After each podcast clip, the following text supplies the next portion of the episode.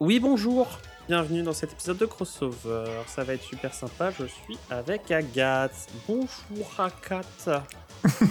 oui, c'est moi. Bonsoir. non, ça va être cool, ça va être cool. On va s'amuser et on va surtout parler de plein de musiques différentes d'une époque très différente. Pas du tout.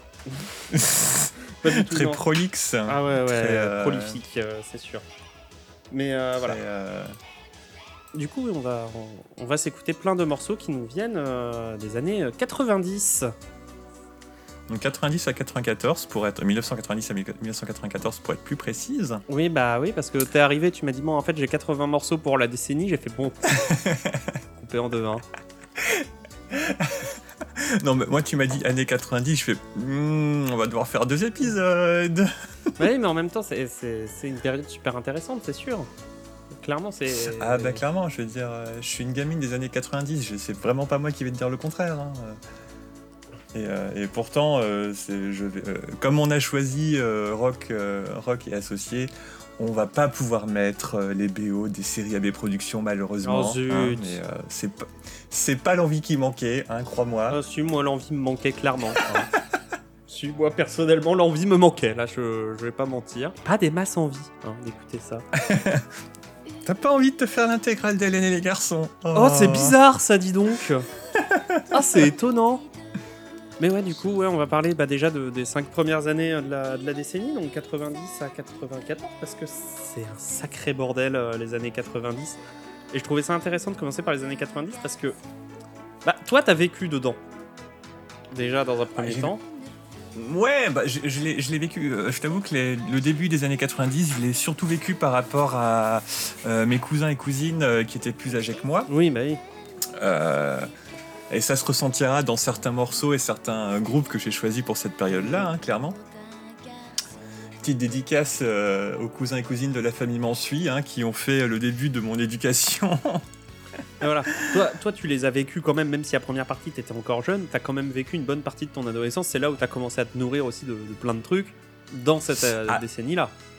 Bah, mon adolescence, oui et non. Hein. Je te rappelle que j'ai eu 14 ans en 2000, donc mon adolescence, euh, elle a plus été, euh, mmh. euh, plus été dans les années 2000 au final. mais effectivement, à la fin des années 90, c'était plus impactante. Enfin, le début des années 90, la première partie était plus impactante par proxy, donc par mmh. mes cousins cousines plus âgés. Et la fin des années 90 a été plus impactante par moi-même en fait. Bah, et eh bah tu dégages, tu dégages, voilà, j'appelle tes cousins cousines pour remplacer, puis voilà. Pas du tout, c'est faux. ah ouais, non, en plus, euh, ils, elles sont tous euh, partout sur la map. Là, sur la map française, c'est affreux, c'est n'importe Ça serait compliqué pour euh, retrouver tout le monde. La fameuse map française. Hein. non, mais voilà, du coup, c'est quand même une décennie que tu as vécu bien plus que moi qui, bah, suis. Je suis littéralement né à l'année où on décide de finir. Hein. Comme ça, c'est réglé. Hein. Je suis si vieille. Ah bah, je suis si jeune. Euh, je, suis si, si jeune et, euh, et en gros, bah du coup, je les ai pas beaucoup connus les années 90. Hein. Je les ai connus que largement après, quand on avait déjà fait le tri sur ce qui était bien et pas bien, basiquement. Hein. ce qui est, ce qui est, euh, ce qui est très, très, très subjectif. Hein. Je, sais que moi, il y a des trucs que je trouverais bien qui, bon, bah, sont très pop et ne plairont pas à tout le monde. Ah oui, non, mais oui, évidemment. Et oui, donc euh, par exemple, euh, je sais que Iron sera très, euh, très déçu que l'on ne parle pas de Madonna, par exemple, alors qu'elle a eu une carrière assez importante dans les années, dans les années 90. Oui, bah oui, mais on va parler de rock. Madonna et le rock, c'est pas trop ça, je suis désolé. Hein. Bah, il y a eu des copinages. Hein. elle a fait des tournées où elle avait des belles, des belles Les Paul, il me semble, en main, etc. Mais bon, bah, c'était plus du copinage que. Oui, voilà, c'est ça que de la véritable volonté. Mais euh, Madonna, tu vois, par exemple, euh, pas tout de suite, mais en, au, prochain épisode, euh, Madonna reviendra au détour d'un petit fun fact intéressant sur l'année 95. Ouais, sur l'année 95. J'adore ça, les fun facts. J'adore ça, et tu me dis. Ah, mais, ah, le soutif cône de Madonna, oui, mais c'est pas le sujet en fait. si tu veux, on fera un épisode ensemble où on parle deux heures du soutif en cône de Madonna, y a pas de problème. Mais là, c'est pas le sujet. Si tu veux, on fera un on fera, on fera un, épisode pour parler euh, de, la, de la scène ballroom.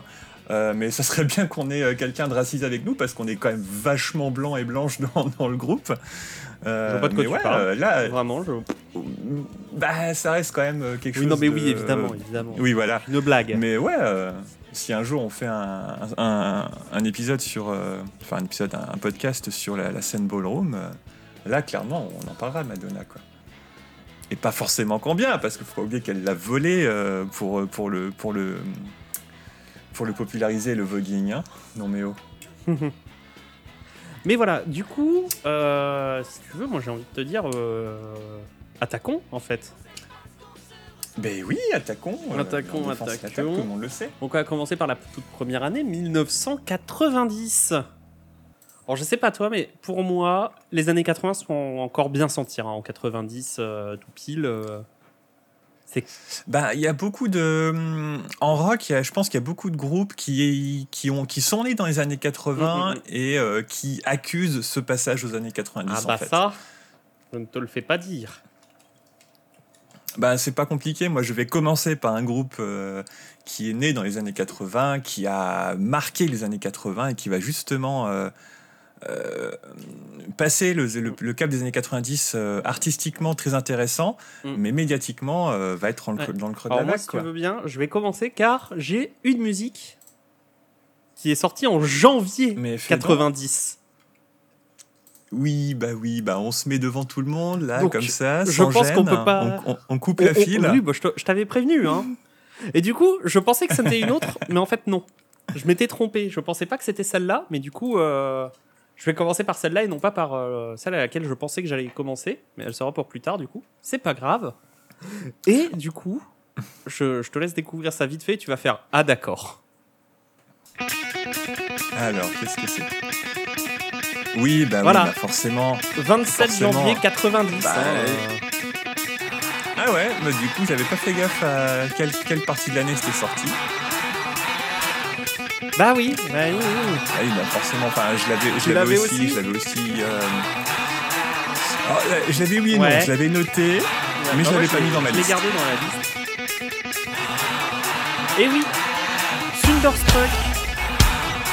Hein, basiquement, euh, un banger. Hein. Je pense qu'on peut parler de banger. Ah oui. Mais le genre de musique oh, bah, que tu ne peux jouer que dans un stade, par contre. Oui, c'est sûr que ça fait. Euh, c'est là, oui, Voilà, oui, clairement. Et encore, ouais, on n'est pas Ouais, non, mais d'accord, mais regarde ça, je suis désolé. Euh, les, les, gens, ils sont sur 10 mètres de haut, euh, ils sont placés comme. Euh, oui. Mais justement, je pense que. Le, je pense que l'inspiration a clairement été. il me semble que le film est, est, est antérieur. Je pense que l'inspiration a été le Thunderdome de Mad Max 3. J'aime beaucoup cette musique, même si bon, euh, c'est pas non plus. Euh, bah, ça révolutionne pas, mais c'est efficace. Hein. Et là, quand on parle de virage dans les années 80, bon bah eux, ils s'en foutent. Ils continuent de faire la même chose que d'habitude, ils tracent leur route. Oui, bah, à ce moment-là, ça fait 16 ans qu'ils tracent leur route. Ah oui, non, mais clairement. Tu sais, hein, tu sais pas. 16 ans,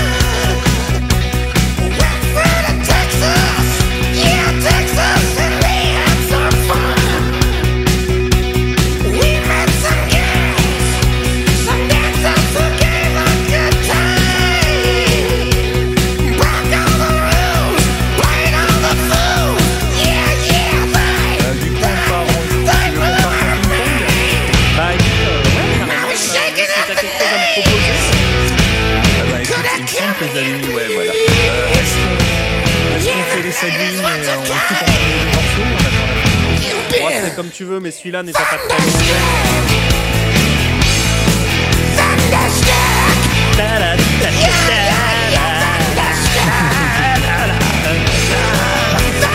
voilà, Ah bah, ce monde, tout le monde porte des t-shirts blancs et avec écrit assez différents. Pas du tout. Ah non, non, absolument pas. C'est bien, ça, aurait- être, euh, la, secte de en fait. Oui. Ah, un important. Euh, le batteur de la CDC a un niveau CP,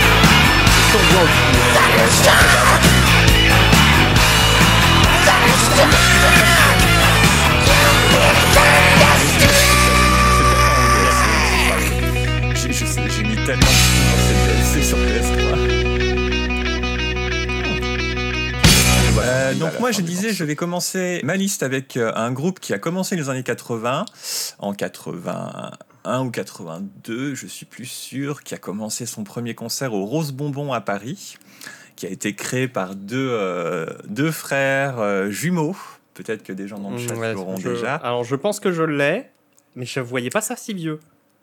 À 80-82, les premiers concerts. Et je, ouais, je crois que le premier EP, parce que c'est pas vraiment un album, est de 81, si je dis pas de conneries. Jure. Alors je dois pas penser à la bonne chose. Et euh, donc c'est un groupe, hein, c'est un groupe français. Et euh, ouais, ah ouais, donc, bah non, bah non, euh, du coup. courant des années 90, euh, ouais, c'est le creux de la, de la vague médiatiquement, mais artistiquement, c'est toujours très intéressant. Mhm. Donc voilà, on va lancer. Ah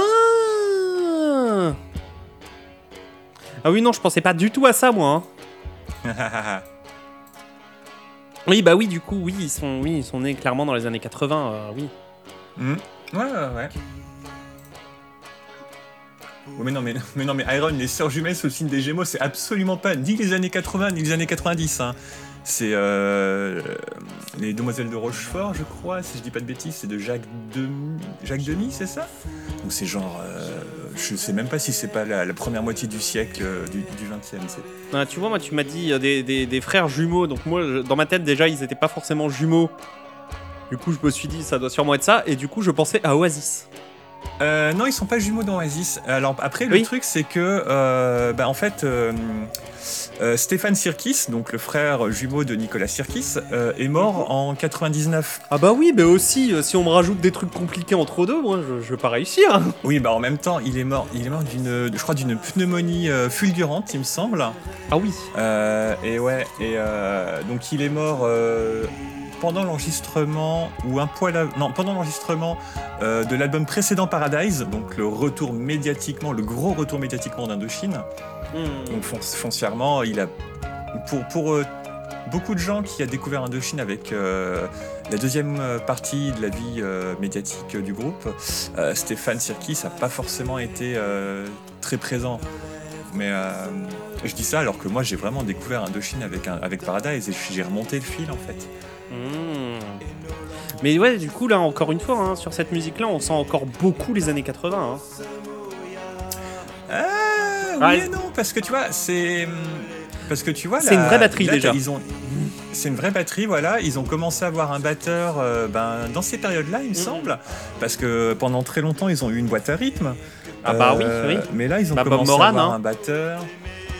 Ah bah, les, les premiers albums, c'était une, euh, une boîte à rythme sur scène. euh, et en album, et je crois que déjà sur l'album 3 il y avait un batteur, mais je suis plus sûr. L'album où il y a Troisième Sexe et Trois Nuits par semaine. Mais tu vois, on retrouve encore quand même beaucoup l'imagerie noir et blanc. On retrouve euh, quand même. euh, Mais justement, tu vois, ça, toute l'imagerie, le colorimétrique, elle est très, très début des années 90, tu vois, je trouve. C'est très tournant des années 90, c'est plus années 80 là. Tu vois, ça, ça, ça fait très. c'est très une vibe de pub, de, de pub française, je trouve. Bon, tiens, moi j'aurais mis ça fin 80, ah, ouais, début 90, mais pas euh, plus fin 80 euh, mhm. directement. Et euh, les, les trois Arthur de. Ah, coucou Arthur Ah bah je, je vois des gens, j'essaie de regarder les gens qui arrivent, de regarder régulièrement les gens qui arrivent et de les, de les accueillir comme il se doit.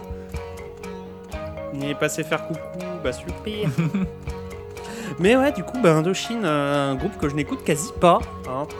Ah, eh bien écoute, euh, ça, ça sera une lacune à, combler parce qu'Indochine, c'est très intéressant. Et euh, ce qui est justement intéressant, c'est que pour moi, Indochine, on les a beaucoup, euh, dans les années 80, on les a beaucoup comparés à, à, Cure à cause de la coiffure. Sauf qu'il faut savoir que Nicolas Sirkis avait cette coiffure nid de corbeau avant Robert Smith. Finalement, c'est l'autre qui a tout piqué, quoi. Hein. bah, je pense que les deux étaient influencés par la même scène Batcave, euh, sachant que la scène Batcave a, si je dis pas de bêtises, commencé en Angleterre. Et, Nicolas Sirkis et même tout le groupe Indo étaient très influencés par, l'Angleterre, ce qui se verra en plus par la suite, euh, dans, les années, dans la fin des années 90. la, vague, la vague Britpop va beaucoup les influencer.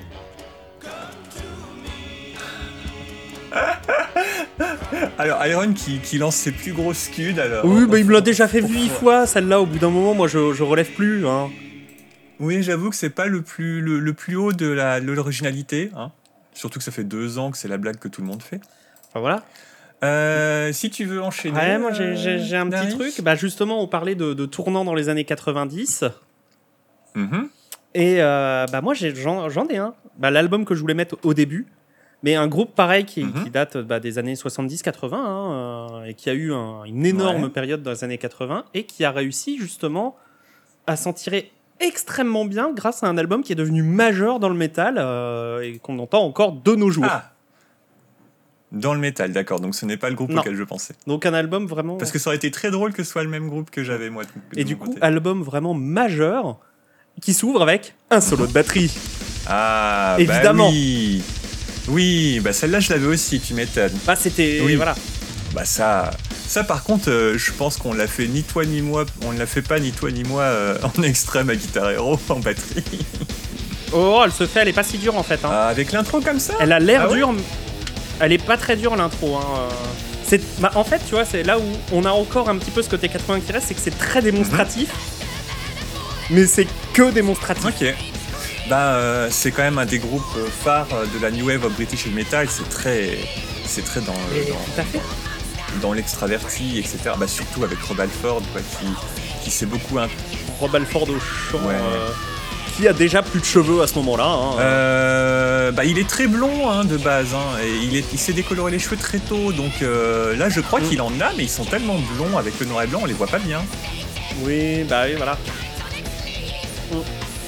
Et euh, fun fact hein, quand même sur cette musique, euh, même si elle est surconnue comme fun fact, mhm. c'est Doom. Point. C'est vrai. C'est littéralement la musique de Doom. C'est-à-dire que quand ils ont codé Doom, ils ont fait putain, il nous faut de la musique. Bon, on va copier nos morceaux de heavy préférés. Hein. Et du coup, le thème principal de Doom, c'est littéralement le riff de Painkiller euh, qui était sorti en 90 parce que bah euh, comment euh, bah, Les deux qui développaient Doom euh, étaient Fana, hein, basique. Je crois qu'un des deux, je sais plus si c'est un. Ouais, je crois qu'un des deux c'est George Romero. C'est Carmack, oh, Carmack et Romero, ouais, c'est ça. c'est bien ce qui me semblait. parce que c'était l'époque où on pouvait faire un jeu vidéo à deux, tranquille. Ah oui. Bah, les enjeux n'étaient pas les mêmes. Hein. Ouais, alors, on crunchait quand même de fou déjà à l'époque. Hein. Ah, je dis pas le contraire. Mais tu crunchais pour ta pomme et pas pour la pomme de d'actionnaire, ça c'est sûr. Ah, alors en fait, si. Parce bah, que. À l'époque, euh, si tu prends par. Ouais, ouais, ah oui, déjà à l'époque, il y avait des toutes petites. Euh, là, c'est parce que ID Software, eux, c'était littéralement des indés. Mhm. Mais sinon. Euh, oui, après les gros Voilà, ça c'est hyper démonstratif aussi, c'est très 80. Des bah, solos comme ça. Oui, ben, euh, il me semble que c'est KK Downing, le, guitariste lead. Mm. Et ouais, bah oui, euh, très démonstratif, effectivement. Bah oui, c'est dans, dans l'esprit même euh, de la New Wave of British Heavy Metal, quoi. C'est ça. Mais par contre, rien qu'au niveau des plans de batterie et euh, même de la structure du morceau, etc., on n'est plus du tout dans la même vibe que, que dans les années 80, quoi. Euh, ouais, bah ouais, il y a plus en longueur, etc. Euh. Mm. Bah 6 minutes, c'était pas forcément. Euh, à part, enfin, tu me diras, chez Maiden, t'avais des morceaux un peu plus oui. proggy, un peu plus longs, avec des thèmes différents. Et bonsoir à. Alors, je vais essayer de ne pas dire de bêtises, mais 0 à X2, je ne sais pas qui tu es. Mais bienvenue à toi. N'hésitez pas, à... pas à faire des coucous dans le, dans le chat. Hein, tout à fait, tout à fait. On, est gentil. Enfin voilà, non, c'est vraiment, euh, bah, vraiment bah, du coup un morceau euh, phare d'un album phare, parce que bah il n'y a pas que euh, Painkiller. On, on se rappelle souvent juste de ce morceau-là parce que bon bah tout le background derrière. Mais mhm. c'est un putain de, c'est un putain de réservoir à tube le bordel. Hein. T'as All Girl bah Blazing, El Patrol, rien que c'est, mhm. rien que le, le, trio de tête en fait, c'est déjà vénère. Rien que le trio de tête, c'est des... À tel point qu'il y a toujours des covers sur ces de ces musiques-là, euh, bah, 30 ans plus tard, quoi, en fait. Hein. Bah, clairement. Et euh, il me semble, je suis plus sûr à 100%, mais il me semble que Rob Alford y a encore pas trop mal Alors moi je l'ai vu en 2015 hein. et ouais, ça c'était très potable, il hein, n'y a pas de souci. Mm disons que j'en ai vu du même âge qui était beaucoup moins, en beaucoup moins bon état. Hein. Bah, j'ai vu euh, Ozzy Osbourne en 2012. Bah, euh, bon, il avait une crève. Hein. Il avait Moi, une 2010, crève, il était en pleine euh, forme, et ben, si on lui retirait son micro, il tombait le pépère. Hein. Tiens, voilà, et c'est là qu'on a le passage qui fait très Doom, justement. Juste ici.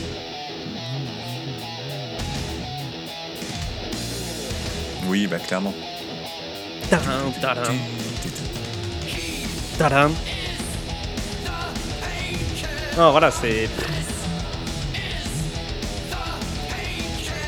Moi, je trouve ça, ça, me, ça, me fera, toujours délirer à quel point euh, Rob Alford, plus ou moins euh, volontairement, a, introduit la culture, la, culture, euh, cuirée.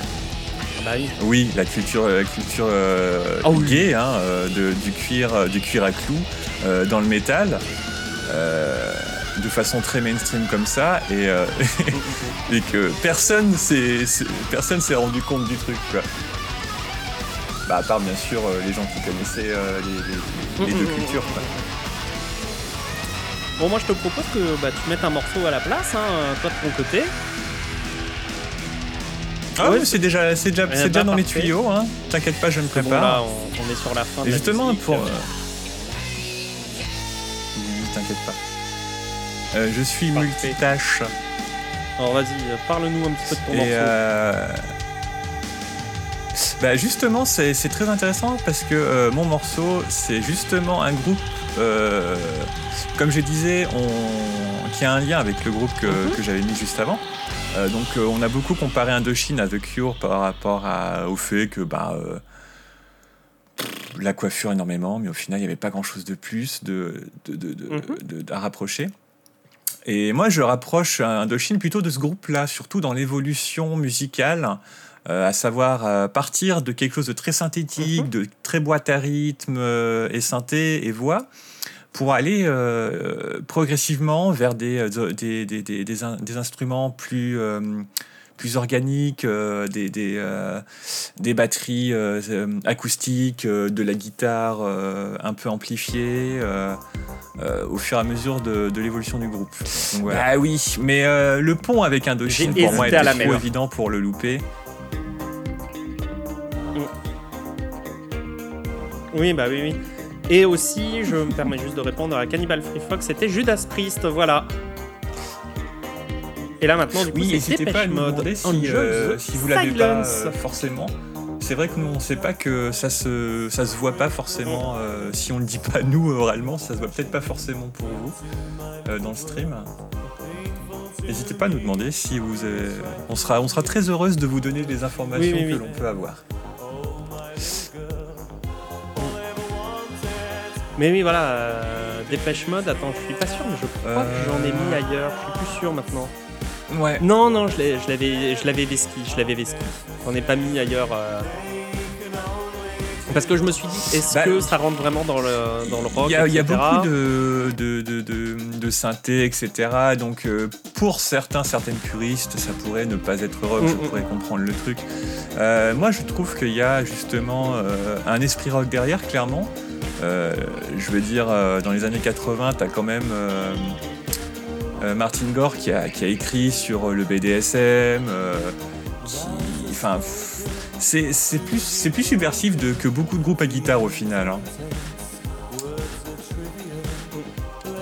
Le BDSM, Bah, on en revient au BDSM avec l'imagerie euh, leather, leather and, euh, enfin cuir, cuir et clou euh, de, de, de, de Priest juste avant. hein. Il y a un petit pont aussi là. hein. Mm, mm. Ouais. D'ailleurs, ça, ça, ça m'étonne qu'il n'y ait pas eu de groupe dans les années 80 qui d'un coup se soit mis des, des, des ben, comment des boules. euh, c'est pas, Ah, les gag balls. Les baillons à boules, voilà, c'est ça. Voilà, les gag balls. Ça, ça m'étonne qu'il n'y ait pas eu de groupe qui soit Euh, allé en mode gag ball. Peut-être pas etc. jusque là, ou alors euh, des, des groupes beaucoup plus punk, euh, peut-être peut-être Gristle ou euh, Ah, peut-être, je sais pas des, des groupes comme euh, Einsturzende Neubatten qui sont plus plus indus ou peut-être Gigi Allen. Enfin, le, le mec il, il se chiait dessus et il, et lançait sa merde sur les gens du public donc bon il serait pas à ça près. Oui, voilà. C'est-à-dire qu'à ce niveau-là, Oui limite euh, le mec il aurait une gag ball sur scène euh, ça serait euh, ça serait limite gentil pour lui quoi. Mais oui, pour en revenir à Dépêche Mode, enfin ouais, c'est pour moi c'est un groupe qui, que, je, que je mets beaucoup en parallèle avec Indochine, euh, ben, comme dit pour l'évolution de, de, de ses sonorités quoi. oui, bah oui. oui. Pas grand chose de plus à dire, c'est un morceau très connu, d'un groupe très connu. Je pense pas apprendre quoi que ce soit à qui que ce soit ici. Mais ouais, je trouve que c'est quand même représentatif aussi du, tournant en fait, parce que euh, on pourrait pas le. Je pense pas qu'on puisse le mettre, le, dater plus que ça au final, euh, fin des années 80 éventuellement, parce que tu vois, il y a les, petits tweaks derrière, tu vois, etc. Mais euh, tu vois, il y a une certaine. Une certaine noirceur, une certaine mélancolie peut-être euh, dans les sonorités qui est, qui est beaucoup moins... euh, euh, Enfin, les années 80, surtout dans la pop, c'était plus dansant, je pense, quand même. Euh, même si les thèmes abordés dans les chansons ne l'étaient pas Mmh. tout le temps. Mais, euh, mais ouais, donc là, dans les sonorités, on est quand même plus... euh, ouais. Ah oui, là, là. Ah bah là, on commence à arriver Oui. dans la dépression, quoi, en fait. Qui est le, le- le signe euh, des cas, années première 90. moitié, ouais. hein. Bah, même la deuxième moitié, c'est Ah, ça pas mieux en vrai. Alors, ça dépend, mais majoritairement, moi, dans ce que je- j'ai retenu, c'est quand même pas la giga joie. hein.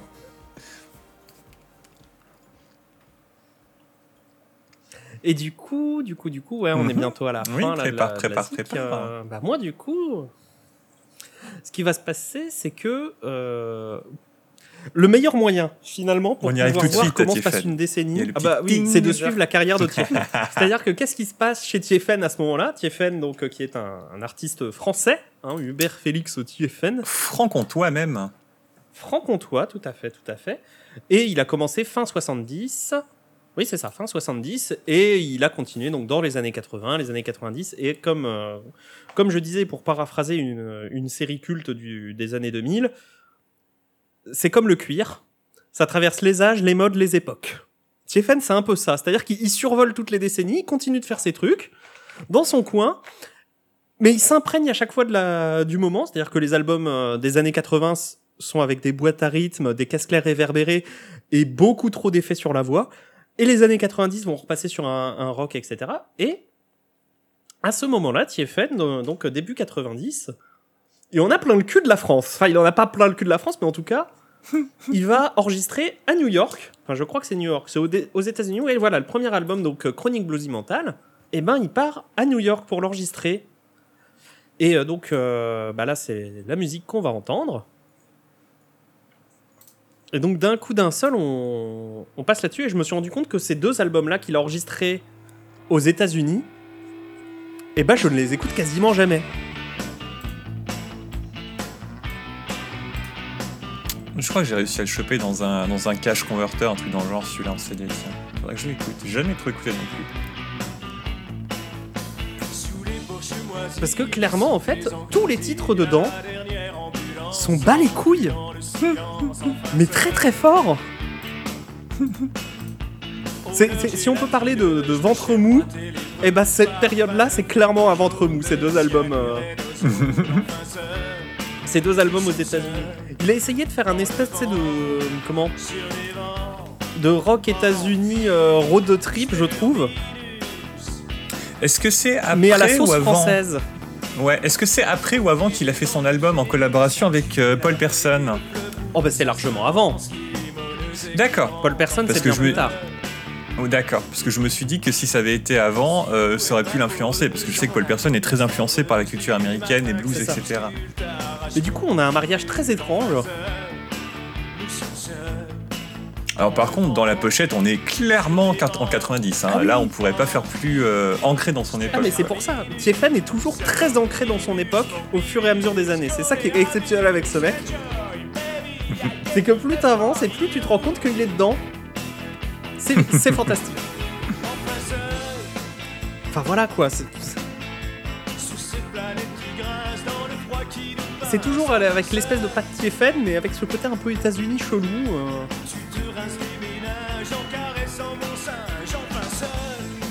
Putain, en caressant mon singe, sérieusement. Oui, non mais c'est. Et donc j'ai regardé. Bah, euh, le producteur de cet album-là, c'est un certain Barry Reynolds. Ouais. Il a fait autre chose de connu ou parce que le nom ne dit rien Absolument pas. Hein D'accord. Bon, je, on sait jamais. Mais il a un MySpace.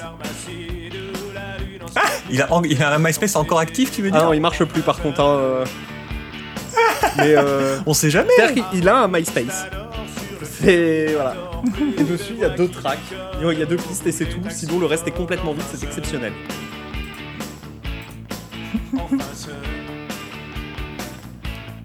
Alors ce qui est bien, c'est que du coup dans ma liste, même si c'en est, est que j'avais euh, que j'avais potentiellement barré, il y en a deux qui sont déjà passés, donc, euh, à savoir CDC, Thunderstruck et Judas Priest Painkiller. Donc euh, bah, c'est bien. J'aurais pas l'impression de, de, monopoliser. bah, ces deux-là, elles étaient obligatoires en fait, selon moi, pour, les, pour représenter l'entrée dans la décennie. Après là, j'ai encore deux autres ah musiques derrière ça. Hein. Euh, bah moi j'en Et euh, je pense que les deux on les mettra pas en entier pour moi. Parce que c'est deux qui sont assez longs. C'est aussi pertinent que de dire qu'il a euh. toujours un compte sur Club Penguin. Je suis euh. sûr qu'il en a un. Écoute, c'était le seul lien qu'il y avait en tant que source sur son Wikipédia officiel au mec. Hein? Je fais ce que je peux avec ce que j'ai. ah bah bravo. Non mais peut-être qu'il a encore une adresse wanadoo.fr qui marche, hein, c'est pas dans un registre totalement différent ça aurait fait un, meilleur, euh, ça aurait fait une meilleure transition euh, avec le, ton morceau précédent, hein. Mais euh, effectivement, en... je l'ai dans ma CD Tech et j'ai total, j'avais totalement oublié que c'était un album de 90 parce que bah bah oui, pareil, c'est un groupe que je rapporte que je rapporte probablement plus aux années 80. surtout son chanteur que son chanteur guitariste que je rapporte beaucoup plus aux années 80 mais au final, cet album de 4, date de 1990. Donc voilà. Ah bah oui, évidemment. Ben oui. Tu l'as vu aussi? C'est 90 Megadeth, celle-là. Bah celle-là, ouais. The Bah oui, et un grand classique de Megadeth en fait. Hein. Bah clairement. Mais en fait, Megadeth, euh, ils ont énormément de tubes qui datent des années 90 et non pas des années 80 en fait. Hein. Bah ouais ouais. Bah, bah c'est surtout que l'album Rest in Peace, euh, Rest in Peace pardon, qui date de cette année-là où il y a euh, Holy Wars, euh, a des bangers de partout quoi. Mais oui. Pas sur celui-là qu'il y a Tornado of Souls aussi. Il y a aussi Tornado of Souls. Ouais bah voilà. Hangar, Hangar 18 aussi. Oh oui c'est vrai, c'est cette époque où on mettait les grosses caisses en équilibre dans le vide. Quoi? Attends. tu regarderas le batteur et tu verras que les deux grosses caisses elles dépassent dans le vide. Alors ouais, quand j'aurai un plan de plus d'une frame sur sa batterie, ça pourrait être intéressant. bah oui. non, mais c'est plus important de montrer le solo dégueulasse. Bon là c'est pas le solo, c'est juste de la, mélodie lead. Ouais, bah, une mélodie dégueulasse. Ah, il, faut le dire, elle est pas belle cette mélodie. Bon, moi j'aime bien. Oh, je la trouve. Il y aura assez de soli dans le morceau. hein. Oui, voilà, c'est ça. Voilà. Ce Mais regarde-moi ça Par exemple, c'est que dans le. Mais tu vois, ce que j'aime bien, c'est que euh, la basse est bien mixée dans Oui. ce morceau, par exemple. On l'entend Mais bien. en fait, à basse. l'inverse des années 80, on s'est rappelé que la basse ça servait à quelque chose. Enfin, on s'en est rendu compte en fait, plus précisément. Bah, euh, de toute façon, dans les années 80, le, le, seul groupe qui, qui, uti- enfin, qui mixait bien sa basse euh, dans, dans les morceaux, euh, bah, c'est Maiden. Et en même temps, c'est pas assez compréhensible. C'est Steve Harris, le bassiste, qui faisait les morceaux. Donc, euh, et qui produisait aussi, en plus, il me semble. Ouais, parce que bah, euh, Mustaine a, a fondé Megadeth euh, tout de suite après s'être fait virer. Pour alcoolisme, euh, hein, ne l'oublions pas. Euh, pour Alcoolisme et avoir c'est pas tabassé des fans, c'est je pas crois, aussi de mémoire. par- Ah bah oui, mais il était Ah la bourré. vache. Il était Ouais. bourré, il s'est foutu sur la gueule avec les Bon, gens c'est du sûr que public. c'est pas une coup, bah, excuse, fait, mais bah, ouais. tu dégages, bro. Bon, on- on- on- il y a une nette amélioration. Maintenant, il se, il se contente d'invectiver les gens du public. Hein, Bon, il, par il les contre, tabasse plus. euh, en fait, on peut pas se rendre compte qu'il invective les gens vu qu'on comprend pas ce qu'il dit maintenant. Donc comme ça, c'est réglé. C'est ça qui est pratique avec Mustaine, c'est que quand il chante, c'est. Quand il parle, c'est pareil. Maintenant, il faut le faire en se, pince- en se pinçant le nez, comme Jet Set dans Taratata. Oui, non, mais est Mustaine, c'est un mais très bon. bon guitariste, c'est pas un bon chanteur, il faut être honnête. hein. Alors, en studio, ça passe. Moi, ça me gêne mais pas. en live, mais pour l'avoir vu plusieurs euh, fois, c'est vraiment euh, très mauvais. hein. Ah, j'ai vu qu'une fois. Oui, c'est vrai que ça fait le Big Four, toi. euh, Mais euh, après, moi, je. je- euh, euh, non, j'ai pas vu le Big Four. J'ai vu. euh, c'était le Ah, dernier pas en France, donc c'était pas le, le, le où il y avait le Big Four. Mais euh, ouais, mais après, moi, je suis indulgente. hein, euh, je, je sais que moi-même, euh, je, je parle un peu avec une voix nasillarde, donc je suis indulgente euh, avec. euh, Ouais, euh, avec les il y a des chanteurs limites. à voix nasillarde. c'est pour ça que bah, on, en- on, on, on, a, on, on y, arri- on y arrivera de- dans un ou deux ans euh, dans la liste euh, Yes. quand on parlera de mon, de mon groupe préféré. Quoi. Non, non, bah Bon, moi du coup, on va peut-être pas passer tout le hein. morceau comme on a dit. Et si on, et si on restait justement Bah, hésite pas. euh, dans un groupe de trash metal des années 80 au sommet de sa forme Bon, bah, on se doute un. On se doute un peu de qui tu parles. hein. Enfin, les parle se, sûr se doutent un peu de qui tu parles. hein. Donc Season in the Abyss, Oui, l'album bah éponyme qui est sorti en Ah, bah 90. voilà. Avec le retour de Lombardo, si je me souviens bien, parce qu'il s'était barré un Mhm. petit peu déjà.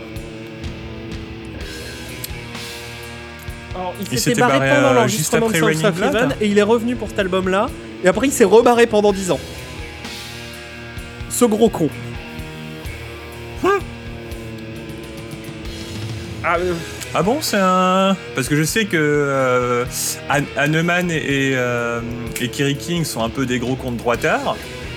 Je, il me semble Oui, oui, qu'Araya voilà, c'est- a- c'est-à-dire que malheureusement, Trump, mais le milieu pas du trash metal américain, c'est quand même bien à droite. Hein, euh, Eh, ouais, ouais. Bah, il me semble que le, le seul, euh, à peu près. Bah, si, il me semble qu'Anthrax, c'est pas à droite. Mais voilà, tout ce euh, bah, il me pattern-là, semble que Mustaine n'est pas à droite. pattern-là hein. en tout cas, hyper ça serait con, 90. par rapport au morceau qu'il a fait, quoi. Mm. Ben, hyper fondateur, euh, je sais pas si c'est fondateur, mais oui, ça a beaucoup. euh, Ouais, c'est clairement oui. C'est surtout ce son de Oh, gratte Maxwell. aussi là. Ah, et ça, là, cette puissance Et c'est à cette époque-là aussi où euh, Slayer a fait de plus en plus de, de morceaux Power. mid-tempo, voire low tempo, comme là. Et de passages vraiment très mid euh, et low tempo. Bon, il y a toujours War Ensemble hein, Mm. pour ouvrir l'album, hein, Ouais. vous inquiétez pas. hein, c'est- C'est-à-dire que je devais choisir entre ces deux morceaux-là, j'ai fait. Season in the Abyss quand même.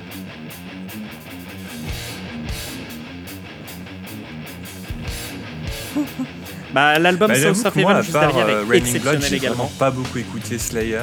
Rien que pour South of Heaven, Et- déjà ça vaut le coup. Puis après, bah, il y a Season in the Abyss Ouais. qui, est, qui est monstrueux. Et puis en fait, euh, de plus en plus, ils vont euh, adopter un style un petit peu plus euh, moderne, on va dire. Sur la période 2000 et tout ça. Moi, c'est une période que j'aime beaucoup de Slayer. Mais il y a quand même plein de gens qui, qui préféraient avant, et je peux comprendre aussi, quoi. C'est très différent, quoi. Bah 2000, ouais, je... Oui. Ouais. Oui. Ouais, bah 2000, justement, il y a God Hate Folk avec Mais même euh, Diabolus Machina est, est, super. Hein. Enfin, je crois que c'est comme ça qu'il s'appelle l'album. Hein. Mm. Attends, je te dis ça tout de suite. Grâce à, mes talents d'enquêtrice. ah, puis cette voix. Cette voix, par contre, qui fait plus 80 que 90. Hein. Ah euh... C'est Diabolus in Musica. Diabolus in Musica en 98. Mais on y reviendra plus tard. Ouais, ouais, les, voix. Ouais. Eh ben, eh ben, si je dis pas de conneries, je crois qu'il y a eu. Ouais, il me semble que. Euh, il y a eu une euh, boutique. Mhm. Je sais plus si c'était un disquaire ou une boutique de fringues. Euh, je crois que c'était une boutique de fringues métal. Enfin, métal et assimilé sur Strass qui s'appelait Diabolus in Musica. Ah oui, quand même. Mais c'est, je te parle de. Oh, il y, a, il y a 15 ans, quoi.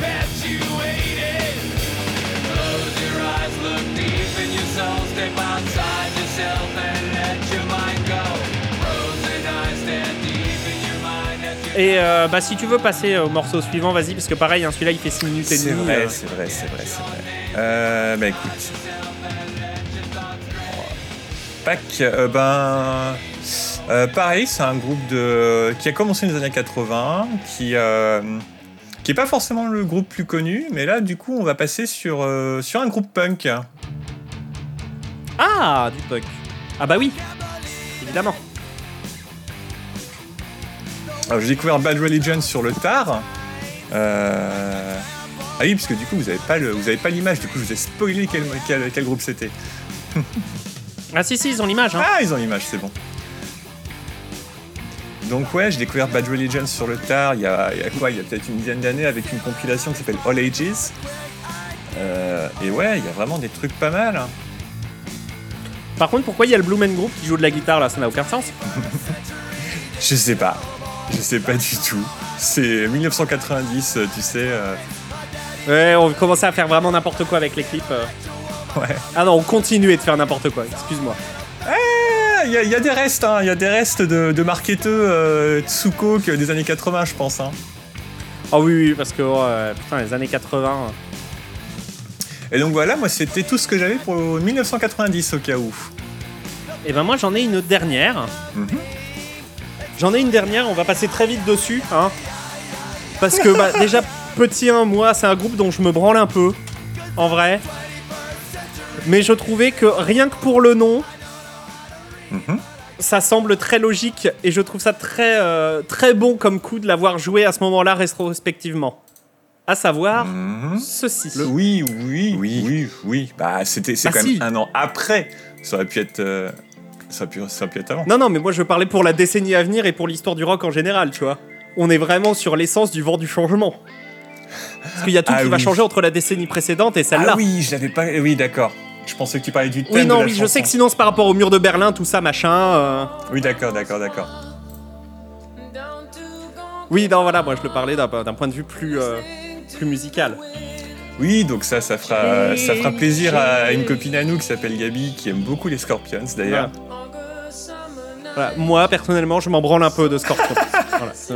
Mais Après, euh, point qu'on peut noter, ils sont allemands.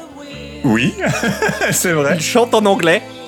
Euh, je crois pas qu'ils aient fait. C'est bon, j'ai dit à cette facture Scorpion, on peut passer à 91. Allez. si, on peut faire. Euh, on, peut dire que, comme beaucoup d'artistes français de variété, ils font des tournées d'adieu continuelles. oui, oui, parce que moi, en 2015, c'était déjà une tournée d'adieu quand je les ai vus. Et trois ans avant, j'ai un pote à moi à l'époque qui l'avait vu et c'était aussi une tournée d'adieu. Ça ne s'arrête jamais. Ah, c'est vraiment les adieux qui ne finissent pas.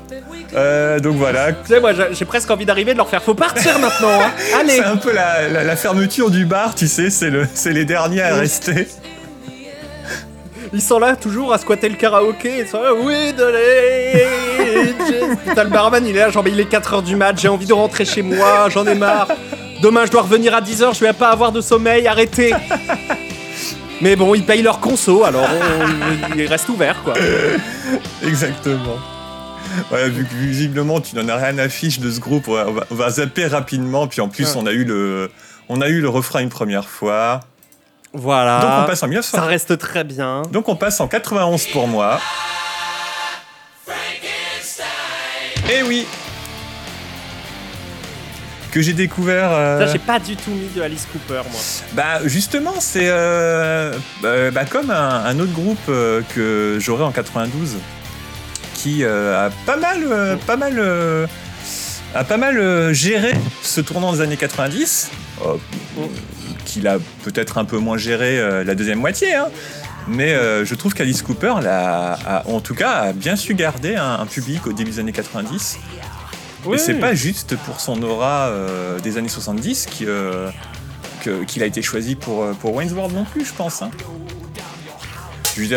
parce que pendant les années 80, Alice Cooper, c'est la, la, la désintoxication d'alcool, c'est un album concept sur ça où il est en HP.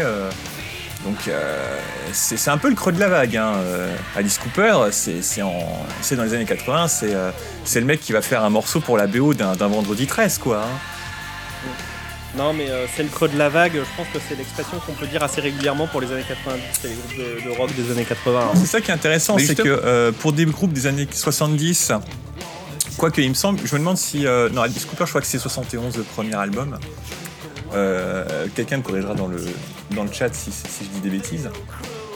Mais justement, tu vois, Alice Cooper, le creux de la vague dans les années 80, il revient dans les années 90, il reprend un creux de la vague, et maintenant, euh, il, a un petit, il a un petit fan club euh, très, très, très fidèle. Mais tu vois, justement, c'est à chaque fois une décennie. Parce que du coup, des, groupes des années 80 qui continuent dans les années 90, bah, c'est les années 90 qui sont le creux de la vague. Tu vois ça pour, euh, ben, pour Indochine, euh, pour, mm, mm, euh, pour Motley Crue, pour, un tas d'autres groupes comme ça, quoi. continuer une décennie après, c'est pas forcément c'est pas forcément facile, quoi. On voit, ah bah on voit ça aussi avec Yes, hein, même si même si Oh No of a Lonely Heart a été un, un gros succès parce que ben, le groupe a su utiliser la New Wave et, et les synthés à bon escient, bah, sur une décennie, ça fait un seul morceau de, de, connu, quoi. Ouais, on va pouvoir passer très vite sur ma musique suivante. Hein. Oui, bah, si tu Parce que c'est encore, c'est encore un artiste dont je me branle, enfin un groupe dont je me branle. Mais bon, ça reste quand même important. Il fallait le souligner. attends, mais qu'est-ce qui se passe là? Ah oui, il s'amuse, hein. Mais faut arrêter.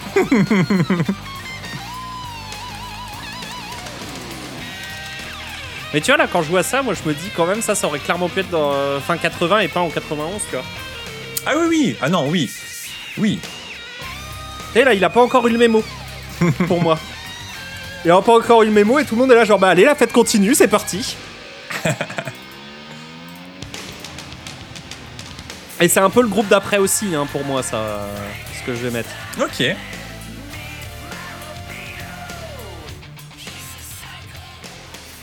Tu peux zapper quand tu veux, hein, si tu veux. Ouais. Et eh bah écoute, je vais mettre euh, la suite. Mhm. Même si Alice Cooper, c'est bien mieux. Hein. Ah ah. Voilà, donc le groupe euh, dont, je me branle, que je trouve pas ouf et qui en plus euh, n'a plus rien à foutre euh, dans les années 90, selon moi. Ah, bah tu vois, c'est, ce qui est marrant, c'est que j'avais aussi un morceau de, ce, de, cet album-là, parce que c'est un double album. Ouais, bah, oui. bah justement, c'était pas du tout ce morceau-là. Donc en plus, c'est une reprise. On rappelle que c'est une reprise de Bob Dylan pour celles qui ne sauraient pas. Mhm. Mais euh, ouais, enfin justement, bah, les débuts des années 90, moi je trouve qu'il est pas mauvais. Hein, je veux dire, euh, les Guns au début des années 90, ah euh, c'est quand même You Could Be Mine pour. Mais ça meurt très vite. Ah hein, oui, quand même. Ah, hein. Ça totalement. Par contre, c'est-à-dire qu'en fait là ils sont encore, c'est tout en haut en 91. Vraiment, ils sont, sont pile poil là où il faut. Bah, Et après c'est la descente aux bah, enfers. En 91, en fait, c'est les têtes d'affiche. en 91, 92, 93, c'est les grosses têtes d'affiche en, en, haut du, en haut du podium. Euh, on pense à Metallica, mais au final, en haut du podium, t'as Nirvana et les Guns. Et c'était, euh, ça, en venait aux mains parce qu'Axel Rose est quand même un mec qui a un ego surdimensionné. Et euh, non, je, pense qu'on peut utiliser les vrais termes. C'est une énorme merde. Voilà, oui. il faut le dire. Axel Rose, c'est un gros con. Je suis désolé pour rétablir la vérité, voilà. Oui, bah le truc c'est dur que à dire, le, mais le- voilà. le truc c'est que Axel, avec l'ego qui se tape, Axel Rose aurait dû être une diva du disco. Ça aurait été plus, euh, ça aurait été logique. Ah oui, mais là c'est plus l'époque pour le disco. hein. Ah oui, mais euh, mais il a un ego de diva. C'est ça le truc. Il a un ego de Ah bah oui. diva et la musique qui va pas avec. il y a- comme il y a quelques années, il a annulé un concert, il a arrêté un concert au bout de 5 ou 10 minutes parce que les gens avaient un téléphone et ils filmaient. Enfin, Oui, bah gros voilà, quoi. Non mais de toute façon, C'est- enfin le- la, la- la blague récurrente, c'est combien de temps de retard aura Axel Rose pour venir sur scène. hein. Ça, euh, c'est pas. Hein Et avec combien de grammes dans le sang aussi, hein. oui aussi. Parce que c'est terrible. Enfin voilà, hein, si tu veux, on peut passer à la suite. Hein. Bah, je vais mettre très rapidement euh, justement le morceau du même album que j'avais choisi, Vas-y, vas-y. qui est euh, moins connu et qui ouvre l'album en plus. Civil War. Donc il y a une grosse intro. Je vais, je vais zapper un peu. Ah oui, je connais ça, Civil War. euh. Marvel, ah, c'est ça ah, je le savais, je le savais. Ah, évidemment, j'étais obligé. Vais- Alors, qu'est-ce que j'avais après? J'avais ça, je cherche en même temps. Tu vois, donc c'est le genre de morceau que j'aime bien parce qu'il il commence euh, très doucement, très doux, et puis au fur et à Mhm. mesure, il, il monte en intensité. Donc là, il y, a une, il y a une grosse mesure de nouveau, enfin, je sais plus, je sais plus bien les, les unités de mesure, mais il y a de nouveau une- des mesures comme ça très lentes, et puis euh, t'as un gros coup de guitare qui arrive, et puis le morceau démarre, tu vois. Et c'est pour ça que j'aime beaucoup aussi ce morceau.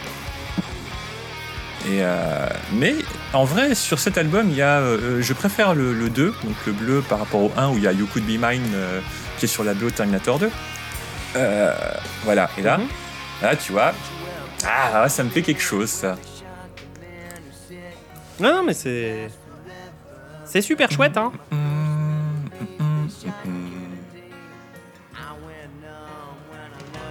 Tu vois, ah, je trouve ce morceau est quand même vachement pas mal, vachement, vachement bien.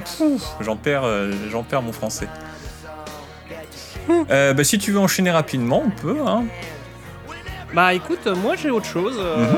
Alors. euh, J'hésite entre le Turbo Banger ou pas. Ah bah, euh, comme tu veux. Je sais pas. Allez, euh, on va devoir parler du gros morceau. Allez. Bon bah, je me doute un peu de ce que ça va être. Alors non, je pensais pas à ça, parce que je sais à quoi tu penses, du coup, et je te le dis, c'est pas ça. Oh, 1991 tout de même. Oui, non mais oui, ça y est aussi dans la liste, mais c'est pas ça. Ah, c'est vrai que non, en 91, il y en a deux, c'est vrai. Il y, a- il y a plein de trucs en 80. Bah voilà. Et Bah, donc du coup, j'ai pas pris le plus, les plus connus, j'ai pris Of Man. Parce qu'elle est exceptionnelle, cette musique, et qu'on l'oublie trop souvent. Mais voilà quoi, 1991, quand on parle de, de virage réussi pour rentrer dans la décennie, Metallica en fait partie, clairement. Parce que là, c'est quoi? C'est leur cinquième album? Oui, c'est ça, c'est Bah, le Kill cinquième Em All, album. c'est un album ou c'est un EP Oui, c'est un album. C'est un album, d'accord. C'est un album. Kill Them All est un album. Et euh, comment? Donc t'as eu Kill Them All, t'as eu Rise the Lightning, t'as eu Master of Puppet et t'as eu Injustice for All qui sont 4 bangers coup sur coup, hein, basiquement. Bah, Et là c'est un peu en vrai le premier album sans leur compositeur phare qui était le bassiste? euh, oui. Oh putain, j'ai. euh, Parce que Oui, en vrai, même si c'est pas lui qui a enregistré, qu'il était déjà décédé. Bah, il est, il est mort en euh, 86. comment? C'est ça, mais il avait déjà écrit la plupart des trucs Pour euh, en fait. Injustice for All pour Injustice for All, ouais. La, la plupart de l'album était déjà Mhm. écrite en fait, euh, et donc euh, Injustice for All, il était, il a été très largement écrit par par. Cliff Burton, voilà, c'est ça. Oui, oui, oui, oui, c'est vrai que j'avais retrouvé, mais j'avais pas dit. Ah, bah, la basse est de nouveau là. Là, on l'entend un peu. Oui. Non, parce que là, c'était un massacre de la basse qu'il y avait sur bah, justement Injustice for All, qui était en 88, lui. Bah, c'est quoi C'était un massacre absolu. Ils ont rien pu faire en plus, même pour le remaster, parce qu'ils expliquent que bah, les fichiers originaux, enfin la, la bande originale, c'était pas des fichiers à l'époque, mais bien de la, Mhm. la bande magnétique, elle était tellement découpée de partout que tu peux rien en faire. C'est plus possible. Non, mais c'est quand même au point où il y a des gens qui se sont amusés à. Je sais pas si c'est des, des parties réenregistrées de basse ou si c'est euh, c'est enregistré, hein, pour, pour pouvoir le, le, le refaire sur. Euh, euh, le, le, ressortir avec des parties enregistrées de basse. Là, je veux dire, c'est quand même fou, quoi. Et d'un coup, l'album devient encore meilleur alors qu'il est déjà excellent.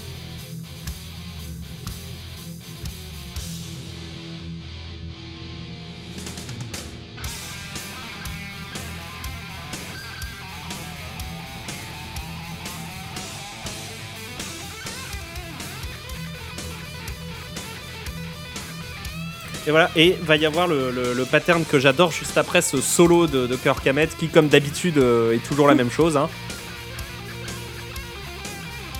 C'est quoi C'est des roulements de tomes à ce moment-là, voilà. non? Après. Non, c'est sur le Charleston.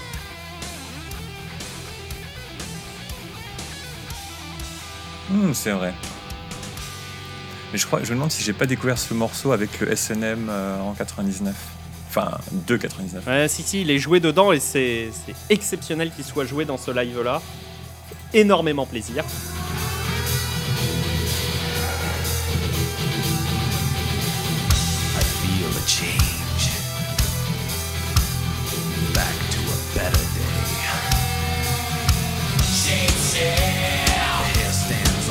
Je sais plus s'il y avait déjà beaucoup de harmonie vocale comme ça, comme on entend là avant. Non, bah oui, je, suis. Euh, voilà, moi, tu me fous des harmonies vocales, je, je fonds. Hein. Voilà, c'est-à-dire que là, c'est un peu le premier album de Metallica qui blinde au niveau des, harmonies vocales, etc. Donc. Euh, Back to the meaning of. Of what Et là, la grosse voix, c'était Jason, on est d'accord, c'était Jason Newsted. Oui, parce qu'il me, il me semblait déjà que sur, en live c'était déjà le cas, mais je savais pas si sur l'album c'était le cas aussi. Mm. Et euh, si je me souviens bien, pour le Black Album, du coup, euh, je crois c'est Bob, Bob, Bob Rock. Bob, Rock. Bob Rock, voilà, c'est ça, Bob Rock et pas Bob Ross. C'est Bob Rock qui, qui, était le producteur et qui a cassé les couilles à Kirk Hammett pendant tout l'enregistrement. bah, qui... Il ne l'a pas lâché d'une semelle pour qu'il puisse faire des solos dignes de ce nom, en fait. bah, c'est resté leur, euh, leur, leur, producteur jusqu'à euh, jusqu'à Settinger, il me semble. Hein. C'est ça, c'est ça, c'est ça. Et Bob Ross à la prod, exactement. Non, mais non, pas Bob Ross, du coup. Hein. du coup, mais. Allez, ça va, il y, a deux lettres de différence. Euh, pareil. Ah, du coup, sur le même, j'étais parti aussi sur le même album, mais bien sûr, j'avais ni choisi Nothing Else Matters ni euh, Enter Sandman. J'avais choisi. T'avais pris quoi? Ah, bah. Ah, t'avais pris Young Fortune, tu vois, c'est. Je dirais que c'est euh, celle que je préfère le moins sur cet album. Oui, alors déjà, je l'aime bien parce que c'est un. C'est la semi-balade. Hein. Ouais, voilà, semi-balade, c'est le bon terme, je pense. Et euh, bah, j'aime bien le triptyque euh, The Unforgiven 1, 2 et 3. Hmm. Surtout le 3 aussi, que j'aime beaucoup, sur euh, Death Magnetic. Tout à fait, tout à fait. Puis là, as, tu vois, dans, dans, le son de guitare, tu as un côté Ennio Morricone, etc. Sachant que ça hmm, fait hmm, des années que Metallica entre sur scène avec The Ecstasy of Gold d'Ennio Morricone. Tu vois, il y a un côté Morricone leur a chié à la gueule, hein, d'ailleurs. Le deux a dit Ah, mais Metallica c'est de la merde, euh, casse les couilles qu'ils utilisent ma musique. Euh. enfin, il l'a pas dit avec ces mots-là, mais basiquement c'était ça qui était, c'était le ressenti quoi. Hein.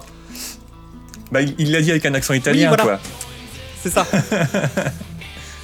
Puis voilà, n'oublions pas que l'hallucination auditive, nous battons des œufs et quick quick ils sont noirs. Oui, non mais tout à fait. Tout à fait. Euh, donc voilà, si tu veux enchaîner, vu qu'on a mis deux fois, euh, deux fois le même euh, artiste, enfin le, même groupe et le même album, on peut bah, enchaîner rapidement si tu veux. Ouais, on peut enchaîner rapidement. Moi de mon côté, bon, on parle de l'éléphant dans le placard de, 91 ou pas? Ah bah on peut, hein. on, a fait, on a fait le premier éléphant, maintenant on parle du deuxième éléphant. Voilà. On, fait on a fait l'éléphant, maintenant on fait du copote. Ouais, mais c'est un peu ça, hein. C'est clairement ça en vrai.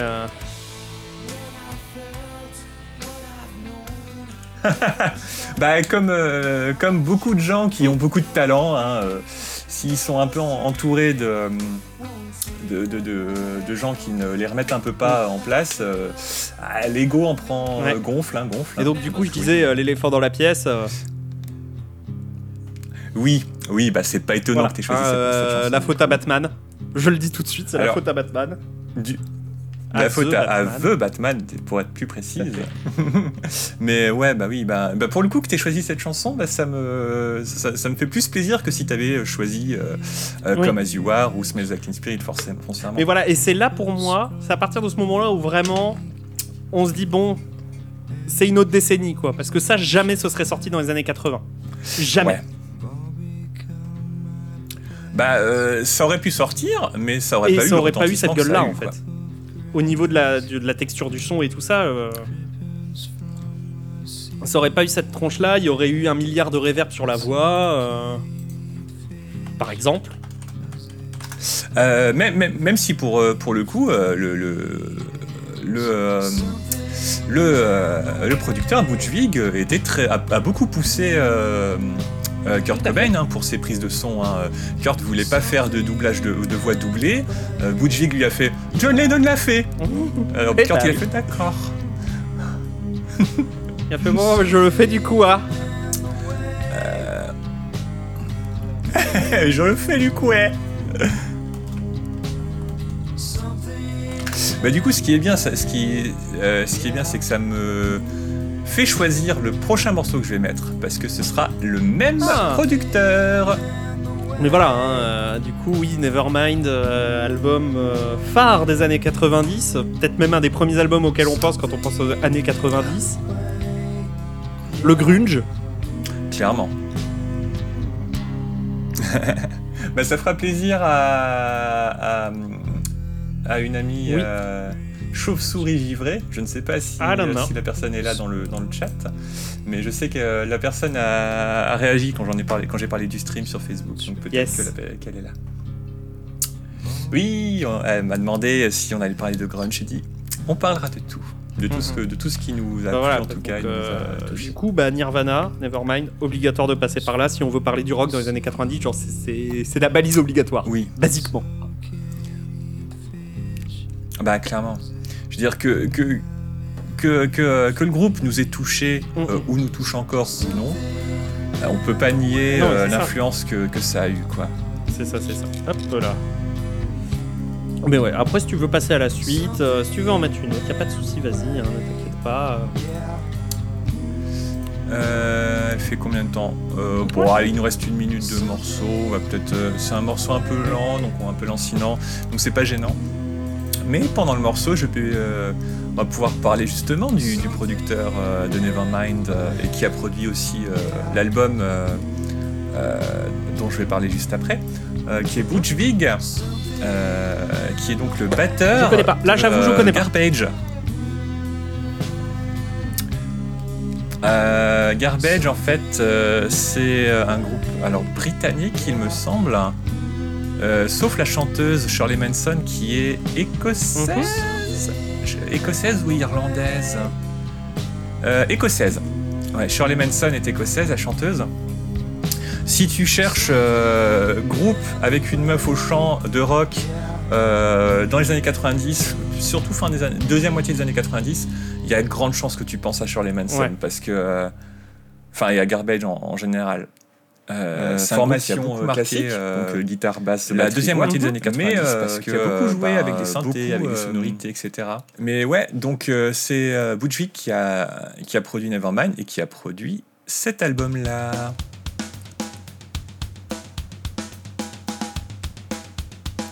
Ah, mais oui. Ah oui. Du coup, je me demandais quand est-ce qu'ils allaient arriver eux. Ah bah ils arrivent très vite. Hein. Donc Smashing Pumpkins, I Am One. Et oui, euh, les Smashing Pumpkins qui sont un groupe de Chicago, originaire de Chicago, euh, fondé, euh, fondé autour de Billy Corgan, donc William Patrick Corgan. à l'époque du batteur Jimmy Chamberlain qui a une formation de jazz, du guitariste James Iha et de la bassiste Darcy Redsky. Et euh, justement, je trouve que les Pumpkins avaient cette, euh, ces sonorités euh, limite post-grunge dès le départ, parce que ça c'est leur premier album de 91. Donc on en revient à ce que je disais, hein. j'ai une petite faiblesse pour les, gens qui chantent avec une voix un peu nasillarde. Et donc les Smashing Pumpkins c'est mon groupe préféré. Et tu vois, genre ça, ça pourrait passer au bronze. Hein. Clairement. Clairement. Hein. Oui, alors ça pourrait passer au bronze pour, euh, pour celles qui n'auraient pas la ref. Le bronze, c'est euh, la, boîte, euh, la boîte de nuit slash club, club de concert que l'on peut voir dans la série Buffy contre les vampires. Oui, tout à fait. Et là, ce qui est marrant, c'est que les musiques qui se passent souvent dans le bronze sont très, ont, un feeling très californien, parce que Sunnydale, donc la ville où se passe Buffy, est en mhm. Californie. Et mais pourtant, il y a, il y a là aussi de côte est côte ouest qui n'a rien à voir au niveau des sonorités. Oui, bah là pour le coup on est à Chicago, donc c'est limite la côte nord quoi. Bah Chicago euh, on, l'associe plus côte est du coup. Euh. Bah euh, Chicago il y a c'est quand même la région des Grands Lacs, c'est pas loin de pas loin du Canada donc. Oui mais oui mais ce que je veux dire par là c'est que c'est plus du côté est du pays du côté du côté côte ouest quoi. Hein. Si on devrait mettre une moitié ouais je pense. Il me semble que c'est plutôt côté côté est qui même justement à l'inverse bat de la côte californienne, etc., ils connaissent l'hiver et la misère. Euh, oui. Oui. Bah euh, oui, oui, oui. Oui, oui, tout simplement. Euh. Bah il y a peut-être que, peut que la Floride qui connaît pas la misère, vu que c'est que des retraités, euh, donc qui, ont peut-être un peu plus les thunes. Oh la Floride, non mais c'est l'angoisse la Floride, hein. oui, j'aime bien les crocodiles, mais de loin. Non, non, mais la, la, Floride, tu marques Floridaman, euh, voilà. Hein. Ne tapez jamais Floridaman sur internet, vous allez avoir des surprises hein, qui se passent en Floride. Euh. T'as des machins, c'est des crimes, tu savais même pas que ça pouvait être possible de faire un crime comme ça.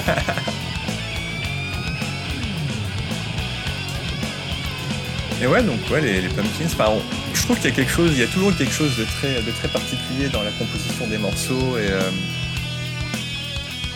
Là, pareil, on, a parlé de Metallica, là il y a la guitare wah sur la, sur la gratte, mais c'est pas chiant. Mm. Oui. À l'inverse des solos de, de, de Kirk Hammett, quoi. Ah, j'aime beaucoup Metallica, hein, pourtant. voilà. Hein. pareil, il y, a toujours une grande place pour, euh, pour les parties de basse de Darcy. Et euh, par, la suite de Melissa Aldermauer. Euh, et je ne sais plus quel est, quels sont les, les bassistes suivantes malheureusement. Je suis désolé, enfin je m'excuse auprès d'elle. Mais ouais, enfin. C'est, musicalement, je trouve que c'est les Pumpkins, ça a toujours été un groupe qui était très solide.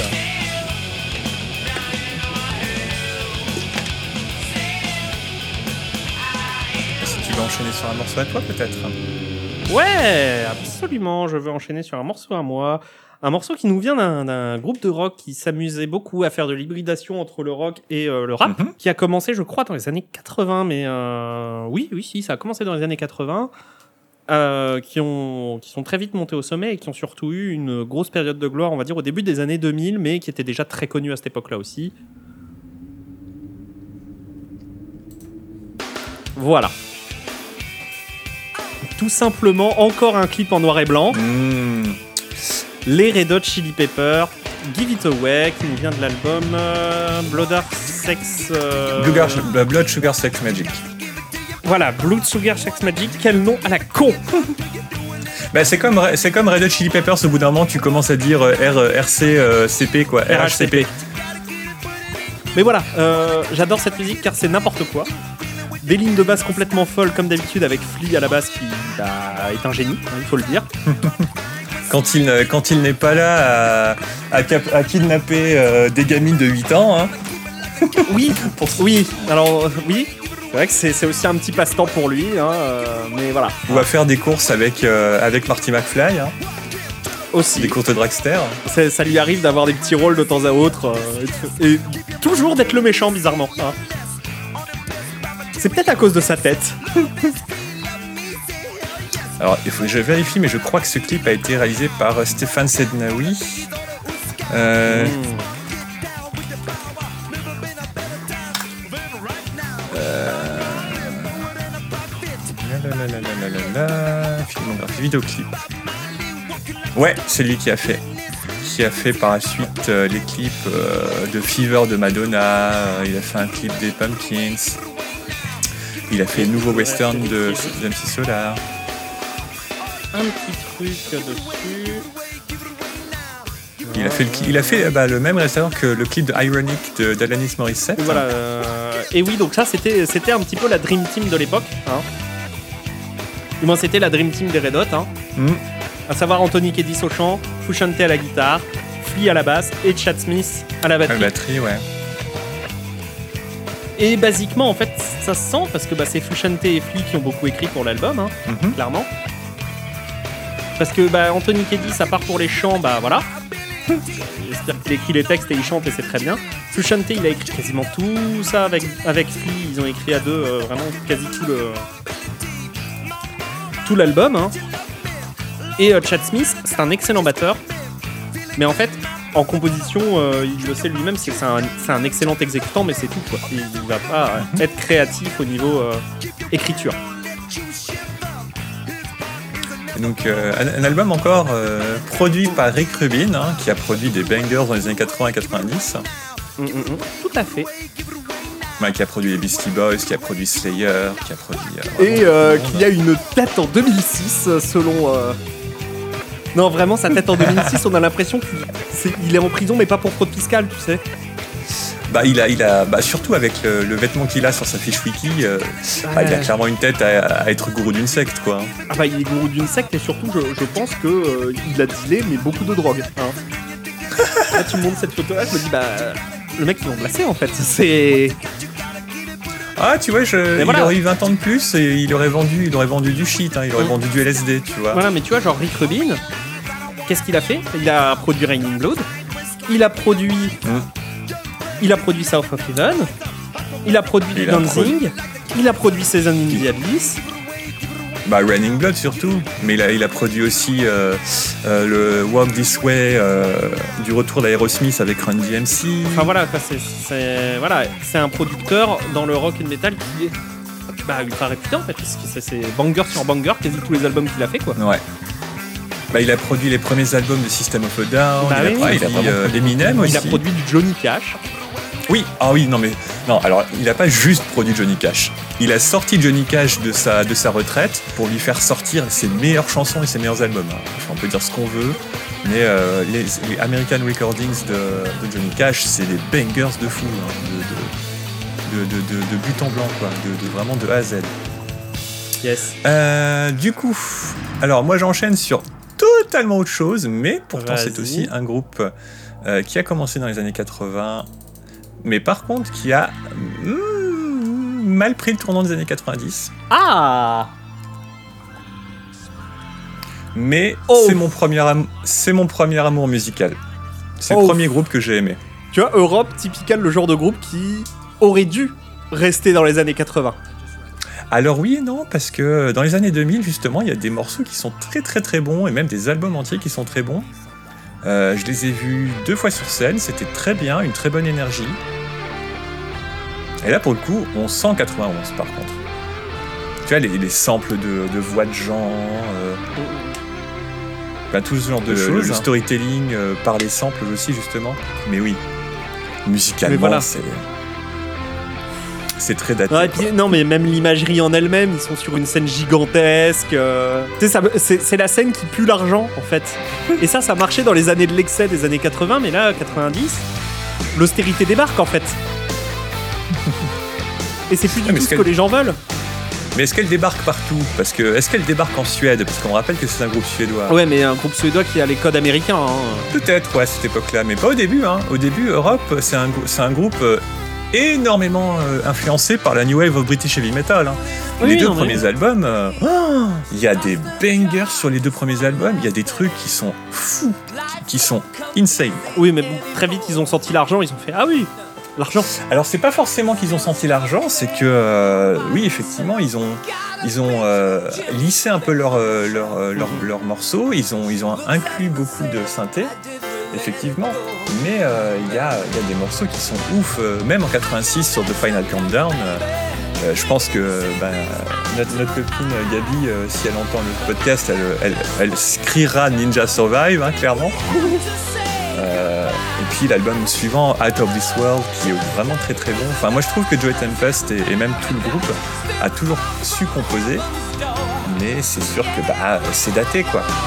Donc foncièrement, je pense que si tu as pas euh, un peu grandi avec, c'est peut-être plus difficile de rentrer dedans. Ah ben là pour moi ça, ça sort en 87 en fait, ça sort pas en 91. Là, là, là, je m'attends à ce que d'un coup il y ait 40 célébrités qui arrivent et qui fassent We Are the World. hein. non mais voilà, le, le double synthé into le piano, euh, le piano à queue à côté. Enfin, c'est- Alors tu vois, le piano à queue, euh, c'est plus début des années 90 justement, parce que tu vois ça sur euh, November Rain des, des Guns, tu vois. Oui, non, c'est- oui. C'est justement pas, pas tant années Mais 90. tu vois, ça. genre, c'est c'est vraiment l'enchaînement de tout pour moi. C'est- C'est l'empilement de. Et il y a un piano à queue, Ah oui. et il y a des synthés, et il y a un gros mur avec plein de lumière, et on a des grosses guitares qui font. Eh Il y a un plan sur Paris. Bah, il t'arrive de l'amour. Alors, euh, moi, je te, je te propose de passer à la Suisse. J'ai j'ai quelque chose là. Oh. J'ai également un groupe qui, lui, par contre, avait envie de faire son tournant des années 90 et de passer sur autre chose. Mais il s'est dit ah, je, sors- un dernier album comme avant et après on verra. C'est vraiment, il avait envie que la fête continue un peu. Et donc seulement après, ils ont vraiment fait un changement drastique dans leur façon de, de faire. Et donc là, on est sur du trash metal un peu death, mais vraiment encore à la sauce 80. Donc euh, ça ressemble vraiment, tu sais, à, à cette époque de euh, bah, de Unjustice for All et puis de comment de Master of Puppets. hein, pour situer au niveau Mhm. du son, c'est très Master of Puppets like, mais en un petit peu plus bresson et un peu plus rapide. D'accord. Et donc là, on va parler donc du coup de- du premier album des années 90 de Sepultura, à savoir Arise.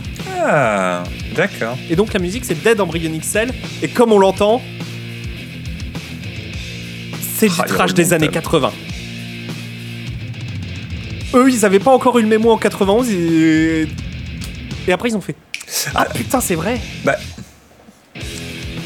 Alors, on, on peut peut-être se dire que dans les, euh, au début des années 90, en 91, tu vois, euh, voire 90 quand ils ont enregistré, Mm. euh, la communication n'était pas celle qu'on a Bah oui, maintenant. Euh, quand tu voulais écouter des trucs, euh, ça, ça mettait plus de temps, écou- quand les, les albums mettaient plus de temps à arriver et tout ça. C'est ça. Et c'était un groupe, euh, c'était un groupe brésilien. En plus. Donc je sais pas quelle était la distribution au Brésil en 90-91, mais c'était peut-être pas déjà celle dans de, une maison de disques de à Los Angeles, quoi. hein. Ils étaient déjà chez Je Roadrunner crois qu'ils étaient déjà chez Roadrunner. Je te, je te reconfirme ça. Mhm. Parce que Roadrunner, euh, dans les années 90, c'est- devenu une grosse maison euh, d'édition, mais euh, pour les groupes de métal, quoi.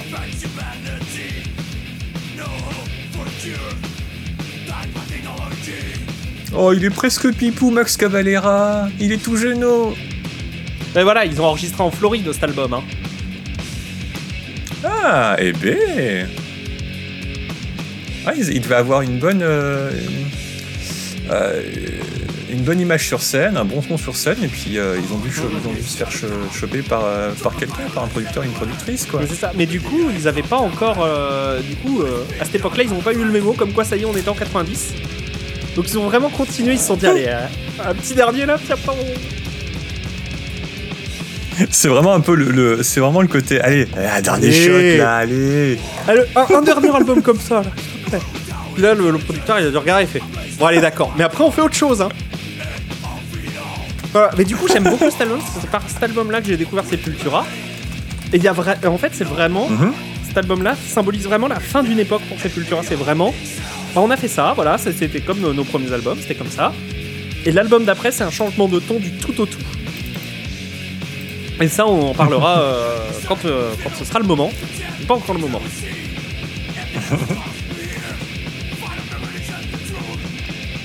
J'imagine tellement Max Cavalera qui fait au producteur S'il te plaît Bon après l'album a été un succès hein. euh. Il a extrêmement bien marché hein. Ah bah, ça les, ça les a Mmh. propulsés, il me semble. hein. Oreille ça a été un très bon coup mais ça ne sera toujours pas ça, sera, ça ne sera rien par rapport au coup d'après, euh, l'album d'après qui lui euh, est un monument. Point. C'est une référence l'album Mhm. d'après. C'est pour ça qu'on quand on pense à Sepultura maintenant, on pense tout de suite aux deux autres albums qui ont suivi et pas du tout à celui-là. Ouais, et même euh, l'album de Mmh, 8 aussi. ans plus tard aussi. Hein. Mais euh, bah, c'est au point que euh, quelques, je sais pas en quelle année, mais Sepultura fera quand même un morceau qui s'appelle mmh. Rise Again, hein, donc euh, tu te dis bon, bah allez. ça c'était le, c'était pour finir le, verre de shot. Petite goutte là. eh. Et voilà, et ça c'est tellement 80 aussi, ah ce bah passage-là. C'est un morceau à moche, c'est un passage à moche. Ah oui, c'est une moche part typicale 80, genre Metallica aurait pu la chier celle-là. Hein. Ah, Metallica Master of Puppets aurait pu la chier cette partie-là.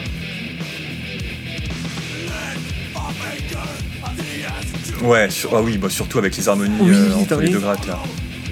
C'est pour ça, genre, c'est du trash death un peu bas du front, un petit peu euh, rentre dedans, mhm. mais ultra efficace et qui a parfaitement digéré ses mhm. influences aussi, tu vois. Bah, c'est peut-être aussi euh, Metallica parce que Metallica a aussi de grosses influences punk. Mmh. Et euh, ah bah, le, trash, hein, c'est aussi beaucoup les. Euh, bah, le trash aussi, mais euh, tous les groupes de trash n'ont pas des influences punk comme Metallica, tu vois. Sûr, sûr. les influences punk, c'est aussi l'énergie et l'efficacité en premier, tu vois. La mélodie, c'est pas forcément. Enfin, la, technicité et la mélodie, c'est pas forcément ce qui est en premier quoi, dans, dans, le, dans le truc. Alors. Bon, je voulais pas faire un. Je voulais pas faire un, un truc sans transition vraiment. Du coup, le morceau d'après, euh, on reste euh, dans un truc euh, un, peu plus speed. C'est la violence? Mais c'est pas, c'est pas la violence, c'est plus entraînant, je dirais. Bah, moi, je trouve ça entraînant. c'est un groupe qui a beaucoup été qui est beaucoup révéré dans la scène métal. leur chanteur disait, à chaque début de concert, leur chanteur disait on est un, un, tel groupe et on, et on joue du rock and roll. Ouais, ok, je pense savoir qui c'est. Voilà, c'était sûr. J'en ai pas mis parce que je me suis douté que t'en aurais mis. Bah, en, fait, en vrai, j'ai deux morceaux pour cette, cette année et cet album. Euh, et le deuxième morceau de cet album est totalement différent et justement plus intéressant au niveau euh, prise de risque. Parce que. Euh, et même, il y a un autre morceau de cet album-là qui est 1916, qui, qui avec des morceaux avec au moins un morceau qui parle d'un mec qui est à la Première Guerre mondiale et qui, raconte euh, bah, la merde que c'est sur le front en fait. Moi je dis quand même un euh, paix à son âme à Lémi Motorhead, lui et sa collection d'objets nazis. Oui, oui, oui, bon bah oui, voilà. oui, ah. c'est... On dit qu'on parle pas mal des morts, mais bon, au bout d'un moment, faut, remettre les, frais, les, les, faits, hein, bon voilà. Oui, c'est un intérêt spé très, euh, très spé, on va dire ça comme ça. Euh, Alors après, au-delà de ça, euh, je vais peut-être m'avancer et je vais peut-être dire des bêtises, mais il me semble que au moins niveau sexisme, il n'était pas, il était pas dégueu. Il a beaucoup aidé des groupes de meufs qui faisaient un peu le même son, bah, genre Girls School, etc. il a beaucoup poussé des meufs et tout ça. Enfin, il n'était pas du genre à, à voir les meufs par, par en haut. Tu et puis à les voir comme des intrus, comme beaucoup de groupes de, ce, bah, de métal et de rock, il faut le dire. Hein ça reste un milieu qui est très bah masculin et euh, très, euh, très blanc aussi, hein, soyons honnêtes. Aussi, ouais, aussi. Très masculin, très cis et très blanc. Et euh, bah ça fait un peu chier et très hétéro aussi, ce qui fait que bah en fait les, la place des femmes dans le rock et surtout bah, dans ces époques, dans ces années-là, etc. Bah elles sont en combi moulante et elles posent, voilà, comme on le mm. voit dans le clip actuellement pour ceux qui sont sur le stream, oui. voilà. Et heureusement, on n'est plus dans l'imagerie des années 80 où la femme est enchaînée euh, au bout d'une laisse euh, à côté d'un homme viril mm. qui lui est en slip. C'est un peu mieux. C'est pas encore dingo, quoi. Hein. Alors par contre, les meufs, je leur chaurerais bien leur robe. Hein. Oui, bah oui, oui, oui, oui, Voilà. Alors moi, il me reste encore deux musiques hein, de mon côté, et après j'aurais fini pour 91. Si tu veux enchaîner, euh, tu peux, tu peux. Hein. C'était juste pour mettre rapidement ce morceau-là. Ah, moi, c'est un. Là, j'enchaîne sur un groupe que j'écoute pas beaucoup non plus. Alors, j'aime beaucoup cette musique, clairement. Mais en vrai. Est-ce que c'était indispensable Ça fait 91. Est-ce que en 1991, ça valait le coup de sortir ça? Oh, moi aussi, quand même. Euh c'est pas trop dans son temps, je le trouve, tu vois. Hmm. Je sais pas, j'ai vraiment l'impression qu'il y a un énorme décalage entre l'époque et ce, et ce morceau. C'est très, euh, très justement significatif du début des années 90 euh, et du rock indé en fait. C'est ça euh, dire, euh, t'en connais beaucoup des morceaux euh, aussi populaires et aussi ancrés dans l'imaginaire collectif avec de la mandoline. Non, mais c'est pour ça que je suis très contente qu'il existe hein, ce morceau. Oh, ah, d'accord. Bigger. Bigger. You, you wanna ben voilà, et rien que pour le, pour le chant, j'adore le chanteur de Rem. C'est REM. c'est pas Rem. Rem, c'est les chocos-Rem, c'est des gâteaux. J'adore ces gâteaux. Ils sont super fat, j'adore. Le pire, c'est que je blague même pas. The corner. Petit fun fact pour celles qui, euh, qui trouveront ça drôle. Euh, est-ce que tu sais euh, pourquoi REM, la signification du nom du groupe Pas du tout. Eh bien, c'est euh, les initiales de Rapid Eye Movement. Donc, quand tu rêves, en fait, tes yeux, ben, je sais pas si t'as déjà vu un chat ou un chien de, oui, oui, ça fait rêver. et ça fait clic, clic, clic, clic. T'as les yeux qui font clic, clic, clic, clic. Et ben, en fait, les humains et les humaines font ça aussi. Et donc, c'est le, je vais pas dire le syndrome, mais c'est la manifestation d'un rêve pour quelqu'un qui rêve. Qui rêve.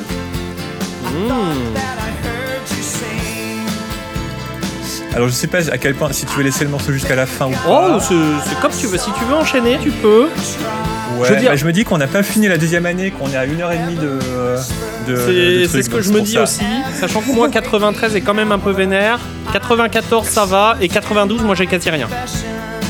Ouais, là on, on, va finir rapidement 91. Je vais mettre le prochain morceau qui est pour le coup. moi je propose qu'on bah, fasse une bien que pause là, une fois qu'on aura fini 91. Ouais, en plein milieu du truc, exactement. Ça. Pas mal petite pause bio pour, euh, pour qui veut. Bah, pause pipi, euh, pause et, caca et pause clope. Bah oui, c'est ce que je dis, pause bio. et euh, AFK bio, certaines personnes disent. Euh, mais oui, c'est bien que tu, après Motorhead et Sepultura, tu aies mis un, truc un peu plus doux, mhm. parce que ça aussi, c'est très très représentatif du rock des années 90, quoi, je trouve. Alors je connais même pas le groupe pour le dire. Mais oui.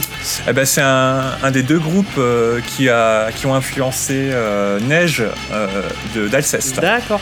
Mais oui, oui, en effet, parce que les années 90, on a oublié de le dire, mais pour l'Europe, pour la plupart, c'est quand même des mecs, ils ont découvert qu'il y avait la disto, puis à côté, il y a l'autre le, l'autre potard qui s'appelle le Gain. Et ils ont fait, mais attends, on peut le monter aussi celui-là Puis après, ils ont vu qu'il y avait un autre potard, c'était Overdrive, ils ont fait, mais let's go et du coup, on se retrouve avec un son complètement euh, ultra disto, ultra, euh, ultra saturé, etc. À tel point qu'on sait plus si c'est le même accord ou pas qu'on écoute depuis le début, hein, pour des fois. Et qui donne cet aspect hyper, euh, bah, hyper grunge, hyper garage, hyper sombre. Bah c'est, là, techniquement, c'est du shoegaze en fait. Euh, si je dis pas de conneries, je sais pas si c'est une, légende urbaine ou si c'est vrai. Euh, on a appelé ça le shoegaze parce que les, musiciens et musiciennes euh, regardaient leurs chaussures en jouant sur scène. Comme le crapcore Donc chou, chaussures, gaze, le, gaze, le, regard fixe. Mais ouais, ce que j'aime beaucoup, c'est que justement, tu as beaucoup de disto, la, gratte est très agressive, très acide, très, très coupante mais le chant est, très, très doux. Et euh, le chant, c'est limite de la SMR, tu vois. Et c'est pour ça que c'est pas étonnant que ce soit un groupe qui est beaucoup influencé. Euh, ouais, c'est pas étonnant du tout. Hein. Et pareil, hein, ancré dans son époque, là, pour le bah, coup. Clairement. Hein. Et puis même le clip en lui-même, là, avec les, surimpressions de, de guitare sur les visages qui sont tristes. Et voilà, en fait, pour moi, c'est ça les années 90 des gens qui mettent trop de disto et qui ont l'air d'être shootés à la naphtaline. bah en fait, euh, soit t'étais euh, totalement nihiliste et, euh, et, tu parlais à quel point le monde c'est de la merde et que t'as envie de crever, soit toi, soit t'avais un peu une vision romantisée du truc et que ah, c'est quand même pas mal de prendre du LSD et, des, psychotropes et des hallucinogènes. C'est vraiment les deux moods. Me only have two moods. C'est les années 90. Soit tu prends du LSD et t'écoutes de la techno giga vénère, Soit t'écoutes du rock dépressif. Tu prends de l'héroïne ou. Et tu prends. tu, prends du, tu fumes du shit à donf en fait. Hein. Ou, ou de l'héros. directement, hein, oui. Don't do drugs, kid. drugs, c'est mal, Alors si tu veux.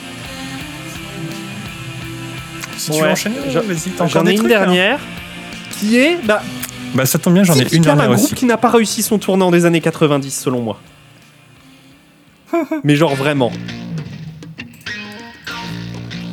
Parce que en fait, C'est Oui. quoi, c'est YouTube ça J'ai pas, rega- Oui, j'ai oui. pas regardé l'écran. YouTube Ah oui, dans les le- années euh, Mysterious 90. Waves, ouais. Bah, on s'en branle un peu quand même en vrai. Hein. Euh, Ah, il y a un morceau que j'aime bien dans les années 90 et qui est pas forcément le plus aimé.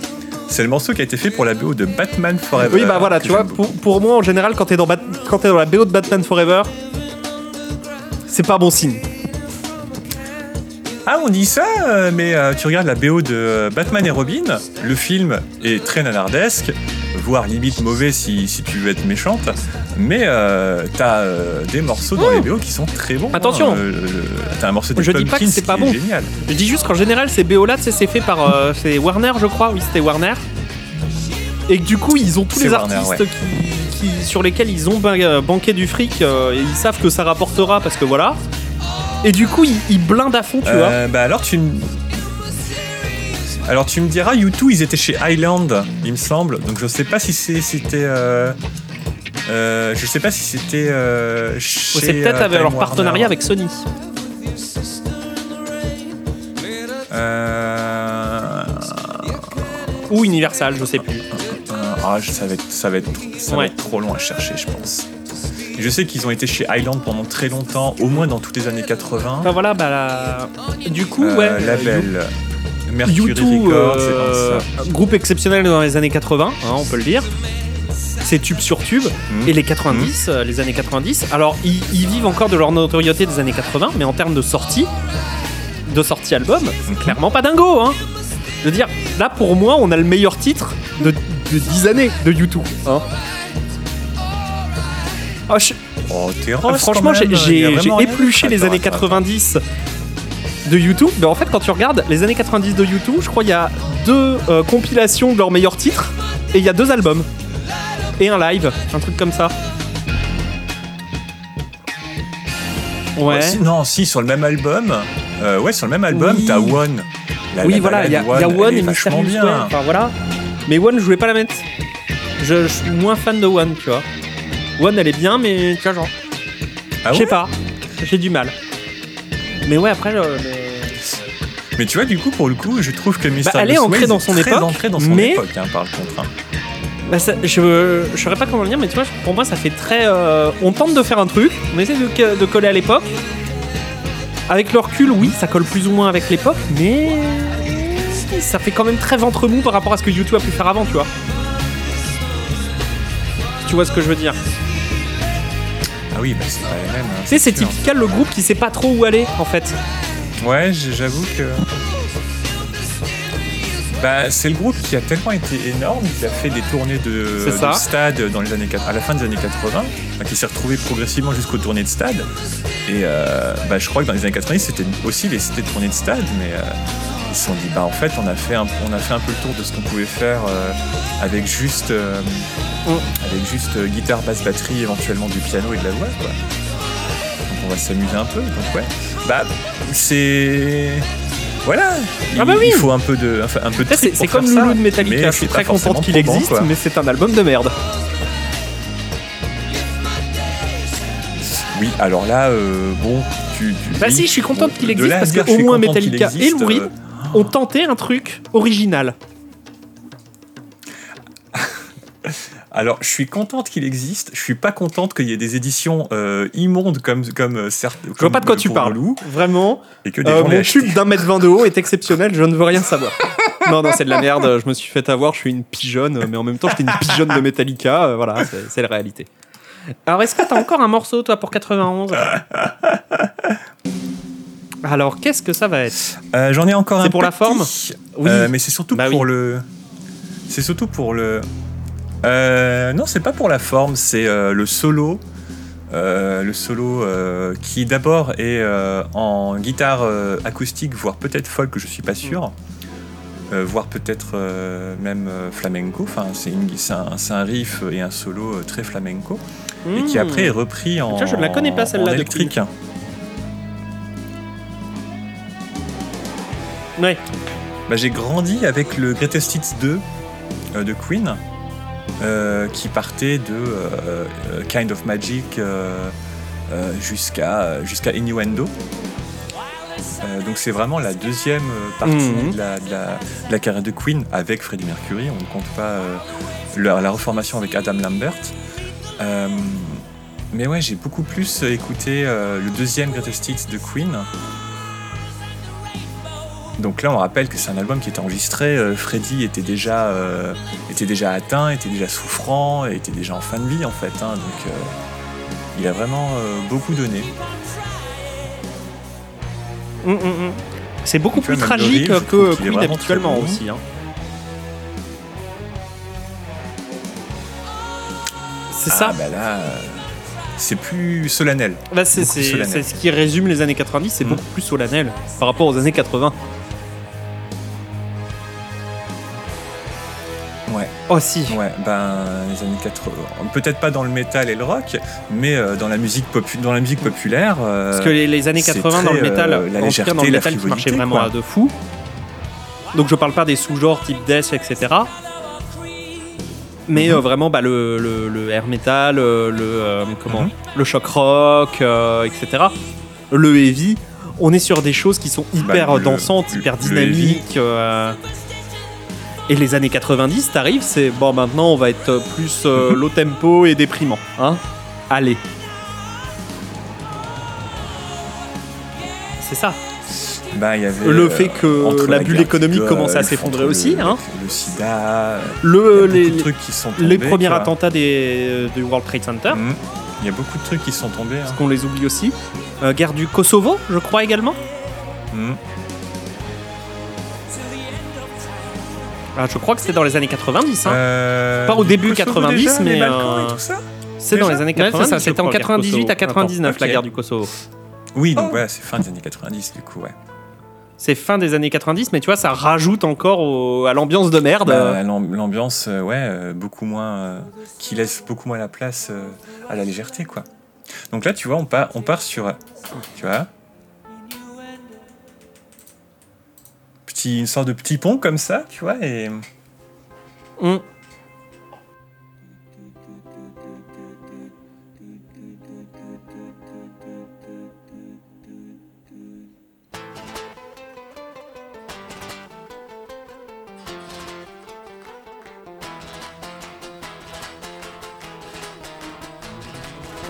et là, on va partir sur un gros truc flamenco. Ah ouais. Exceptionnel. Je la connaissais pas celle-là, mais j'adore.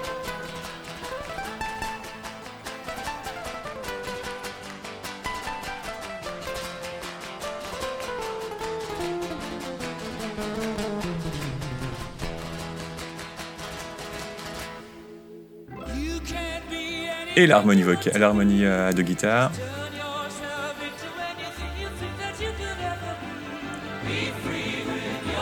J'ai envie d'être une pirate là.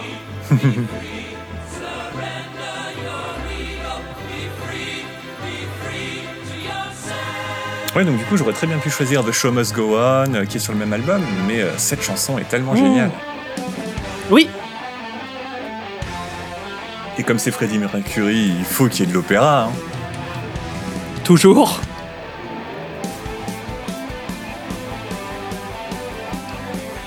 Freddie Mercury et l'art du dramatique.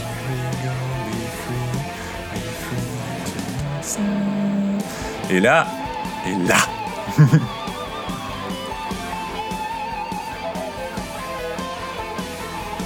Oui, bah oui. Ah, ça, c'est très 80 quand même, par contre. hein.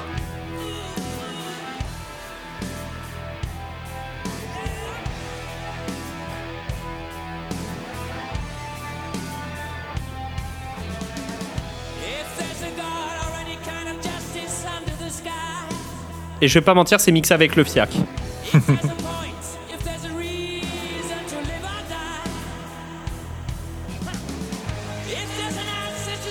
voilà. Puis du coup, là, à la fin du morceau, on revient sur euh, le thème principal du début du morceau. Oui. On revient sur le solennel, c'est bon. Ouais. Tu je vois bien le. C'est bon, vous êtes amusés Bah voilà, c'est bon. Hein. Allez. Retour à la dépression. toute petite rapide mention honorable aussi en 91 pour Mhm. un morceau très sympa à jouer à la guitare. Tom Petty and the Heartbreakers, Learning to Fly. Oui, c'est vrai que je les annonce pas, je, pourrais le dire. Donc Tom Petty qui vient, qui donc c'est l'Americana, hein, donc c'est l'Amérique un peu profonde.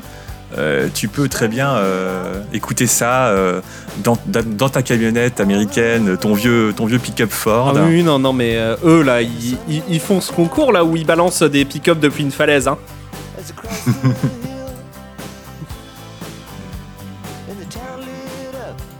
mais tu, chez, Tom Petty, je trouve qu'il y a une certaine, une certaine douceur et, mm, mm. une certaine limite bienveillance, tu vois. Tom Petty d'ailleurs qui est mort il y a quelques années. Rip à lui, n'oublions pas qu'il était hmm. néo-nazi. Pas du tout. Pas du tout. Euh, je n'en sais rien. Ah, il, me semble, il me semble pas en plus.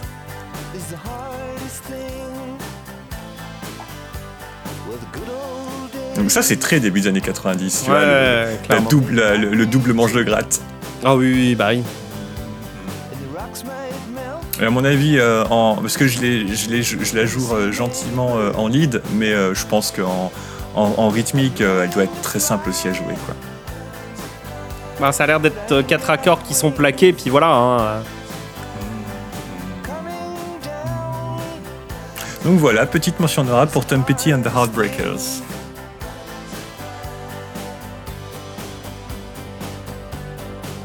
Bon, 92, qui c'est qui ouvre le bal? Euh, Alors attends, laisse-moi voir combien j'ai sur 92. 1, 2, Moi j'ai quasi rien sur 92. 6, 7.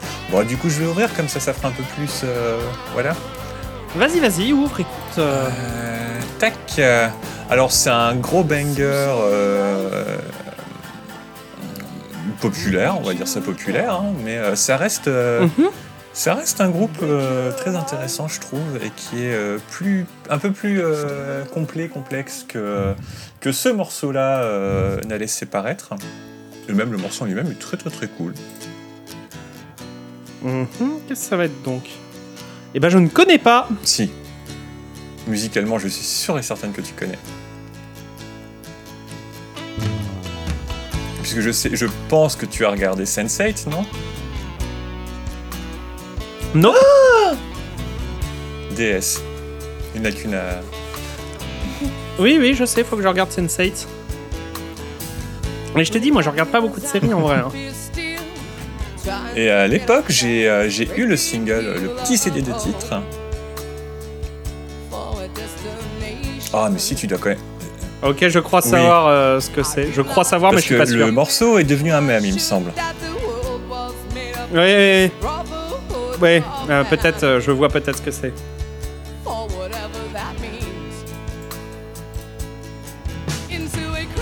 Je pense savoir, on va voir au niveau du refrain.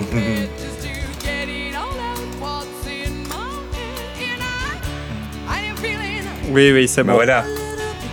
Mais du coup, moi, je connais surtout la, version électro. Oui, bah, forcément. Et ça, c'est typique aussi du début des années 90, de ce rock euh, bah indé. Alors, on me corrigera euh, peut-être dans le chat si je dis de la merde, mais il y a aussi quand même un, certain texte, euh, un certain texte féministe aussi dans ce morceau. Hein. Et il y a une batteuse, ce qui n'est pas euh, négligeable, ce qui n'est pas. Et il me semble que la personne à la basse est très gender non-conforming en plus. Oh bah oui, oui. Voilà, oui. c'est ce qui me semblait. oui, oui. Oh, et bonsoir. Il y en a, euh, personne dans ce groupe n'est très gender conforming. et bonsoir à Poukapuk, euh, Poukapuk, que je ne sais pas comment le prononcer, et bienvenue à toi.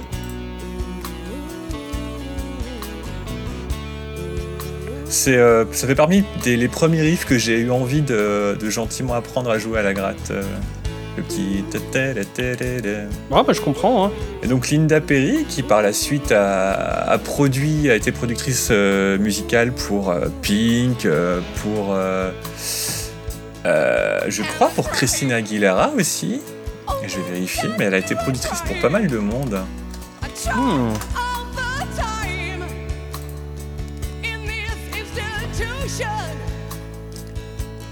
Oh, elle a produit beaucoup de monde. Elle a produit Christina Aguilera, James Blunt, euh, Vanessa Carlton, Céline Dion.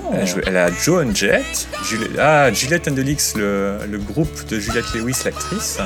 Alicia Keys, Courtney Love. Elle a produit Courtney Love, c'est vrai. Elle a produit Kelly Osbourne, la fille de, de, d'Ozzy Osbourne. Oui, oui. Elle a produit Isa Marie Presley. Oui, pareil, il n'y a pas d'Ozzy Osbourne dans nos playlists. Hein. Arrête-moi si je me trompe. Hein, non, moi j'en ai euh, pas mis. Il y a un album. C'est voulu. Il y a un album euh, de, de 91 ou 92 qui s'appelle No More Tears, mais je me rappelais même plus des, des morceaux et ça m'avait pas. Il y y a des trucs bien hein, dans les années 90 pour lui, mais pareil, euh, on s'en branle un peu de sa carrière dans les années 90. Il me semble pas que ça ait beaucoup marqué les années 90 et ça ne nous a pas euh, marqué nous-mêmes. euh. Ah, elle a produit Britney Spears, Gwen Stefani, elle a vraiment produit beaucoup de monde. euh, et Skin aussi, euh, la chanteuse de Skunk Nancy. Là, par exemple, là, le, le Par chant. contre, la, la batteuse me fait beaucoup penser à Rosia Diaz, hein, c'est un délire. Ah bah, il y a, y a- y a- y a moyen qu'il n'y ait pas, de, pas grand monde de, de- d'hétéros dans le groupe. Hein. Je serais pas étonné. Oui, clairement. euh, Clairement, ce groupe, il a pas l'air très hétéro, je vais pas mentir. C'est peut-être pas pour rien que, euh, que cette chanson euh, a été reprise pour justement Sense8, hein, parce que Hmm. Sense8 n'est pas une série très cis hétéro. hein. Non, ça, c'est- je le sais. Ça, je le sais, par contre. Courant. Il faut dire que ah, dans Sense8, il y a Jamie Clayton et Jamie Clayton. Jamie C'est pas personne.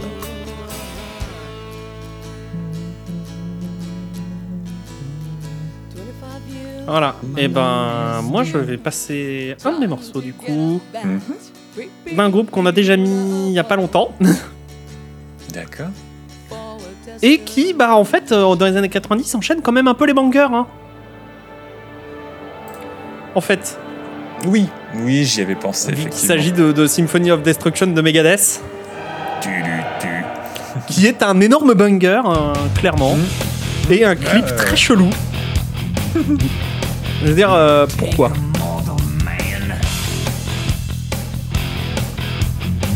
Ah bah tiens, bah, la batteuse s'appelle Dawn, comme la sœur de Buffy. Ouais. Voilà, et ce son de basse. Ah ouais, Il y a un côté rond, mais, euh, mais quand même agressif en fait. C'est ça. Bah, beaucoup d'attaques, mais euh, ils ont gardé euh, le, côté rond de la base derrière, quoi.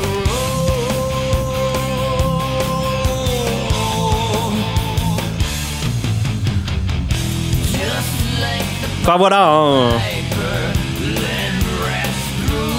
J'ai pas grand chose à dire à part c'est vachement bien.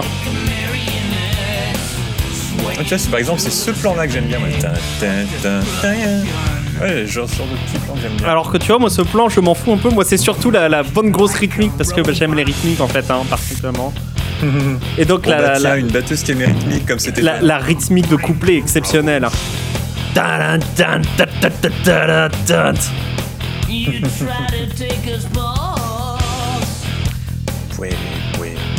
Voilà, mais c'est hyper efficace en fait. Ah oui, clairement. C'est hyper basique, mais qu'est-ce que c'est efficace, il- goddamn. Il joue au pic, Oui. le, le bassiste. du coup. Ah bah c'est pour- c'est comme ça que t'as du son agressif à la basse. hein. Si tu joues au doigt, t'as du son bien plus rond. hein. Enfin voilà, donc si tu veux passer à la suite, tu peux. Hein, euh. Ah tiens, mais je reste sur le tin, et en plus est, qui, est, qui est doublé en Mm. harmonie, donc euh, ah ouais. Euh, ben on va rester. euh, J'avais un autre truc de base, mais du coup pour faire une, euh, une transition un peu plus douce, on va mettre ça parce que ça aussi, Ah, c'est clairement quelque chose qui m'a été inculqué par euh, par les cousins cousines euh, plus plus plus âgés que moi. Ah, Def Leppard, bah oui. Du coup, est très un, un pote, euh, un ancien pote à l'époque euh, rigolait en disant De- Def l'épargne. du coup, j'étais en train d'imaginer, euh, euh, je sais pas, n'importe quel membre du groupe qui, qui était un écureuil qui, qui faisait qui- avec de l'argent.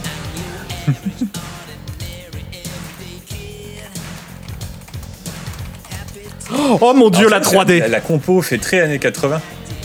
Ah Oh mais mon non. Dieu Ah, Ça oui. Ah, Oh la vache oh, Oh, le futur Ah non mais ah mais t'étais Ah pas j'étais hein. pas prête pour ça. Mon... Mais... Mais maintenant, même nos previews, elles sont de meilleure qualité que ça. Oh là Oh, c'est une angoisse sans nom. Ah bah 92 hein. C'est la même année que Terminator 2 hein. bah là tu vois ça me fait penser plus euh, au, euh, l'homme, euh, au cobaye, le film Le Cobaye. Mais le cobaye je crois c'est même le cobaye c'est mieux fait. Ah oui oui bien sûr. Oh la vache. Let's get right out of here.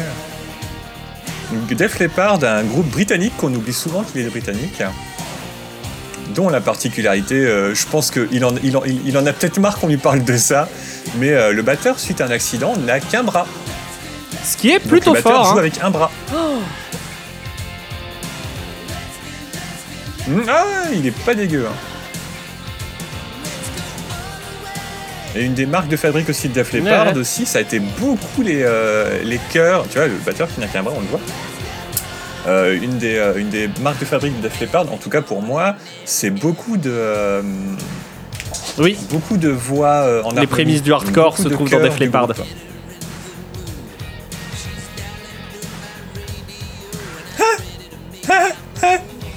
Vous ah, salue. Hein. On n'a pas de puriste punk hardcore là dans, dans, le chat. Je doute que ce soit une cam, on sait jamais. Yep. Ouais, ouais, bah euh, là, j'ai, moi j'ai la suite. Hein, euh. à, minuit. La suite, bah pareil, on va retourner dans le violent parce que j'ai quasi que du violent hein, euh, pour cette année. De toute façon, j'ai quasi rien moi, donc voilà. Non. Mais pareil, on va aller bah sur un groupe mythique qui a eu ses heures de gloire dans les années 90. là, pour le coup, eux, c'est les années 90 leur domaine. À savoir Pantera et donc la musique Woke. Du moins Walk. Et non pas Woke. bon, même si le chanteur a très mal tourné. Faire, hein, avoir une crise cardiaque à, Jean-Michel Blanquer. Oh bah en même temps, les mecs, euh, depuis ça faisait des années qu'ils étaient contents d'avoir des drapeaux Donc, pour, sur scène, pour euh, remettre un petit peu, du suprémacisme dans le contexte, hein, le chanteur que l'on voit là à l'écran. Ah, voilà, Phil Anselmo, merci. J'avais un petit, euh, un petit blanc, un petit blanc, petit trou voilà, et ben il y a une dizaine d'années, je crois, hein, c'était en 2013-2014, un truc comme ça. Un petit blanc musclé. Pendant un. Ah, c'est. Ah oui, oui, c'était oui, c'était pas si récent que ça non plus. Hein. Oh, t'es sûr Donc avec son groupe euh, Down, du coup, et ben il a fait littéralement sur scène un salut nazi en criant White Power. Bon, après, euh, les gens l'ont ont dit c'est pas ouf. Ce à quoi il a dit. En effet, mais en vrai, euh, c'était une blague. Et puis, je parlais pas des blancs, c'était pas pour le suprémacisme blanc, c'était pour le vin blanc. Mais je me retire du groupe Down, euh, du coup. Donc, tant mieux, il n'est plus dans le groupe et euh, son excuse est nulle à chier. Voilà.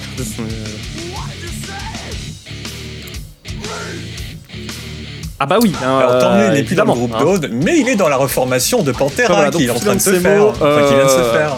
On oublie, hein. C'est pas bien. Mais voilà, on pouvait pas passer à côté de Pantera dans les années 90. C'était.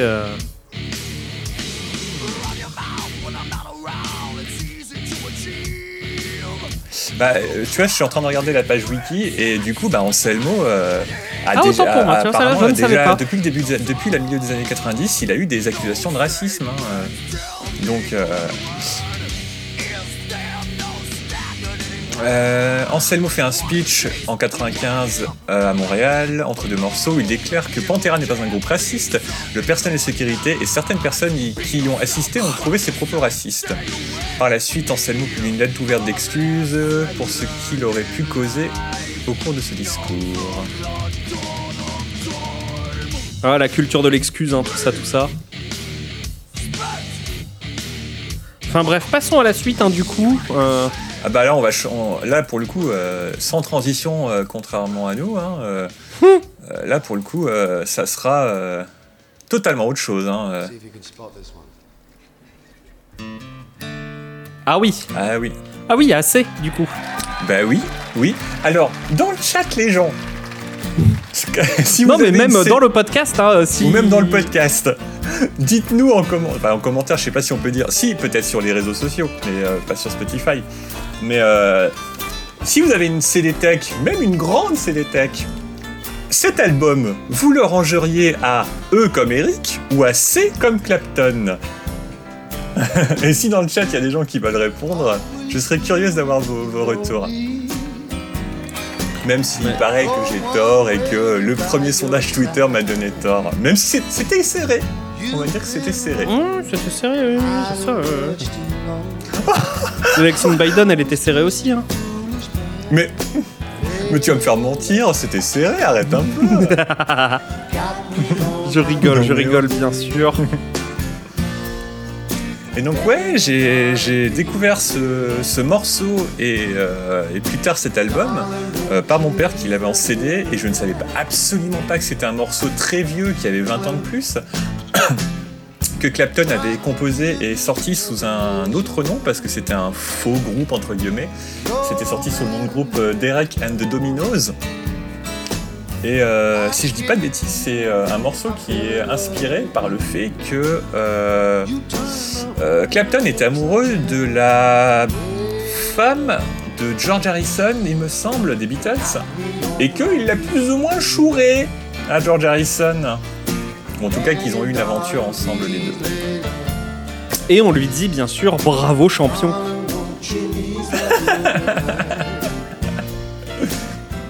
on, sort le brocode et on lui dit noise. Noise. non, on fait pas ça. Non, on ne va pas sortir le brocode. Euh. Mais si je l'ai, on peut aller le chercher hein, si on veut. Hein. Bah, euh, il faudrait que ce soit moi qui le cherche vu qu'il est ici pour l'instant, mais oui. Ah oui, c'est toi qui l'as du coup. Non, c'est moi qui l'ai. Ouais. Ah non, non, il était dans les cartons, il est là, il me ah. semble. Tant pour moi.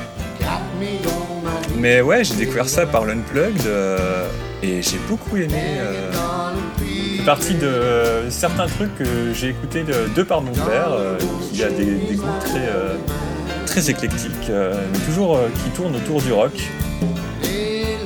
J'ai eu la chance d'avoir un père très calé musicalement et très intéressant. Bah, j'ai eu la chance, il est encore vivant. Oh là là, qu'est-ce que je dis? Euh, là, on va passer sur le solo. Donc, si tu veux, si tu veux. Ouais, bah, moi, je vais proposer, du coup, vu qu'avant c'était raciste. Alors, un groupe racisé, ça, sera pas un groupe racisé, mais ce sera un groupe anticapitaliste à tendance communiste et révolutionnaire. Et surtout hmm. anti-système. Je... Picture Me intrigue.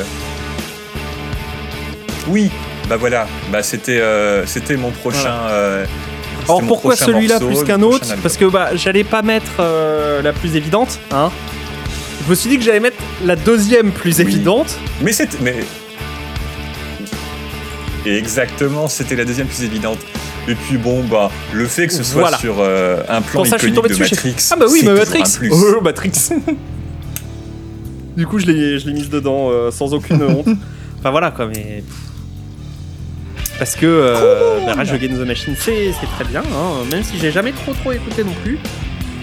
Et récemment, ils se sont illustrés euh, de manière euh, très positive. Parce que la droite, d'un coup, s'est rendu compte que Rage Against the Machine, eh ben, c'était pas de droite. Bah, c'est surtout que des gens se sont rendus compte que Rage Against the Machine, c'était pas juste de la musique, bah, je vais dire, euh, écoutez un peu les paroles. Enfin, surtout, surtout que ce soit des gens anglophones qui se rendent pas compte de ça, ou les paroles, euh, bah, les gens les comprennent. au bout d'un moment, euh, dès le premier album, ça parlait de, je sais plus comment il s'appelle, le, mec, le mec amérindien qui est emprisonné pour pour que dalle. Oui, non, mais voilà, c'est-à-dire que c'est. Il y, a tout un tas de trucs. C'est un groupe qui de base a toujours été très engagé, etc. Et donc, du coup, le fait que la droite le découvre que maintenant, je trouve ça très drôle. Ah ouais, clairement. Bah, il y a quand même des gens qui disent euh, Oh bah dis donc, euh, les nouvelles séries Star Trek elles sont quand même vachement politiques et vachement progressistes, hein, c'est quand même chiant. Hein. les gars, c'est un petit peu bon, les gens, Star Trek en fait. Euh. Oh non, le ciel il est bleu, casse les couilles. Hum. Voilà. Ah bah, fun fact, quand j'étais petite, je me suis, je me suis posé la question et qu'est-ce qui nous prouve pas que le ciel est vert ou rouge et qu'on n'est pas on, tous a des tests pour ça. et Hein C'est le genre de truc que tu te dis quand non mais pas forcément daltonien, daltonienne, mais euh, que, que Ah, l'humanité bah, ça entière n'a pas euh, une vision déformée.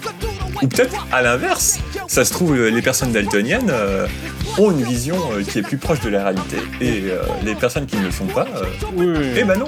Enfin voilà, moi j'ai fini pour C'était Du 92. pur shitpost, hein, ce que je viens de faire. Moi j'ai fini pour 92 là. hein. Euh, Pardon? Oh, bon, j'ai encore deux trois trucs. Euh, bah, je vais mettre rapidement le Oui. morceau que moi j'avais choisi Oui, sur bah cet oui, oui. album. Bah ouais. Ah, voilà, rien que le nom, Take the Power Back. Take the Power Back. Attends, genre- Mais euh, ah là là. Oui. Enfin, voilà, et on, on peut dire aussi qu'il y a une. euh, comment Comme Pantera et euh, Alors- RATM, du coup, pour les deux. Là arrive un petit peu ce- cet aspect beaucoup plus groovy du rock et du métal. Mhm. Avec eux à cette période-là. Bah, euh, faut dire aussi que Bah oui. RATM euh, a, a eu des grosses influences euh, du hip-hop et euh, de musique, euh, ben, on va dire les choses comme elles sont, de musique moins blanche, hein, de musique plus, ben, plus, entre guillemets noire, donc de la soul, etc. Donc des influences plus rythmiques et plus dansées en général. Donc foncièrement, ça se ressent quoi. Ouais. Tu vois, c'est comme ça et surtout le Ah oui, non, mais tu remplaces ça par La- des, par la des montée à trompettes et c'était bon là pour la montée que t'avais fait. hein. Non mais tu sais, un, un orchestre plus, euh, plus Mais- soul disco funk, tu vois. Pourquoi des trompettes Tu vois ce que je veux dire Pas forcément des trompettes, mais des cuivres en général, tu vois. Ah oui, d'accord, oui. Oui, d'accord, oui, oui, des cuivres, oui, des cuivres, euh, ouais. Bam, bam, bam,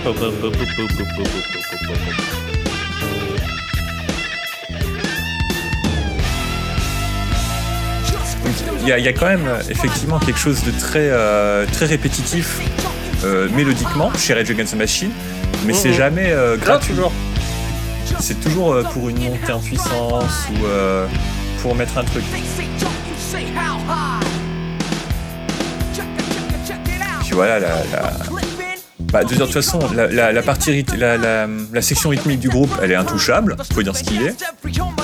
Euh, Tom Morello, euh, bah, le, le- sur, sur la pochette même, euh, la, back, la back cover de l'album, c'était marqué tout cet album a été enregistré avec euh, des guitares, des basses, des- une batterie et des voix. Rien d'autre. C'est pour vraiment dire, bah, en fait, non, on n'a on a pas, de, Mm. pas, de, pas de synthé, on n'a pas de boîte à rythme, on a tout fait à la main. Moi j'ai plus rien à des grands 92, garçons, moi j'ai tout épuisé. Bah, 92 pour moi c'est un peu le ventre mou. Hein. Euh, du coup, t'avais dit que t'avais plus rien pas grand-chose pour 92 hein.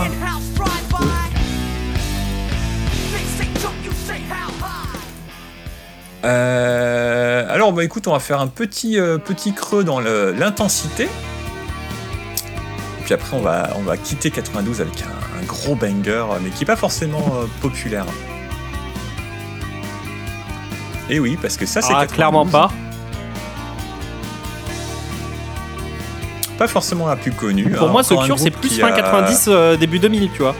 Pas la plus non. connue. euh, Mais non, mais ça, c'est dans ma tête, un hein. très bon morceau. Ah oui, parce que The Cure, euh, enfin, ils ont commencé en 79, je crois, ou 80, avec Killing, enfin, euh, Three Imaginary Boys. euh, euh, je crois que c'est 78 ou 79.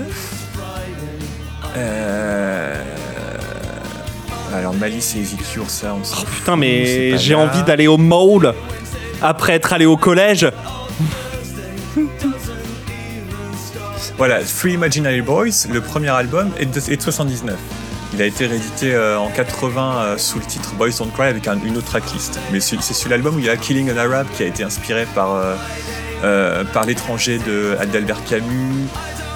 Et, et pour le coup, les premiers albums sont. Le premier album est très post-punk.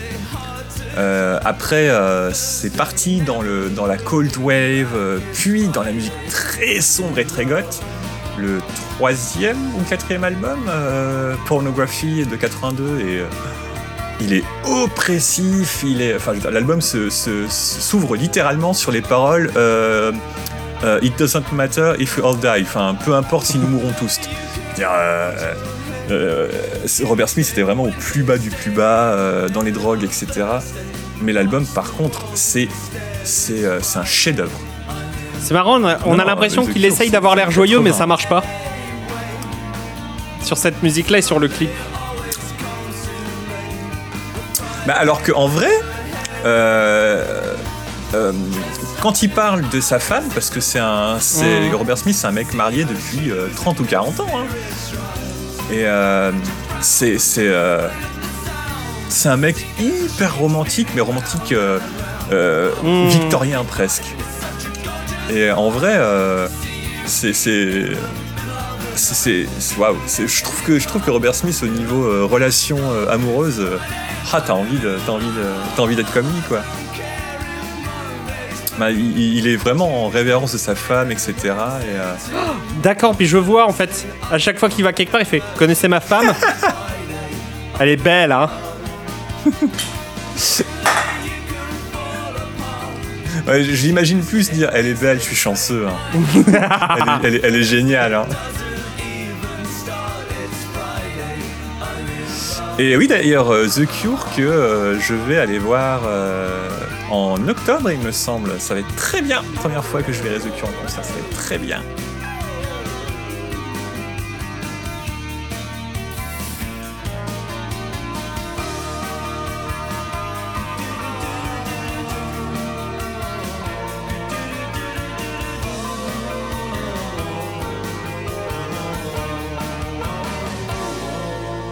Et euh, du coup, on finit 92 avec totalement un autre mood. Un gigabanger, hein, comme tu as dit. Oui, bah Ministry, oui, mais pareil.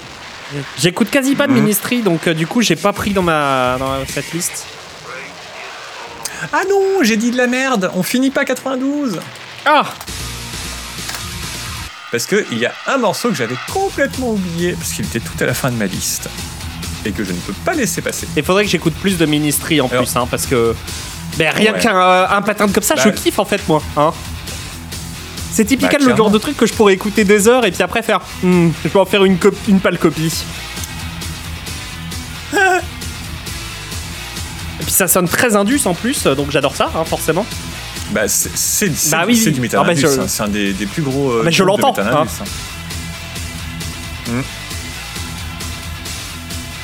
J'ai découvert ce morceau euh, par une carte blanche à Marilyn Manson. Et voilà, pareil. Donc oui, euh, on va, vu qu'on a évoqué son nom, on ne, on ne, diffusera pas de Marilyn Manson dans, dans, dans les deux épisodes. Hein. Même si... Oui, c'est vrai, c'est un... voilà, même s'il a eu une importance euh, dans les années 90, etc., musicalement parlant. Et eh ben, au vu des, bah, de l'état des choses avec Marilyn Manson, c'est mort, c'est archi mort. Alors jury pour la référence du c'est mort, c'est archi mort, hein, pas pour. Euh, voilà. Hein. Et soutien aux victimes, évidemment. Si. Mmh, clairement. Si on doit le dire. Euh, bah, du coup, ce sera très bien qu'on en ait parlé rapidement, parce que justement, euh, le morceau par lequel on va finir 92 sera. Parce qu'on ne peut pas parler, on ne peut pas parler du rock mhm. Euh, au début des années 90, sans parler du mouvement des Riot Girls. Mais dis-moi, Agathe, c'est quoi les Riot Girls? Eh ben en fait, dans les années 80, euh, les meufs allaient au concert de punk, sauf qu'elles se faisaient très maltraiter. Et euh, au bout d'un moment, elles en ont eu ras le cul. Et elles se sont dit, bon, on va faire, on va faire nos groupes à nous. Hein, de toute façon, c'est du punk, on n'est absolument pas obligé d'être des techniciennes de ouf. Et elles ont monté un mouvement, en fait, un mouvement solidaire de sororité entre meufs. Et elles ont monté des groupes.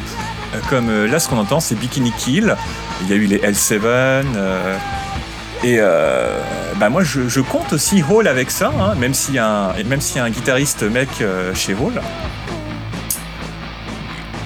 Et, et ben, le mouvement Riot Girls, c'est vraiment, c'est vraiment cool parce que euh, bah, les gens se sont rendus compte que bah ouais, il y avait des nanas, euh, elles faisaient du, elles faisaient du son, elles étaient pas des manches, contrairement à la croyance populaire des mecs euh, sur les scènes là. Et bah c'est vachement cool, hein. parce que on a beau, on a, eu beau avoir des groupes comme comme Joan Jett and, and the Black Hearts, je crois.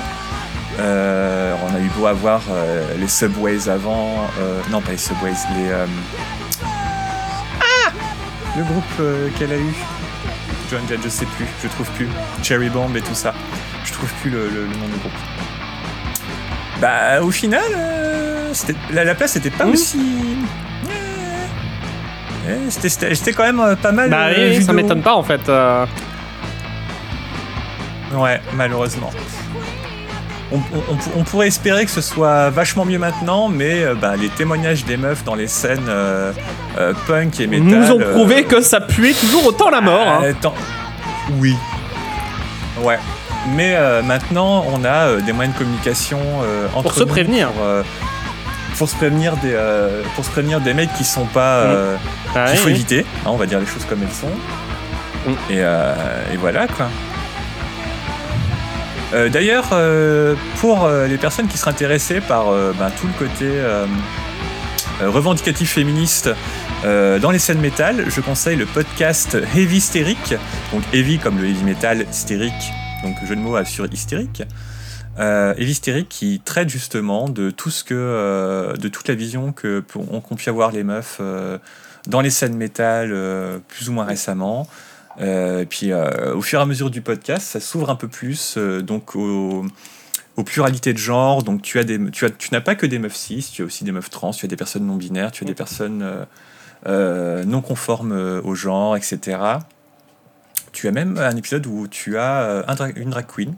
Donc et le, ben le, le, podcast est vachement cool et il est, il est, bah, il est génial. Franchement, c'est assez, à écouter. Ouais, euh, j'ai quelque chose 93. 93. C'est des gens en 93. Ils ont rien à faire. C'est des gens. Euh, ils Non, ils ne tombent pas. C'est des gens qui tombent. Ils ne tombent pas. Non, c'est pas ça. Mais à vrai dire, je pense que c'est un moment où on s'en branle d'eux. Genre, vraiment, personne n'en a rien à foutre. C'est plus le moment. Et eux, ils ont pas eu le mémo qu'on était en 93. eux, dans leur tête, on est en 86. Et du coup, il y a ça qui sort. Bah, euh...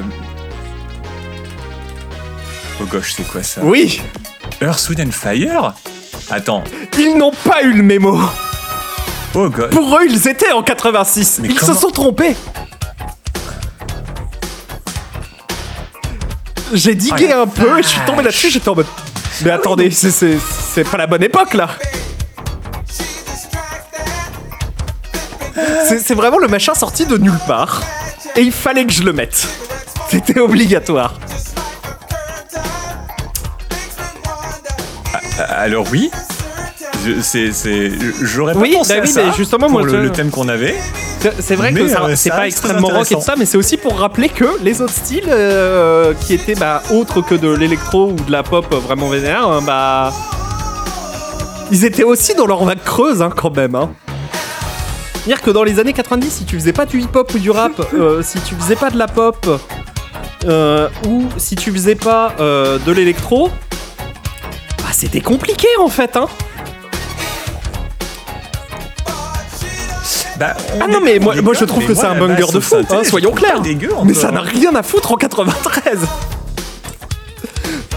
Le, le machin, il doit bah, sortir en 85, 86 à la limite. Euh, j'avoue que moi, tu me dis, c'est sur la BO du flic de Beverly Hills 2, euh, moi je suis ok.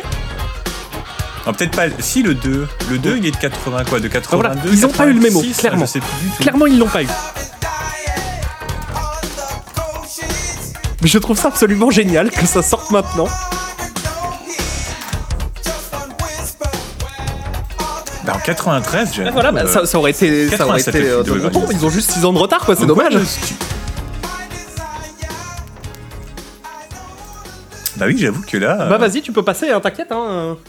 Euh.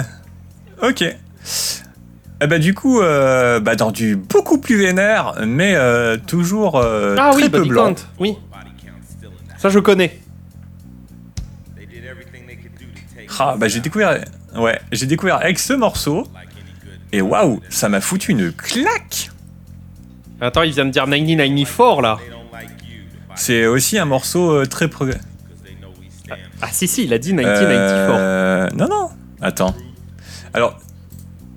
Alors attends, je vais vérifier, mais je crois que j'ai sur le. Sur le...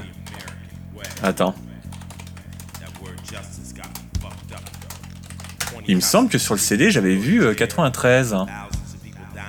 Eh bah, Ah, ça sera pour- si ça c'est sera pas pour 94. 94, Alors, hein, bah, voilà. écoutez, bah, les gens, my bad. C'est bien ce que je me disais. Hein. Mais c'est pas grave, c'est- tout. hein, Maintenant qu'elle est là. Eh ben, je, ben, je, mes plus grandes confuses. Oui, bah ouais, mes plus grandes confuses. Euh, écoutez, je, bah, je, c'est trop bizarre. J'ai du mal lire sur le, sur le, à l'arrière de mon CD. Mais pareil, body count niveau, euh, niveau hybridation, on est pas mal non plus. Hein. Ah oui, oui, oui. oui. Et euh, Oui. Ah oui, oui, hybridation et niveau euh, militantisme euh, de gauche. Hein, euh, je veux dire, Cop- euh, Body Count a quand même fait un morceau qui s'appelle Cop Killer. euh, oh, c'est très. euh, ah oui, c'est très les revendications. Bah, c'est un peu. ça pourrait être. les, genre Mhm. les, les, les, les enfants des Black Panthers, quoi, à peu près. Et ouais, le, et le son est très. ah, il il est très, très impactant, je trouve. Juste passer sur. euh, Non, un poil après.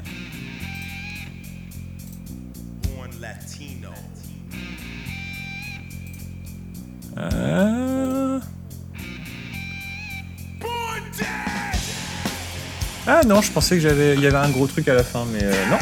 Et bah écoute, Euh, euh, ouais, bah, si peut-être un petit truc si là. veux, un, un tout euh, petit switcher. truc pareil, hein, c'est pas du tout.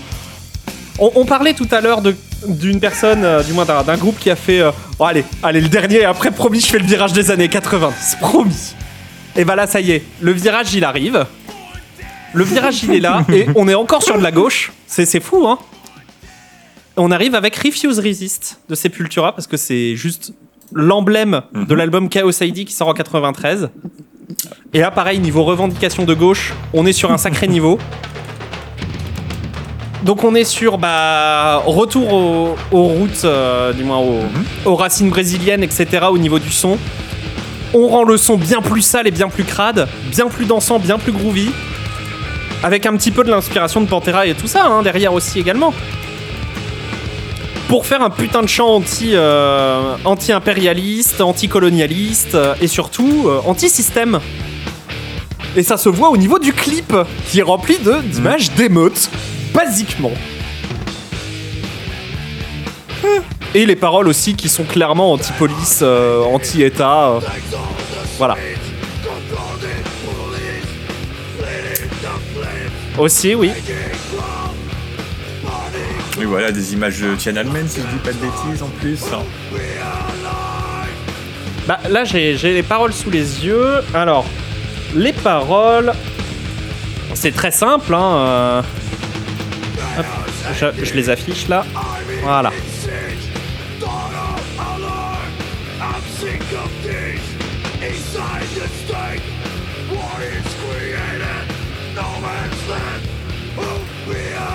Voilà.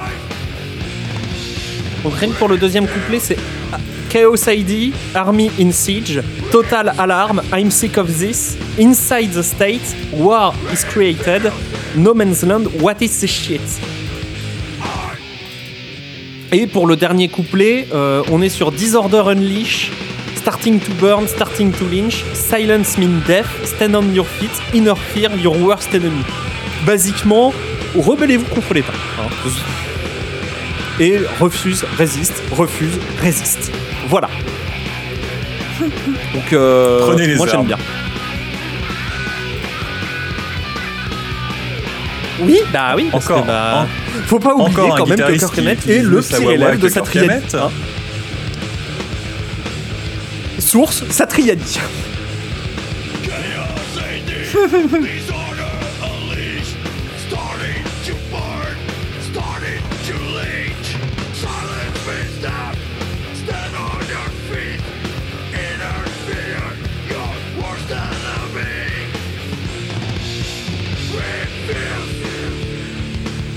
Enfin voilà, et du coup, c'est. euh, Ce qui est arrivé aussi par la suite, c'est que Sepultura a beaucoup tourné avec les tambours du Bronx aussi. C'est bah, de la percussion de rue sur, sur du bidon, sur du baril. Bah, je, sais, je connais que de nom, j'ai jamais trop écouté.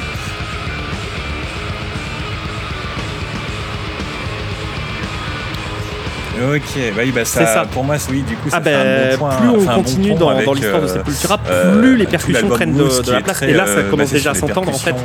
Et, des trucs très tribaux. Et c'est pour ça que je dis que c'est important en fait, parce que quand on voit Arise en 91 et ça en 93, mm. oui, bah voilà. c'est un monde entre les deux. Hein. Mm. Vraiment, c'est. Ouais, je disais vraiment, c'est. Ah bah oui, oui, clairement, oui. Le, bah écoute, on va... cet album-là en, en, 93, c'est vraiment bon. maintenant, c'est bon. On a, on a, fini les années 80, le trash death, tout ça, machin. Maintenant, on va faire un, un truc vraiment nouveau, quoi.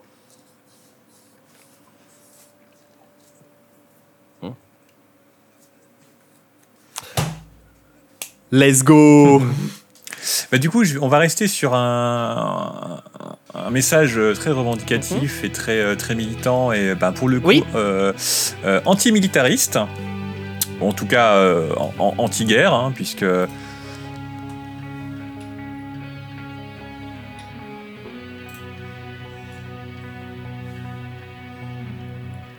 Puisque du coup, ce morceau Afraid to Shoot Strangers de Maiden, euh, bah, en fait, parle euh, d'un mec qui a la guerre et qui, euh, bah, qui, qui, qui, est là parce qu'il a En général, c'est pas le rêve des gens, quoi. aller. Oh et qu'il a vraiment pas c'est le des gens, quoi. Il a, il a autre chose à foutre de sa vie. C'est pour ça que j'ai dit en général. C'était vraiment pas son rêve. Mais ouais, donc j'ai un poil triché parce que techniquement c'est un morceau qui date de 91 sur l'album Fear of the Dark, mais cette version live est bien mieux. Donc voilà, on voit encore euh, bah, Steve Harris euh, qui met bien sa basse en avant, puisqu'en plus c'est lui qui produit les albums, même les lives. Donc ça c'était un double album, a Real euh, Live One et a Real, Dead One, qui a été enregistré tout autour alors de l'Europe. Je crois que c'est qu'en Europe. Hein. donc chaque morceau a été enregistré sur une autre date, etc. Et j'ai découvert vraiment Maiden avec ce double live. Euh, et euh, dont euh, un morceau qui a été enregistré à Paris avec Bruce Dickinson qui commence à dire bonsoir Paris, qui, qui dit c'est la première fois que je parle français pour une année et demie, c'est un peu dangereux. et juste après il dit l'amour ce n'est pas seulement un homme fuck un ami. et moi, ça me fait rire depuis 15 ah oui, bah, Oui, bah en même temps, c'est extrêmement drôle. Hein, il faut, il faut l'admettre. Oui. il dit, euh, c'est plus bas dans la cœur, dans, dans tout. c'est génial, quoi. Il est mignon, il essaye de parler français alors que c'est compliqué. Ah, c'est pas comme s'il avait plein d'autres talents, quoi. Genre, le mec, c'est lui qui conduit l'avion cargo, euh, enfin, l'avion qui, transporte le groupe euh, par de le monde. Euh, c'est le mec, il, a, il a fait des scénarios, il a fait au moins un scénario de, film qui est nanardesque, mais qui est très drôle. qui parle d'Alester Crowley d'ailleurs. il est, je sais pas s'il est champion, mais il fait de l'escrime à haut niveau, quoi, aussi. Je veux dire, bah, quand on a de l'argent aussi, au bout d'un moment, on peut faire beaucoup de choses, hein. pas faire ça quand je suis en train de boire. pas dire des bêtises quand je suis en train de boire, c'est pas gentil. Mais c'est pas des bêtises, c'est vrai au bout d'un moment. Hein.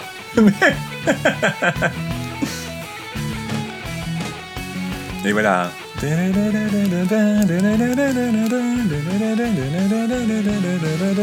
Et voilà, là, toute l'intro très longue du morceau, bon d'accord, mais là, là on, là on démarre, là on parle. Ce que j'ai toujours aimé c'est, euh, chez Maiden, c'est euh, le sens des mélodies. C'est très bon. Puis là, là on harangue la foule. C'est, un groupe qui est fait pour le live. Hein. Ouais, j'ai pu voir plusieurs fois en live et euh, c'était génial. Hmm. Bah, je les ai vus qu'une fois, ben, je crois que c'était, bah, au Sonisphere 2013 du coup, il me semble. Et c'était la tournée Somewhere Back in Time, je crois parce que du coup c'est une tournée qui faisait que des morceaux jusqu'à euh, Somewhere in Time, il me semble. Euh, ouais, parce qu'il y avait pas, il y avait, j'étais un peu déçu parce que euh, il y avait pas de morceau de Fear of the Dark, qui est mon album préféré. En tout cas à l'époque qu'il était. voilà, là. Alors, si tu veux switcher un moment, oui, bah. N'hésite pas parce que c'est un long moi, morceau. Moi, je pourrais te dire que on peut switcher là. Et en introduction, je dirais que le 5 mai 1972 à New Westminster, une, une banlieue de Vancouver au Canada, est né un génie ultime. Ah. et en 93, ce génie ultime fut enfin, euh, fut enfin repéré par, le, par un autre génie qui n'est autre que le guitariste et que Steve du coup, eh ben, ils ont fait euh, un album ensemble qui s'appelle Sex and Religions, où notre génie ultime numéro 1, qui est né en 72, au Canada, euh, dans la ville de, Wens, de New Westminster, est chanteur dessus. Et du coup, c'est la musique Dirty Black Hole. Et donc le génie ultime en question, c'est Devin Townsend. Hein. Voilà. On en reparlera plusieurs fois dans, le, prochain épisode. Donc Dirty, Black, Dirty Black Hole, euh, qui est bon bah forcément sur le côté religion du diptyque Sex and Religion, hein, on, comprendra bien. voilà, voilà. Ah, donc non, en tellement début des euh, années 90 ça. Pour parler plus sérieusement, du coup, oui, euh, Steve Vai, du coup, euh, pour, son, pour cet album-là, cherchait un chanteur. Et il a trouvé ce jeune prodige, euh, littéralement ce jeune prodige, qui à l'époque avait des cheveux presque normaux. Et j'ai bien dit presque normaux parce que bon, j'ai déjà fait un thread sur les cheveux de Devin Townsend, mais on... c'est pas le sujet. Ce n'est pas le sujet. Ah Je crois que j'ai pas vu ce thread. Oh, il est vieux. Il est vieux. Mais euh, ça, voilà, c'est-à-dire que ouais, là il est chauve avec juste en fait quelques dreads juste au niveau du, haut du dos du, crâne. Voilà, juste à l'arrière du crâne, il y a quelques dreads. on le voit là sur la, sur l'illustration, hein. C'est ses cheveux. Mmh. Ouais, j'avais un doute si c'était des ombres ou si c'était ses cheveux. Non, c'est ses cheveux. Je savais pas si à l'époque il avait déjà des dreads parce que euh, les interviews que j'ai vues euh, de lui à l'époque pour promouvoir l'album, il avait déjà le crâne rasé. Oui, oui, c'était une époque où il était raisonnable, il avait pas encore fumé trop de drogue. Ni bu trop, apparemment. oui, voilà, et j'allais dire, il a pas que fumé. Hein. Et donc, du coup, pour la petite histoire, donc il fait cet album-là, euh, ça se passe très bien, il fait la tournée de promo avec Steve Vai, tout le monde est en mode waouh, trop marrant, le petit gars de 18 ans là. Oui, parce qu'il a 18 ans là. Hein.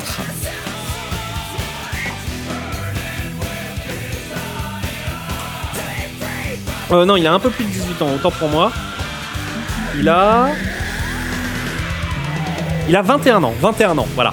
Quand ça sort, il a 21 ans.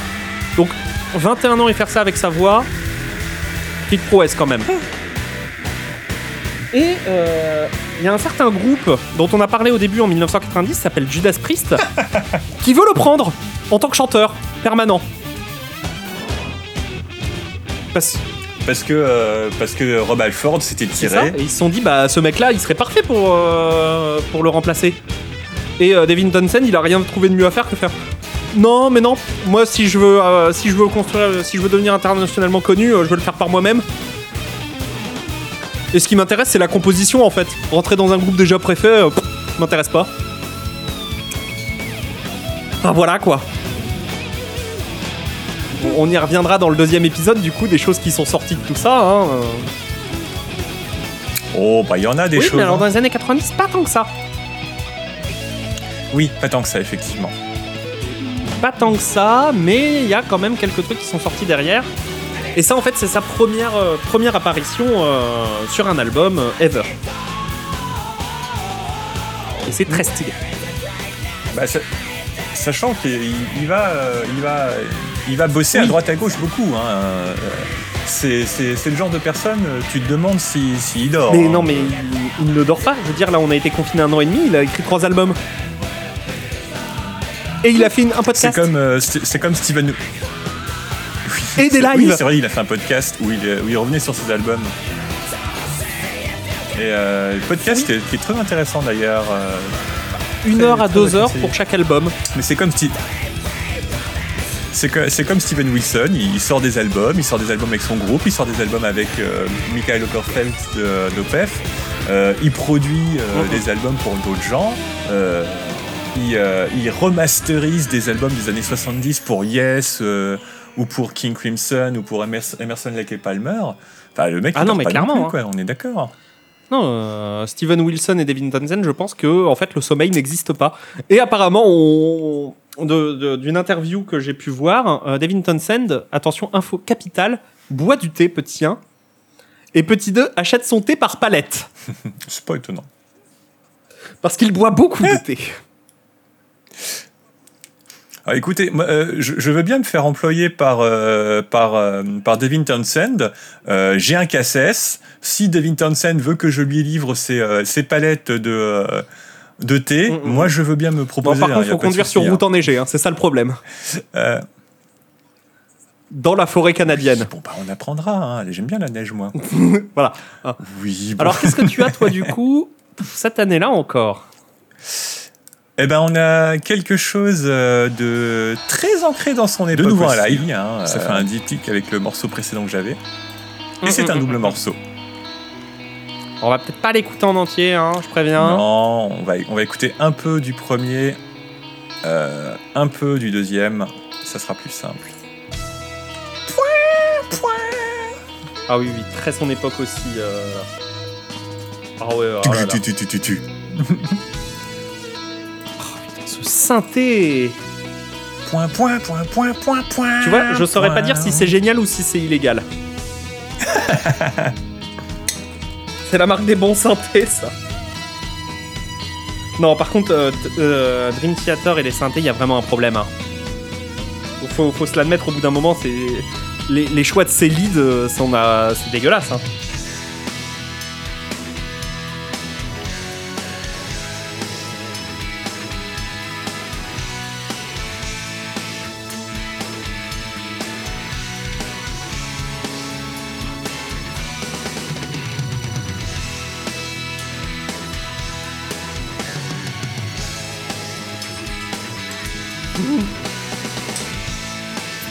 Si je dis pas de bêtises, le Marquis c'est une... Euh, je crois que c'est une euh, salle de concert britannique.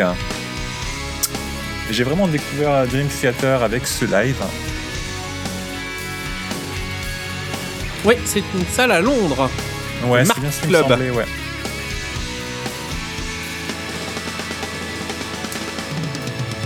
Dream Theater, un groupe de New York, il me semble, ou de la baie de New York de, de, progressif, hein, de, rock et métal. Peut-être pas métal, mais aussi de, de rock et métal progressif, hein, on peut dire ça comme ça. Et très, très, très dans la technique, hein, pour le coup. Mais voilà, le Marquis, en gros, euh, c'est un endroit où il y a eu plein de petits groupes, hein, mais vraiment des petits mm. groupes qui sont venus jouer au début de leur carrière. Mm. Genre Rolling Stone, ACDC, euh, les Who, Supertramp. Ah bah clairement. Maiden, Diamond Head, Def Leppard, enfin vraiment des petits noms quoi. Led Zeppelin.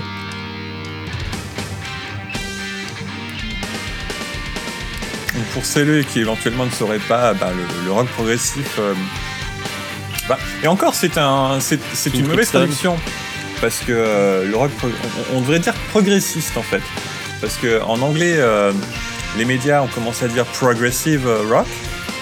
Et euh, la, meilleure la bonne traduction, ce, ne serait pas progressif, mais progressiste.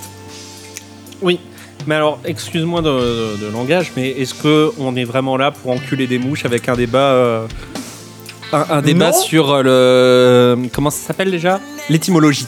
Voilà. là, j'aurais, ouais. Mais c'était plus sémantique. fun fact sémantique, quoi, plutôt, voilà. Moi, je dis ça plutôt en mode fun fact que. Euh, que euh, euh, allez, les gens, faut arrêter de dire ça. Hein.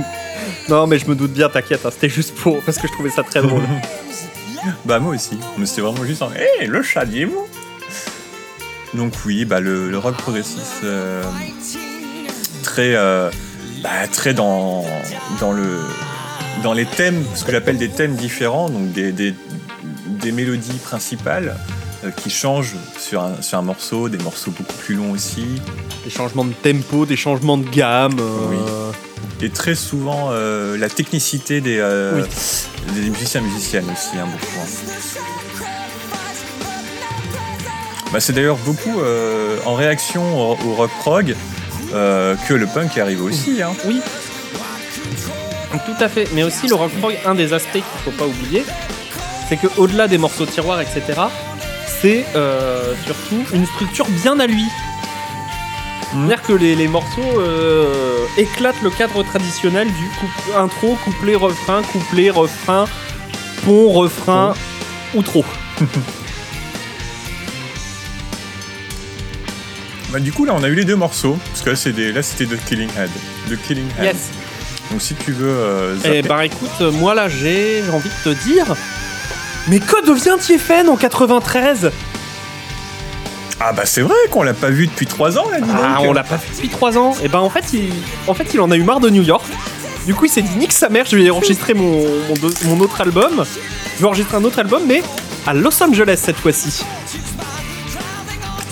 Donc, il s'est dit j'enregistre un album à New York, il y a l'attentat du, du World Trade Center. Tu vois, Est-ce que c'est pas en 93 qu'il y a eu, ou 94, qu'il y a eu euh, un gros tremblement de terre à Los Angeles, tiens? Euh, non, je ne crois pas. Ça, je ne Voilà. pas dire. Et. Et bah, on tombe sur du rock. euh, Ah, bluesy, hein. du rock bluesy, euh, voilà quoi. Ah, je pense que Dick Rivers aurait pu aimer cette intro. Hein. Mais oui, Oh, donc euh, album euh, Fragment d'hébétude, qui a comme banger euh, de la part de cet album absolument aucun titre.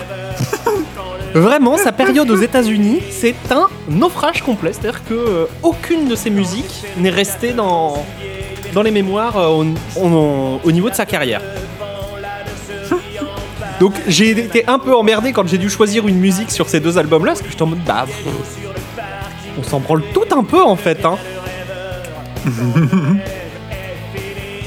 Enfin, c'est pas mauvais, tu vois, mais. euh, C'est pas euh, notable. ouais, quoi. voilà.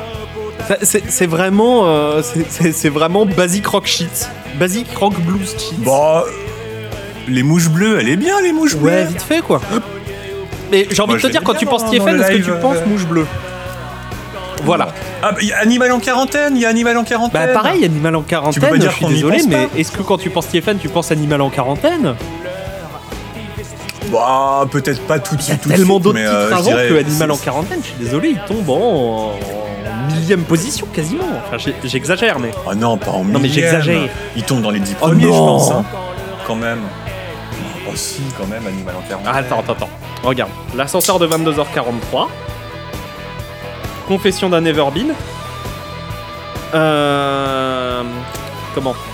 Attends, c'est c'est, euh, c'est les, les Non, les non, c'est pas les. Non, non, c'est pas les plus écoutés. Bah attends. Oui, oh, bah oui, c'est vrai. Tiens, allons directement sur le plus écouté. Alors, je vais dessus. TFN. Oui, bon, là, t'as déjà une, t'as, une, une reprise de Renault, Voilà. je la compte Donc pas. ensuite, la fille de Cooper de plus. Lorelai Chalbastocha, La Ruelle des Morts, Les Dingues et les Paumés, un live au Zénith qui est plus que Mercalité Tequila, Je t'en remets au vent, La Cancoyote, la fin du roman de son dernier album, Fièvre résurrectionnelle. Les dix premières. Et tu, remarqueras qu'on a euh, un seul live, et c'est le live du Zénith Oui. de 95. Ah oui, et non, non, pas mais je le dis Bercy. pas, il est bien aussi ce live-là. hein. Ah, par contre, euh, que- qu'il y ait une chanson du dernier album Bah, qui soit dans les pas 10 premières étonnant, en fait. plus écoutées, Non, je mais c'est pas un peu étonnant. rosse, hein. Et c'est les plus populaires en ce moment. Hein. Oui, c'est vrai. Mais voilà, sinon, euh, voilà, tu penses au Dingo Paumé, tu penses à euh, Alligator 427, tu vas penser bah, à Lorelai, tu vas penser à La Ruelle des Morts, tu vas penser à euh, La fille du Cooper de Juin, tu vas penser à la concert de 22h43. Enfin, tu vois, genre, il y a tellement de titres qui viennent avant Animal en quarantaine ou n'importe quel titre qui viennent de Fragments d'habitude. Que, ouais, euh, clairement, là, à ce moment-là, euh, c'est pas dingo hein, ce qu'il fait. Hein. C'est pas mauvais parce que ça reste TFN, mais c'est pas incroyable. Hein. Enfin voilà, c'était le point. Bah. Ancré dans son époque, mais bon, euh, faut qu'il arrête d'aller aux États-Unis, hein, manifestement. J'ai un peu l'impression que euh, le point TFN, ça sera l'équivalent de euh, C'était la vie de Jean Cazou. Pour celles qui auront la rêve. Oui, c'est pas du vrai rock. Euh, c'est bah, euh, bah, en fait vous le saurez. Mais non. bah ça vient du, du podcast Discorama qui, euh, bah, qui est un peu comme nous. en oui, fait, voilà, parce que là c'est très un peu inspiré. Discorama, on les salue si jamais ils parle de ça, musique en- un peu, mais voilà. Ouais. Désolé, on vous a piqué le, on vous pique le format pour cet épisode-là. Hein, désolé. Ah mais on, va être sans race, on va sortir l'épisode, on va, on, on, va, on va les tailler euh, à la sortie de l'épisode. euh, oui, mais oui, le Discorama c'est très très bien. C'est deux, euh, deux personnes qui parlent de musique, euh, qui sont mariées en plus. Donc l'une des deux c'est Toxic Avenger. Et sa compagne, sa, sa femme, c'est Simone, qu'on a connue dans les années 2000 que, sous le nom Simone. Ah, voilà, donc Simon et Simone, hein, qui, Hmm. Bah, qui font un podcast de nerds musicaux et. Euh, bah, voilà. Bon, si tu veux mettre autre chose, hein, du coup, euh, vas-y, hein, parce que. Oui. Et ben du coup, mhm. on va regarder avec un groupe euh, bah, américain. C'est très bien, hein, justement. Mais alors là, oh, les bah, vibes, c'est plus du tout la même. Non. Ah, tu l'avais? Non. Oui, typo négatif, moi je connais un peu. J'ai pas beaucoup écouté, mais oui, je connais. D'accord. Alors, typo négative. Euh, alors, si tu veux un groupe qui joue sur le. Comment dire Sur euh, l'impact qu'a la chrétienté mm. aux États-Unis, tu tapes sur typo négative. Clairement. Donc en 93, il y a l'album Bloody Kisses qui sort. Hésité avec euh, Black Number One qui, qui se moque gentiment des, meufs goth euh, parce que dans, dans le refrain, euh, c'est un peu. Euh, enfin, dans le refrain, Peter Steele dit littéralement Ah, t'as envie de sortir parce qu'il pleut et il vente, mais tu peux pas trop sortir parce que tes racines commencent à se voir. Et teint, en noir, noir numéro 1, parce que numéro 1, donc les teintures pour cheveux ont un, ont un chiffre, au moins aux États-Unis. Et donc c'est teint en, noir, noir numéro 1. Quoi. Mais euh, c'est plus du charriage que de, la, que de la moquerie, je dirais, parce que c'est. Euh, il y a quand même une admiration pour les meufs mmh. goth dans, chez Peter Steele, quoi. Bah, un de ces groupes qui, euh, qui sont l'idée par le bassiste et non pas par le guitariste. Hein. Le, chanteur Peter Steele était le bassiste du groupe parce qu'il est mort dans les années 2000, il me semble, ou 2010, je sais plus. Alors là, le gros fun fact qui est bien croustillant, c'est que Peter Steele s'est fait approcher par Playgirl, donc l'équivalent euh, euh, masculin au niveau des, euh, modèles dedans de Playboy. Et à l'époque, il savait pas. Il, s'est dit Je vais poser à Walpé, j'ai un gros membre, les meufs elles vont bien kiffer. Sauf que ce qu'il savait pas, c'est que le lectorat de Playgirl bah n'était absolument pas euh, des meufs cis euh, hétéros. C'était un, c'était un lectorat euh, plutôt de mecs gays. Enfin, je veux dire, c'est évident, des mecs à poil, ça... voilà. Mais oui, donc... Ah oui, mais c'était genre au début des années 90, ou milieu des années 90, grand max, quoi. à l'époque, bah, ils le savaient pas, quoi. Et, et ouais. Donc du coup, tu peux trouver, vous pouvez trouver sur le net des, des photos euh, de Peter Steele, euh, le chanteur bassiste, à Walpé, euh, avec bah, son membre conséquent. Hein, c'était pas, c'était pas rien. Ah, c'est dommage que, que, Iron ne soit plus là par contre, parce que ça c'est le genre de truc qu'il aura, qu'il aimera entendre quand, quand, on sortira le podcast. Mhm. Coucou Iron Mais ouais, type négatif, très très très intéressant parce que... bah, je vais peut-être m'avancer, mais il me semble pas que, euh, était, que Peter Steele ait été déçu par homophobie. Parce que euh, c'est plus genre, oh bon, bon, quand même, moi je voulais plaire aux meufs, euh, c'était pas forcément mon truc de base de plaire aux mecs. C'était pas forcément pour dire, eh, voilà quoi. parce que du coup, Type Négatif plus tard a repris Angry Inch, qui est une chanson de la de la comédie musicale Hedwig and the Angry Inch, qui est un peu euh, mm. l'enfant bâtard que le Rocky Horror Picture Show aurait eu avec le, avec le, punk en fait. Hein. et qui est, un, qui est une histoire quand même très queer. Donc, moi, ça m'étonnerait que ce soit par pure homophobie qu'il ait, euh, qu'il ait, été déçu pour Playgirl. Mais ouais, si vous aimez les voix sépulcrales, si vous aimez. Euh, si vous aimez les, ambiances sombres, sombrales, euh, Type négatif, ça peut beaucoup vous plaire. Eh ben moi j'ai aussi quelque chose, ouais. Et voilà, un on banger, comme on dit par chez nous, hein, c'est un vrai banger. Ma chère Dari. Mm Eh ben moi aussi. Mhm. Voilà. Eh ben le prochain morceau sera mon dernier. On ne pouvait pas passer à côté. Bah voilà, j'y ai pensé aussi. Euh... Alors, il me semble, il me semble, je suis pas sûr à 100%, mais il me semble que c'est euh, Jimmy hmm. Page de Led Zeppelin qui fait, euh, qui est sur ce morceau à la guitare. En tout cas, dans l'enregistrement. Ouais. Et une batteuse. pas si étonnant que ça. Hein. Et ça, ça fait plaisir. Hein. Oui, batteuse. Oui, mais en même temps, c'est Lenny Kravitz, j'ai envie de dire. Euh, une batteuse, plus une batteuse racisée, ce qui est plutôt cool aussi. Oui, non, non, mais c'est bah, sûr. mais, disons qu'il y a plus euh, de facilité déjà. Il s'entourait pas non plus que personne racisé juste parce que c'est ça que je veux dire. Il, est sorti. Par contre, la batteuse, elle aurait pu clairement être dans Matrix. Hein. C'est un délire. Il est. Euh... Lenny Kravitz qui est. Euh, ah, j'avoue. Oui, non, mais elle a l'air cool, mais. Ah, sur le...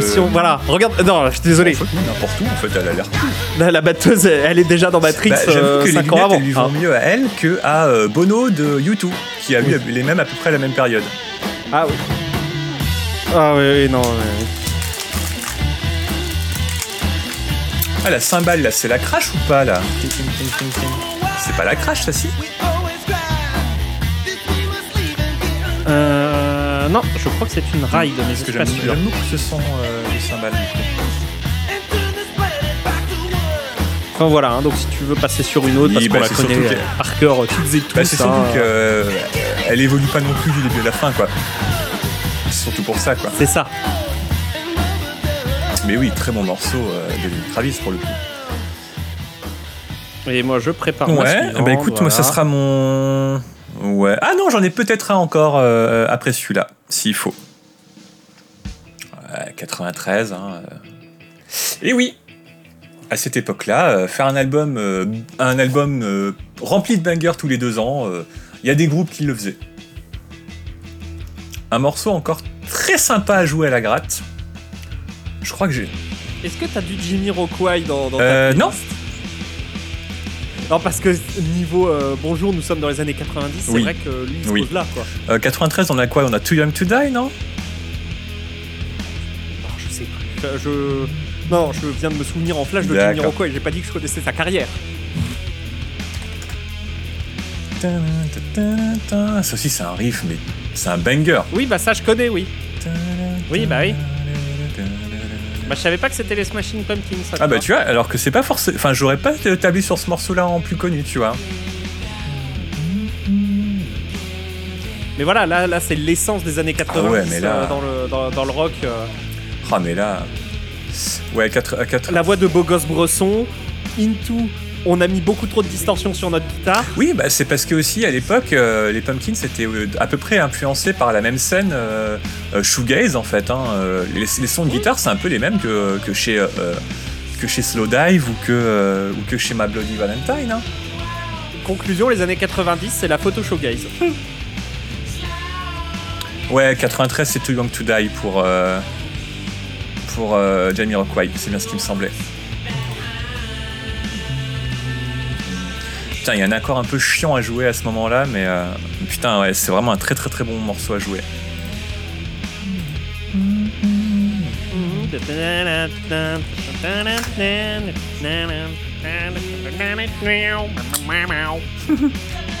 ah bah en plus il me semble que comme elle est euh, comme c'est un morceau officiellement sorti sur Rocksmith, euh, il y a les parties de basse dessus.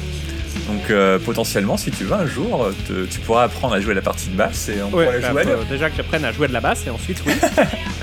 Alors, je, il me semble pas que les parties de basse de Darcy étaient compliquées, mais je peux, je peux me tromper. Donc du coup, t'as encore une musique après ça? Euh, Ouais. Il t'en reste combien, toi? Une. Ah bah nickel moi j'avais une musique, euh, elle est, oui, c'est dans, dans, celle que j'avais barrée de base, mais pour faire un peu de tri, mais en fait elle est très, Bon, ah, ça se trouve, en fait, c'est la même. Hein, non, je pense pas. Non J'en doute fortement.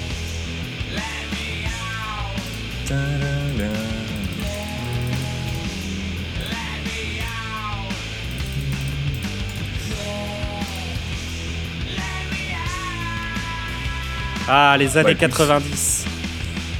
Ah, mais c'est ah, génial. J'ai vraiment euh, envie de mettre des combis fluo là.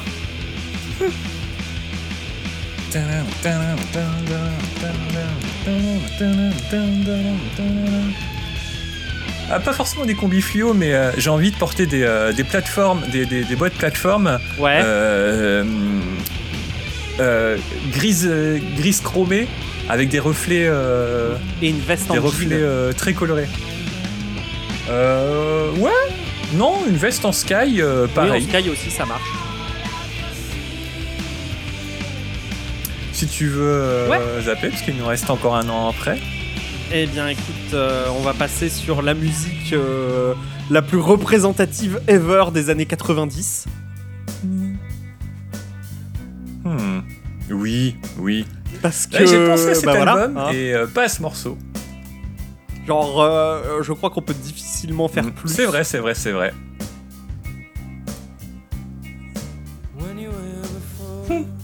Bah tu vois, pour moi, cet album justement, euh, pour moi, ça commence à sonner la fin du grunge. Pour moi, c'est euh, un album post-grunge en fait. Je sais pas si t'as écouté tout le reste de l'album, mais pour moi, cet album, c'est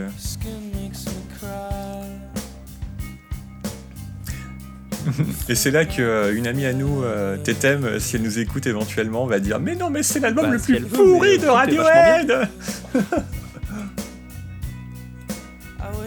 Une overdose bah, je bah. pense que j'en ai eu, j'en ai fait un peu une overdose, surtout que c'est genre, c'est comme Wonderwall, elle est beaucoup trop jouée, surtout partout. Alors qu'il y a d'autres morceaux sur l'album, genre You, qui a une rythmique vachement cool suis un verre d'eau.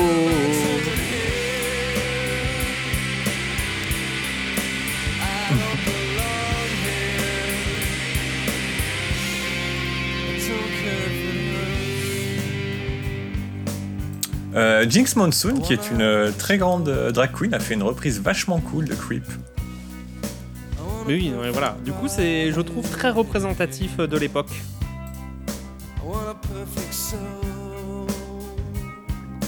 Ouais, clairement. Bah justement, c'est euh, post-grunge into euh, un peu les débuts de la Britpop aussi, hein, parce qu'il me semble que c'est cette année-là ou l'année d'après euh, qu'il y a la grosse explosion euh, avec Oasis, quoi. Et, et attends, je, bah, je crois que je l'ai noté quelque part. derrière, on a. Ah, on a aussi l'avènement. Hein. si, c'est 95. On n'a pas encore parlé, mais bah, Placebo qui va commencer à bien, bien buzzer aussi. Ah, Placebo, c'est. Là, on est en 93. Placebo, c'est dans 3 ans. Hein. Oui, oui, bah, c'est ce que je dis. Hein. Ça va arriver. Hein. Mm. On a ça qui va arriver. On, on a euh, bah, les Pixies aussi qui, sont là. Oh, les Pixies sont, sont implantés depuis longtemps. Hein, euh. On a Blur. Euh, oui, bah oui, la Blur, oui, clairement. Non, Blur. Est-ce qu'il y a un E à la fin? Je ne crois pas. Bah, écoute, c'était déjà un très bon jeu sur PS3, Blur de, de Vroom Vroom. Euh, du coup, il me reste un morceau. Eh bah, vas-y, balance, hein. Une chanson très sympa à jouer sur Guitar Hero Warriors of Rock.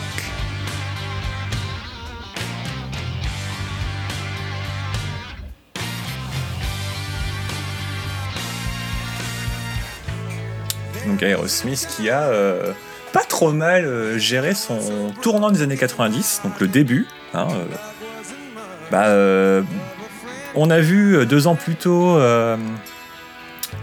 Alice Cooper pour Wayne's World 1, bah, Aerosmith s'est retrouvé sur Wayne's World 2 du coup quoi. Bah forcément. Tu tu tu. Tu tu tu tu Ah j'avais pas fait gaffe qu'il lâche un gros molar là. Pareil tu vois Aerosmith c'est jamais un truc où j'ai été très bah, c'est très le comment dire, c'est très le blues, euh, le blues américain en fait.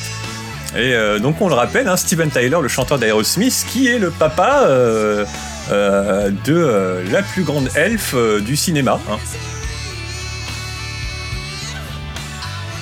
puisque c'est le papa de Liv Tyler qui joue dans Le Seigneur des Anneaux. Hmm. Alors si tu veux, euh, on peut passer quand tu veux en 94.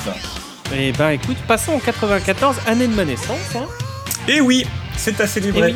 Et, Et en 94, qu'est-ce qui se passe? Il se passe que la techno est déjà bien présente, hein, en vrai, dans les années 90 ah, déjà. Je sais où tu nous amènes. Mais évidemment que tu le sais.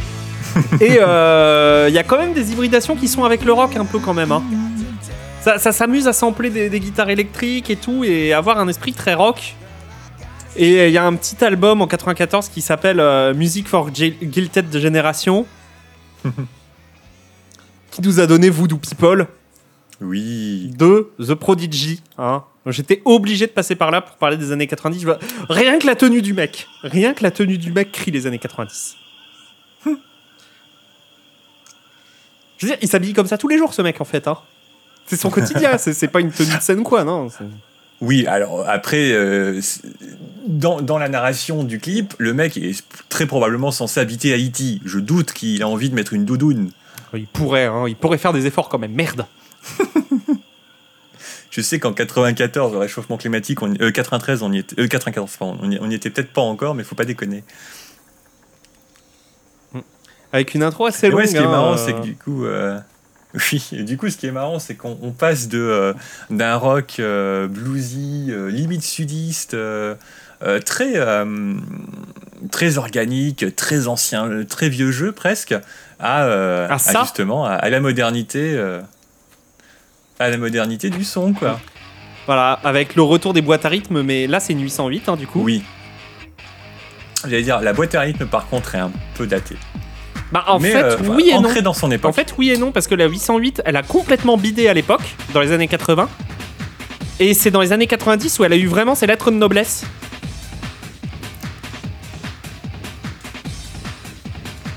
Ah, alors je, sais, je, crois que je sais par quoi je vais enchaîner. Euh, voilà, et ce son de synthé là. Bap. Bap, bap. Bap. Bap, bap. Bap. Bap, Mais surtout, le son qui va arriver après le, la, le lead est exceptionnel sur cette musique-là, je trouve. Ah bah clairement. Ah, les, petites, euh, les petites cordes à l'arrière, moi j'aime bien aussi. Pareil, ces cordes-là, très datées aussi. Hein. Mm. Et voilà, et ça pareil, ce, ce rythme-là de batterie, c'est typique des années 90 en électro en fait. Ouais, bah clairement. Allez, pour qui aura la ref, euh, il y a un remix, c'est très très bon, euh, qui s'est retrouvé sur la BO d'un film euh, production Besson qui s'appelle Wasabi avec Jean Reno et Michel Muller. C'est pas le Pendulum Mix Et euh, la version. je crois que c'est le Haiti Voodoo Mix voilà. dans le genre. Voilà. Parce que du coup, l'intro était pas du tout la même. Hein.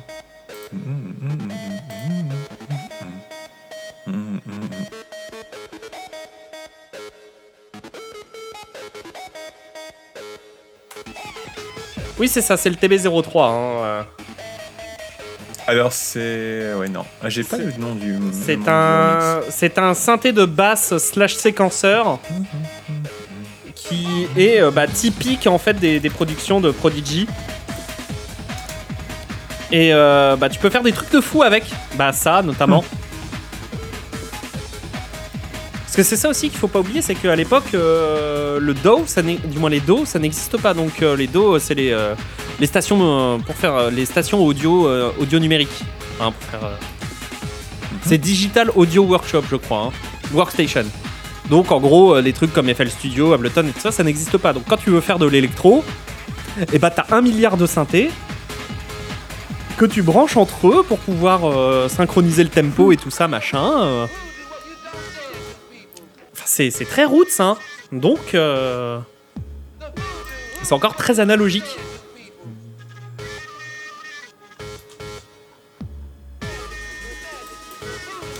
Enfin voilà, si tu veux passer à la suite, hein, vas-y, vas-y, fais-toi plaisir. Hein. Ouais.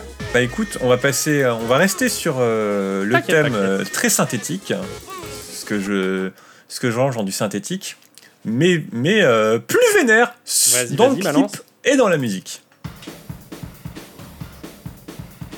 Ah, je pouvais, je pouvais pas passer à côté de ça, quoi. J'aurais pu mettre un autre morceau de cet album. Putain, et, ce riff de batterie, je l'aime tellement.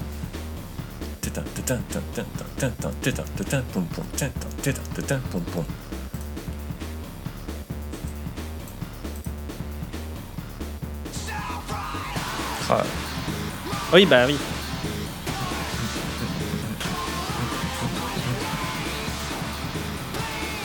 Ah, je pourrais plus dire.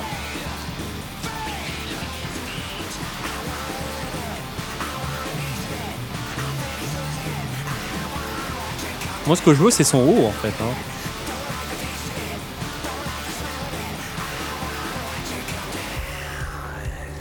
Ah oui, oui, là, on est sûr. Mais c'est eux qui avaient fait une promo à base de clés USB abandonnées dans des toilettes? Je crois bien que c'était eux, hein.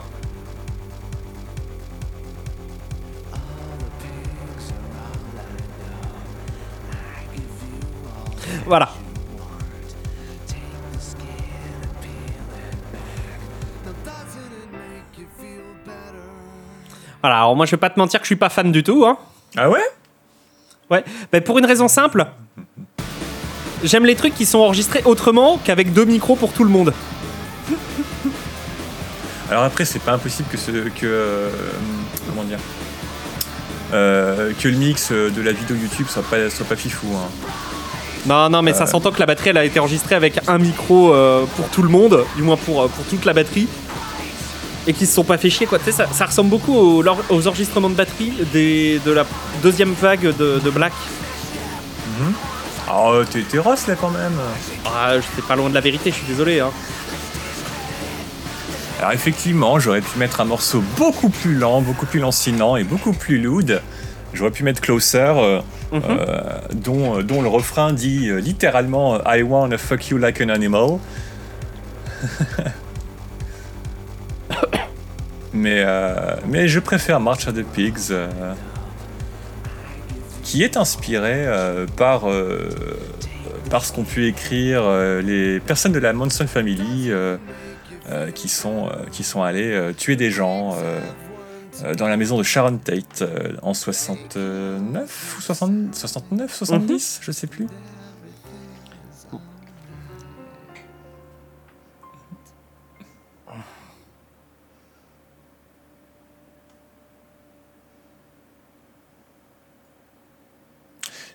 Je me, je demande si le son est pas. Ouais, je pense que le son est légèrement différent sur le clip par rapport à l'album. Faudrait que je vérifie. Hmm. Bah moi, la musique que je vais mettre, bah, c'est la naissance d'un nouveau style en fait. Enfin, ça avait déjà commencé un peu. Mais mhm. là, je pense qu'on peut, on peut acter la, naissance du style à partir de ce moment-là. Hein. Hmm. Picture me intrigued. Et euh, je mets ce morceau-là principalement pour son intro. Hein. Le reste du morceau est pas dingo, pas mentir, il est bien mais sans plus. Mais en fait, j'ai pris ce morceau-là surtout parce que, bordel de merde, une intro comme ça sur un morceau de métal, c'est rare. Mhm. je parle bien sûr de la musique Shoot and Laders de Korn. C'est euh, pas le, celui de la cornemuse? Ouais, c'est bien ce qui me semblait. Voilà, le, morceau en cornemuse où, en live, du coup, le chanteur arrive et joue de la putain de cornemuse en kilt. Ce qui a un putain de style en fait. Ah bah c'est un cachet unique. Hein. À, part euh, dans les groupes de Celtic Punk, je euh, propose que là on profite hein. un peu quand même. Hein. On parlera une fois que l'intro sera finie et tout. Profite.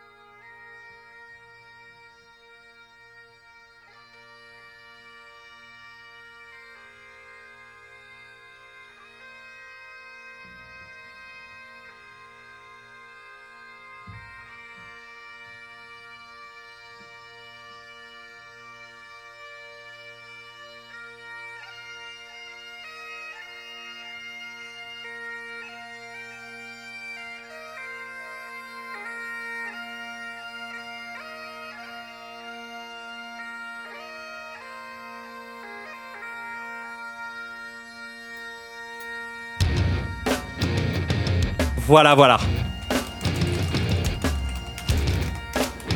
C'est quand même euh, très violent. Cette arrivée de, bah, de tous les instruments pendant la cornemuse. C'est iconique, hein, basiquement. Et après, on s'en fout. Mais ça, ce n'est que mon avis personnel. Mais ouais, du coup, c'est c'est clairement le, le début du néo-metal aussi, 94. Hein.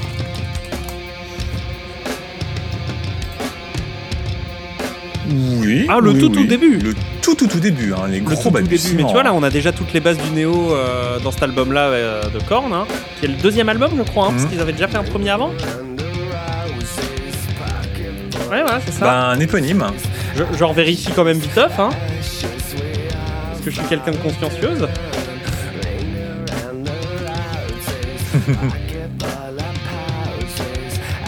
ouais, c'est ça, il y avait. Bah, non, c'est ça, c'est le premier album en fait, hein. Bah, ouais, l'éponyme euh, est sorti après. D'accord. Le premier album, Korn, euh, voilà. Ok. Oui, oui, oui. Et on a ensuite. euh, Ah oui, mais non, mais je suis bête, c'est celui-là. Et ensuite seulement en album, on a. Oui, le, deux- bah, le, le deuxième, c'est Life is Peachy, non?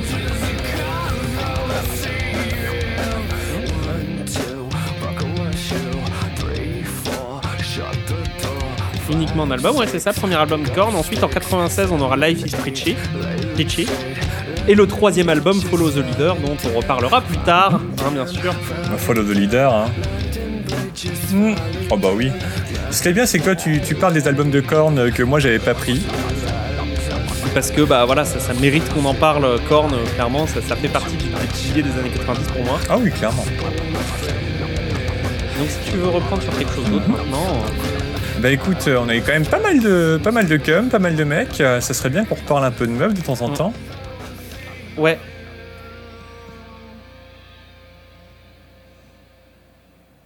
Ah, bah, je pourrais parler meuf après aussi. Ah, nickel. Oh putain, elle aussi, elle passe au bronze. Ah oui, clairement. Ah, et encore, c'est un peu vénère. hein. En tout cas, celui-là est un peu vénère. Il y a d'autres morceaux qui passeraient mieux, je pense. Oui, oui, non, non, mais euh, elle est bronze compatible. Ouais, hein. mais là, c'est gentil. Voilà, là, tu vois, je suis plus sûr que ça passe au bronze. Oh, si Ah, quand même, hein.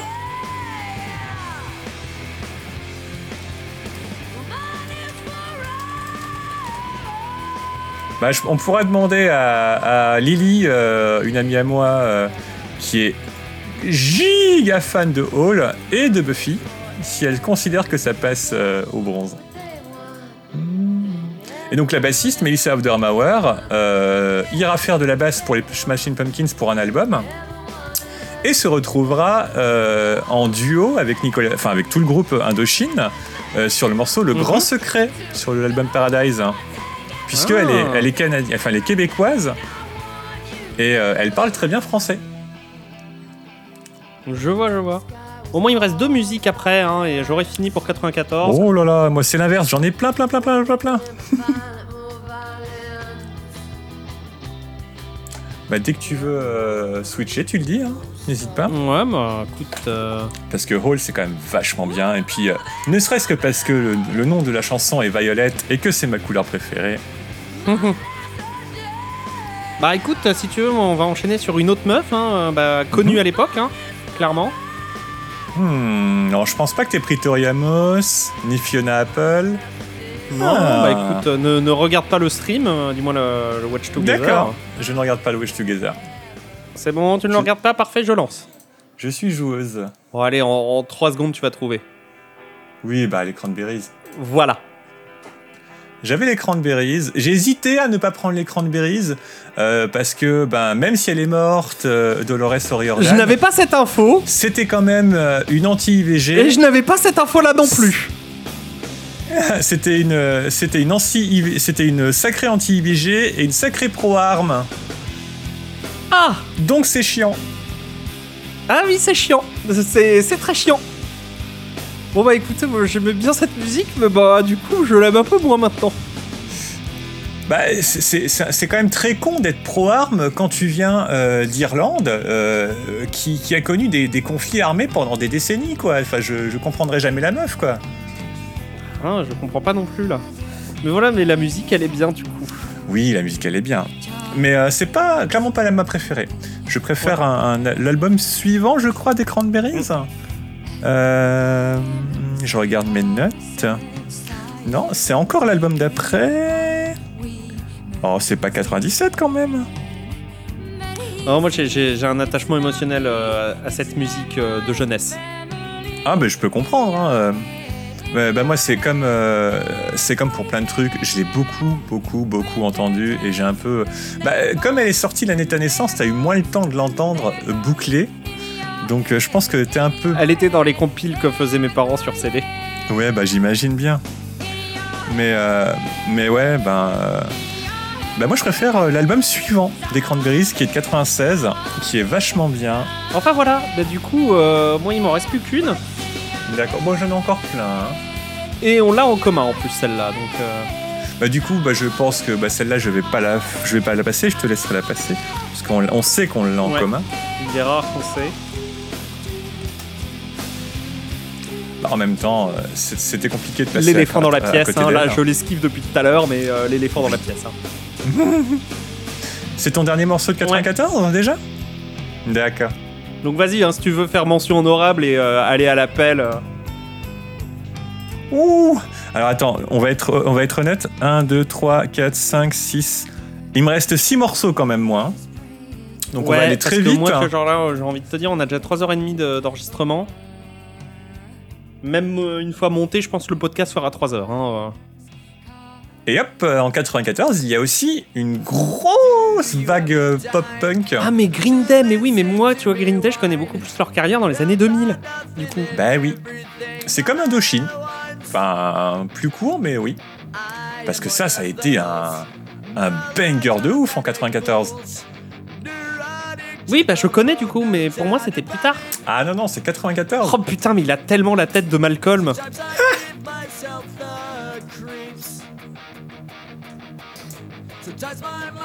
Et ouais, pareil, euh, en tout cas de, depuis 94, euh, le groupe est resté avec les mêmes membres.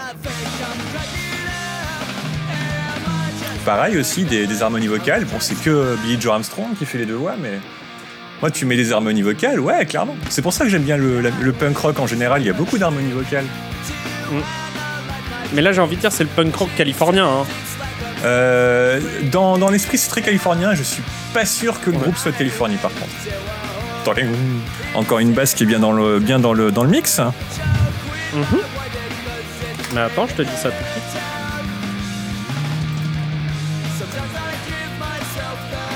Alors, ils sont des États-Unis, Californie.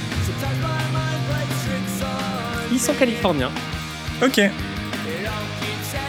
Et donc, euh, le groupe s'appelle Green Day. Euh, en référence aux jours qui, aux journées entières qui, euh, que le groupe passait à fumer de la bœuf. Parce que green euh, dans l'argot c'est de la bœuf, c'est de l'herbe. Oui. Et donc Green Day. Parce que la bœuf c'est vert. Eh oui. Don Doudrix, don, non. Don Doudrix. Don Doudrix, Cud. Cud. Si tu veux euh, zapper, euh, on peut toujours. Bah vas-y, vas-y, mais la suite. Hein, euh, là, j'ai envie de te dire enchaîne et puis je finirai avec la mienne. Bah écoute, je vais faire un petit triptyque. ouais, trois. Trois triptyques, puisque ça sera dans le même esprit, les trois. Ouais. Parce que quand je dis qu'il y a une vague de punk, pop-punk. Ouais, bah Offspring, ben, oui. Bah, oui. bah ouais, les trois Californiens en fait. Et voilà, encore des gens qui tapent n'importe où sur la batterie. Oui, mais ça sonne bien. Ah, mais j'ai pas dit le contraire. cling. Ah non, c'est pas, c'est pas la bonne année. Et non Je sais, c'était bon la blague. Et puis c'est pas le bon groupe non plus, hein. pas le bon groupe, pas la bonne année. Eh, on est dans la bonne décennie, ça va, hein. j'ai le droit. Et puis le petit riff indien là qui sort de nulle part. Non là franchement on, est à ça de, de monter dans le dans le Mystery Machine. Hein qui arrive pareil.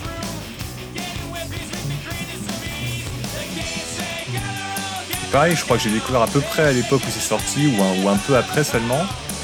Et euh, ouais, grosse claque aussi quoi. Ouais, non mais euh, Offspring. C'est bien, c'est qu'on raconte pas grand chose d'intéressant en soi. On donne pas d'infos beaucoup euh, dessus.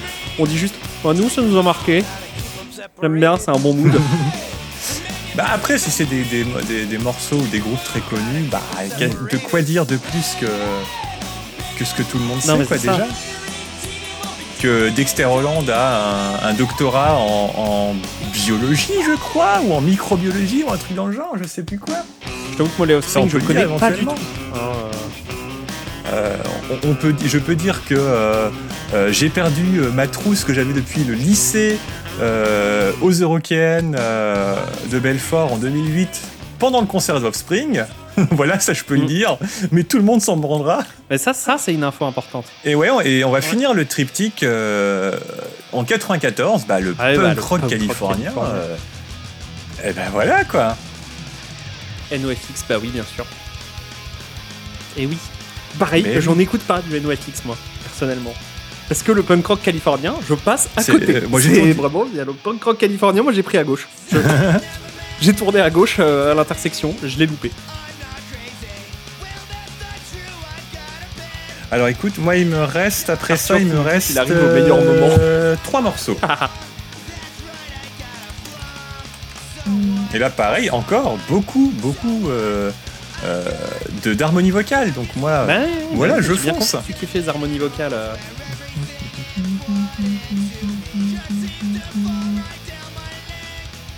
NoFX, bah Mais il faut vraiment que j'écoute un petit peu plus de, punk rock californien hein, parce que c'est vraiment un gros manque dans ma culture là pour le coup. Oui, je me doute ah, bien que bah, tu vas m'aider. Bah, je peux te conseiller certains albums. Chaque fois qu'on va prendre la voiture, va y en avoir maintenant. Je le sens venir comme ça. Non, on a plein de trucs à écouter. Et puis euh, NoFX, euh, c'est pas mal parce que c'est, il y, a des, y, a des, y a des passages, euh, il y, a des gros morceaux, il y a des gros passages mm. avec des cuivres, des trucs un peu plus ska, etc. Et NoFX a fait une reprise mais magnifique de Champs Élysées, même si mm-hmm. Fat Mike. Fat Mike a un accent dégueulasse, hein, mais bon, c'est très drôle et la reprise est très très très très bien. Et euh, Fat Mike qui a euh, euh, pendant un moment a signé Against Me ah. sur son label. On y revient encore et toujours eh oui. à Against Après, Me, je Laura Jane Grace, tous les chemins ah bah oui, bah, mènent à Laura Jane ah bah, Laura Jane Grace quoi. Laura Jane Grace quoi. faudrait, eh bah, quand je, quand je m'attellerai à la fantrad de son autobiographie, je vérifierai parce que je ne sais plus comment ça si ça s'est bien passé ou pas, mais il me semble que ça s'était bien hmm. passé la collaboration entre les deux. Alors, qu'est-ce que tu as d'autre à nous proposer là? Euh, Donc voilà, moi il me reste. Euh, j'ai encore euh, trois morceaux.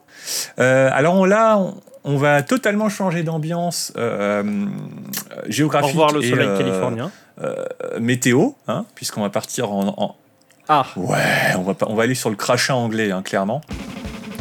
Parce que du coup, en 94, euh, quand Oasis et Blur commençaient à sortir et se tiraient la tronche dans les, euh, dans les médias, euh, t'avais un autre petit groupe britannique qui s'appelait Supergrass. oui, le, le, mot super, enfin le, la partie grasse du mot supergrasse est effectivement. Et on y revient toujours à la hein, c'est fou. À hein. l'herbe de nouveau. Ah mais, mais totalement.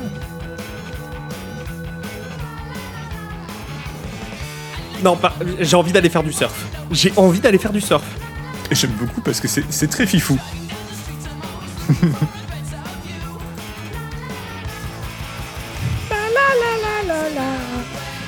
Heureusement qu'il est jouable sur un équipement stéréo et mono.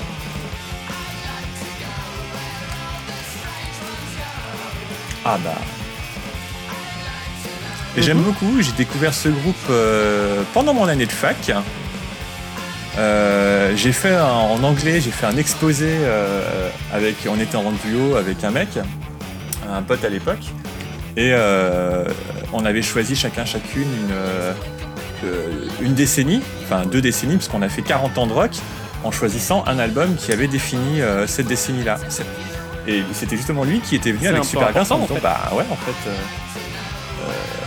pendant que Blur et Oasis les médias.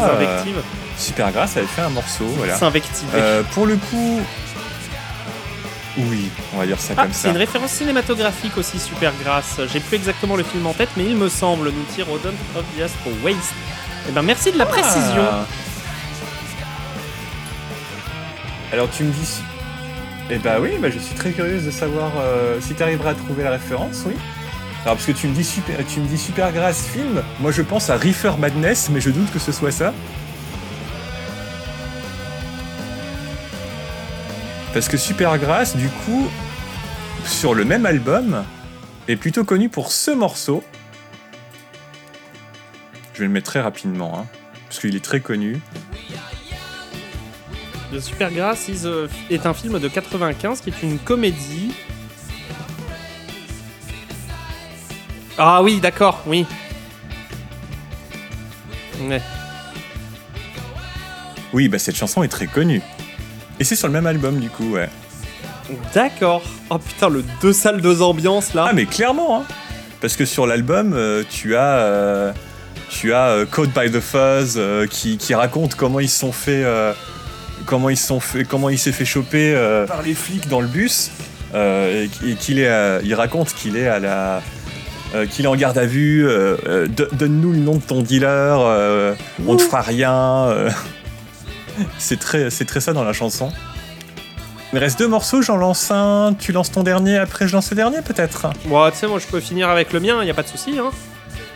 Comme tu veux. J'ai envie de dire, je, pense que ça conclura bien. D'accord. Bah alors, euh, moi en 94, euh, la claque de clip, hein, je rappelle dans les années 90, c'était, les clips étaient tous fous. Oui, voilà, je laisse super grâce un film de 85 avec les gens du comic strip, une troupe importante de l'humour britannique des années 80, Young One Bottom, un côté humour punk. Ok, bah merci beaucoup pour la précision. Eh ben oui, merci beaucoup, parce que ça je ne le savais pas. Bon après, euh, je rappelle que moi mon année de fac je l'ai faite en 2005, hein, donc moi les infos que j'avais sur, euh, sur le nom du groupe, je les, ça date de cette année-là. Hein. Alors Soundgarden je ne connaissais pas du tout. Bah, Soundgarden, je connais ce morceau, que le clip m'a marqué comme jaja. Ah, tu m'étonnes vu la tête des gens. Ouais. Mais c'est en tout cas moi j'ai toujours j'ai, toujours euh, interprété à l'époque comme euh, euh, une sorte de dénonciation de la de la société de oui de l'American way of américaine, tu vois. Voilà vraiment et surtout celle des années 90 en mode oula. Oui bah c'est, les périodes qui commencent à être délusionnelles il commence à se dire que ce modèle, il, arrive peut-être au bout de quelque chose, euh, que c'est peut-être absurde aussi de, continuer le consumérisme à outrance. Euh. Ah bah clairement. On voit les, médias qui prennent de plus en plus d'importance, la surconnexion qui commence à arriver aussi, petit à petit, hmm. le développement des technologies, tout ça c'est une époque euh, qui fait arriver plein de nouvelles peurs en fait aussi.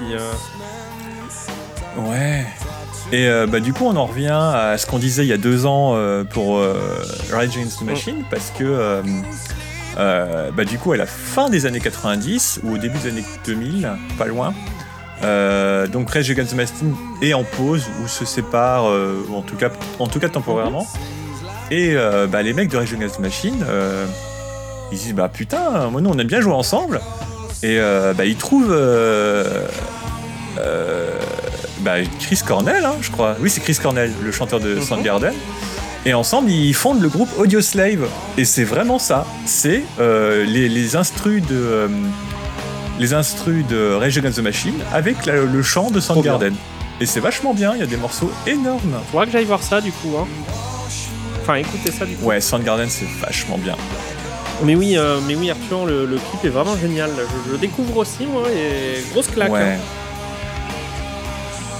Bah, ça me fait beaucoup penser à un clip. Enfin, il y, a, un clip qui répond plus ou moins. Euh, un clip des Smashing Pumpkins qui date de 2000 euh, sur l'album Machina euh, and the Machines of God qui, qui, qui, qui, qui, parle, enfin, qui, a comme, comme perso principaux un couple, un couple sans domicile fixe, jeune, une bonne vingtaine, et euh, la meuf, quand elle fait ses. Parce que, parce que bah, les deux se shootent. Et, euh, et la meuf commence à. Tu, tu, tu visualises les délires qu'a la meuf. Et euh, les délires sont très dans ce style-là de, de, trucs très idylliques mais très, très déformés américains. Et le clip est, est très impactant. Il est pas, il est pas pour tout le monde, je suis d'accord, mais il est, il est, il est ouf. Chris Cornell, plus ou moins à la même époque, faisait aussi les guitares de l'album The Last Temptation de Alice Cooper, avec Neil Graham aussi. Il est excellent ce disque.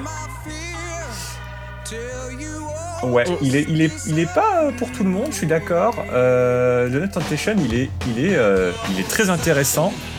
Mais c'est pas le plus accessible, ça c'est sûr. Mais ouais, dit Rodan, hein, bien sûr. Merci à toi pour. Euh, je, et bah du coup, tu m'apprends que.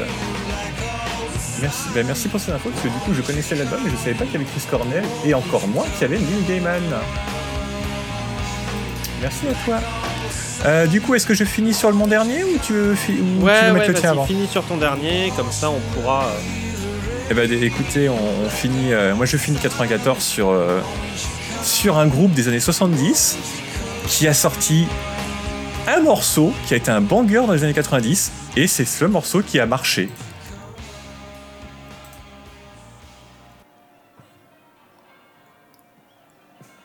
Qu'est-ce que c'est du coup? C'est Pink Floyd, I Hope. Ouais. I Hope, ouais. Et oui, parce que bah oui. Euh, oui, ils ont continué de faire des trucs. Hein. Ils ont continué de faire des trucs, mais il euh, y a que ce, il a que ce morceau-là et l'album euh, dont il est tiré qui, euh, qui sont sortis du lot, quoi, parce que bah, le reste, c'est pas, ça n'a pas eu un retentissement. Euh, enfin, il me semble, hein.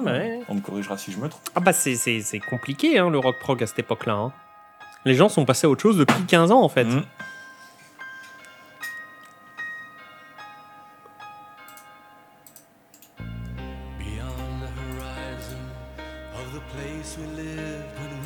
Ah oui, du coup, on est, on, bah, du coup, on est très dans, la, dans le côté solennel et, euh, mmh, non, mais oui. et bah, très, très, euh, très lourd et tout ça. Hein. Non, mais tout à fait.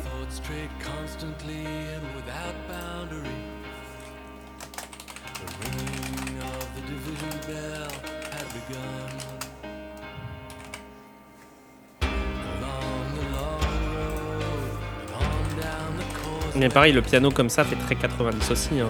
Ouais. Reste ancré dans ton époque euh, malgré tout.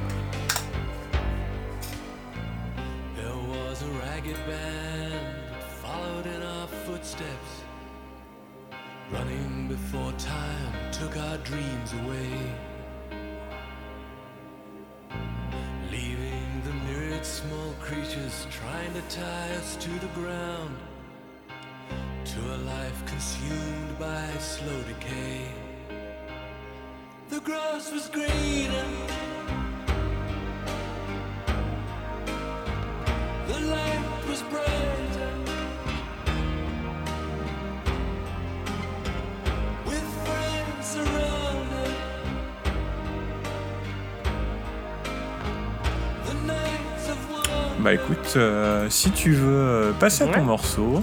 Bah là, euh, c'est l'éléphant dans la pièce qu'on évite depuis tout à l'heure. Hein. Ah bah c'est pour ça qu'on finit avec lui. Hein. Aussi, le groupe était dans une sale période à l'époque. Il se voyait que dans des tribunaux, basiquement. Du coup, le nom de l'album, The Division Bell, le message est assez clair. Oui, bah oui, forcément. Hmm. Ah bah oui, clairement. C'était euh, des divisions entre Waters et, euh, et Gilmour, c'est ça? C'était pas des histoires de qui a le droit d'utiliser le nom de Pink Floyd pour faire des, des, des concerts, c'est peut-être ça un, je suis pas sûr à 100%, mais ça, me, ça me dit quelque chose euh, que ce soit ça. Voilà, c'est ça. Mm. C'est bien ce qui me semblait. Mm. Enfin, du coup, ouais, euh, ce que je voulais dire, c'est qu'on avait. Euh, comment? En 94, on a le truc dont on n'a pas parlé depuis tout à l'heure. Truc qui s'est passé ah à MTV. Avec que, des, que de l'acoustique, du coup. Enfin, voilà, quoi. Je. je voilà, hein d'un groupe mythique qui est mort peu de temps après d'ailleurs, le groupe. Ah oui. Ah oui. ah le, décès du groupe a été très rapide derrière. C'est c'est triste, mais c'est comme ah ça. Bah, hein. Enfin voilà, donc du coup, bon, euh, on va arrêter de. On va arrêter de. voilà. Bah, on, reste dans, on, reste dans, on reste dans le très solennel. C'est ça, donc euh, pour finir, The Man Who Sold the World, de Nirvana, Version acoustique au MTV Unplug, hein, le. Oui, Unplug à New York, ouais. Ah, je me demande si le, le, Parce que je crois que j'ai jamais pris le temps de l'écouter, mais je l'avais chopé en vinyle. Euh, une réédition, hein, bien sûr. Mais. Euh, Mais c'est toujours cool à avoir en vinyle ce, ce Alors, et c'est, alors, oui, c'est ça, et c'est Gilmour qui a gagné les droits sur le nom Pink Floyd, mais Waters, lui, avait les droits sur The Wall uniquement. Oh le bordel Oui, oui, c'est vrai, c'est pour ça qu'il tournait euh, en mode Roger Waters, euh, The Wall. Euh. C'est vrai, c'est vrai, c'est vrai.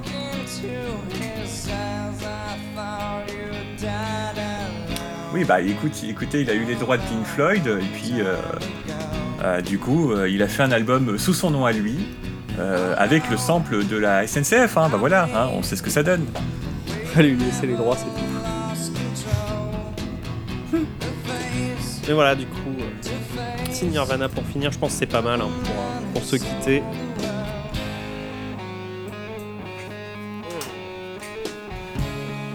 Un fun fact, euh, à l'époque, des gamins, enfin je dis des gamins, mhm. des, ados probablement, sont, sont, ont réussi à voir David Bowie après un concert et l'ont félicité d'avoir joué une reprise de Nirvana.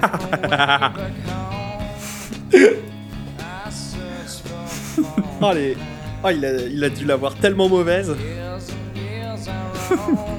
oh, je sais pas. Euh, Bowie, je pense qu'il aurait pu être du genre à en rire. Enfin, Bowie, c'était aussi du genre à dire non à absolument tout ce qu'on lui proposait pour tourner dans des films ou ce genre de choses. Hein.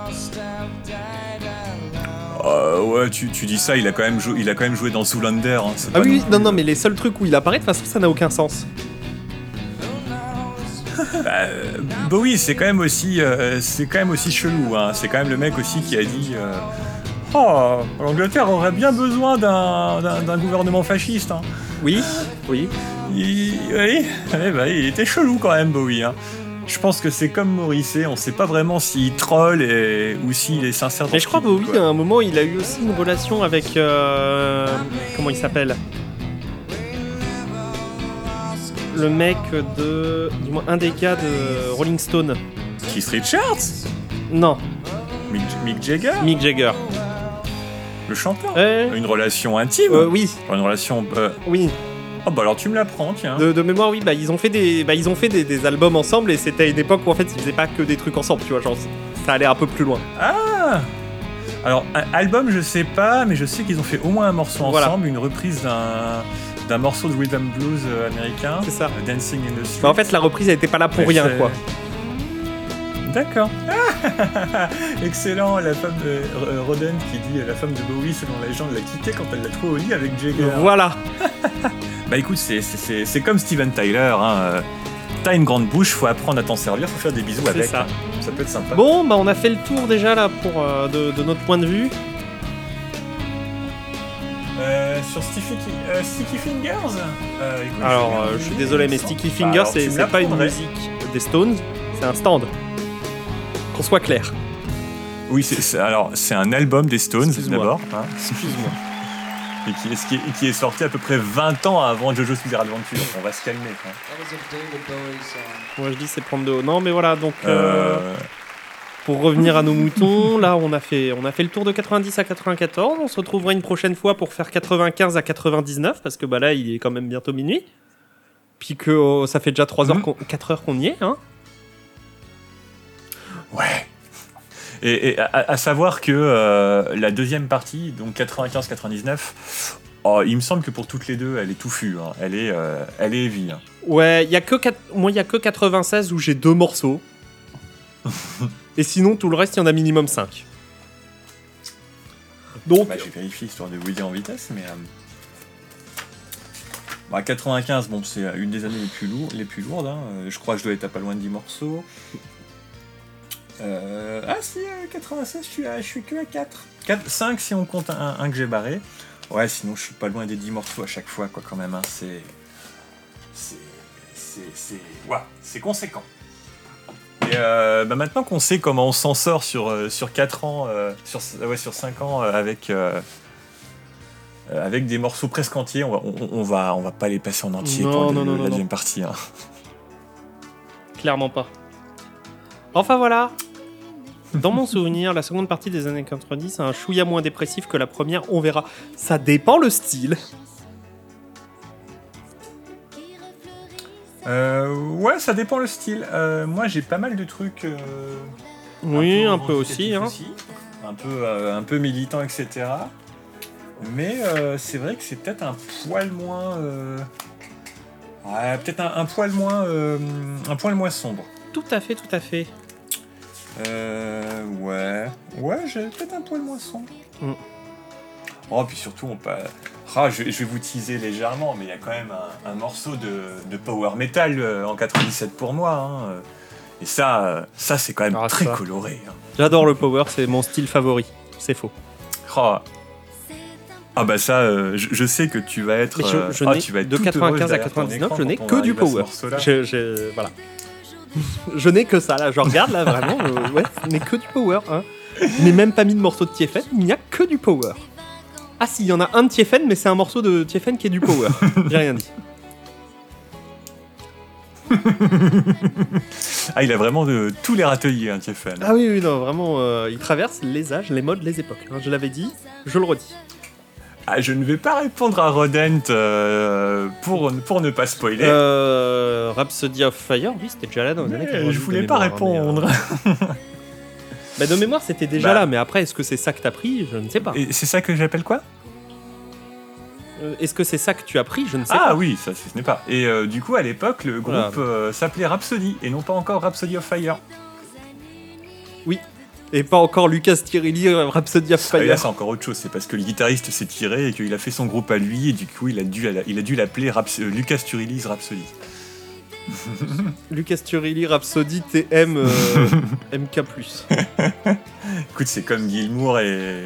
C'est comme Gilmour et, euh, Waters, hein, on va dire. Hein.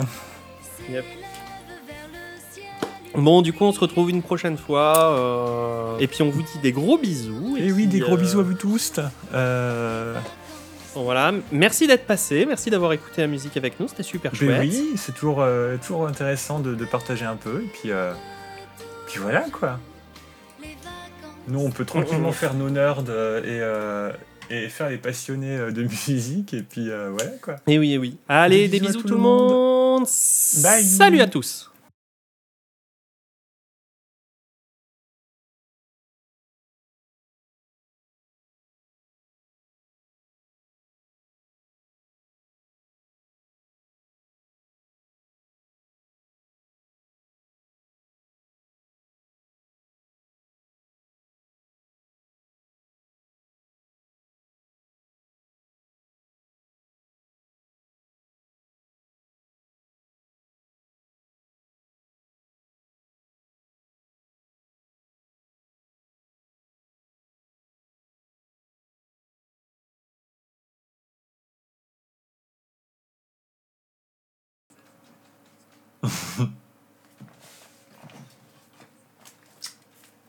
bah, j'ai vérifié histoire de vous dire en vitesse, mais. Euh... Bah, 95, bon, c'est une des années les plus, lourdes, les plus lourdes. Hein. Euh, je crois que je dois être à pas loin de 10 morceaux. Euh... Ah, si, 96, euh, je suis, je suis que à 4. 4. 5 si on compte un, que j'ai barré. Ouais, sinon, je suis pas loin des 10 morceaux à chaque fois, quoi, quand même. Hein. C'est. C'est. C'est. c'est conséquent. Et euh, bah, maintenant qu'on sait comment on s'en sort sur, euh, sur 4 ans, euh, sur, ouais, sur 5 ans avec, avec des morceaux presque entiers, on va, on, va, pas les passer en entier pour la deuxième partie. Hein.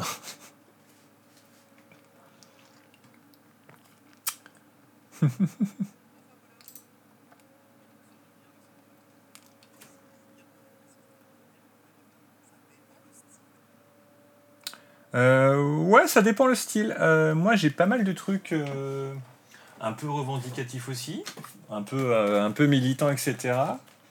Mais c'est vrai que c'est peut-être un poil moins. ouais, peut-être un, poil moins. un poil moins sombre. ouais. Ouais, j'ai peut-être un poil moins sombre. Oh, puis surtout, on. Ah, je, vais vous teaser légèrement, mais il y a quand même un, morceau de, power metal euh, en 97 pour moi. Hein.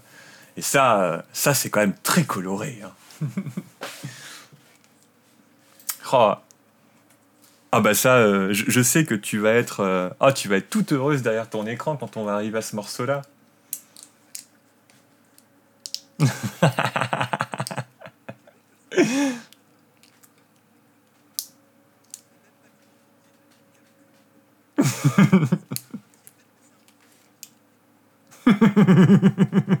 ah, il a vraiment de tous les râteliers, hein. Hein.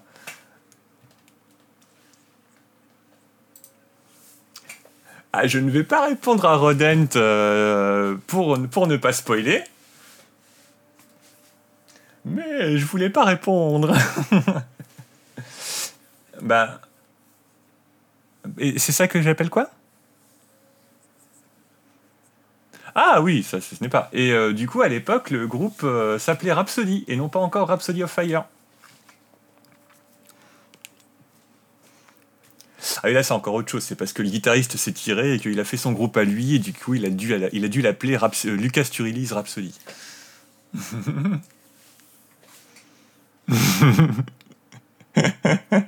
Écoute, c'est comme Gilmour et c'est comme et Waters, hein, on va dire. Hein.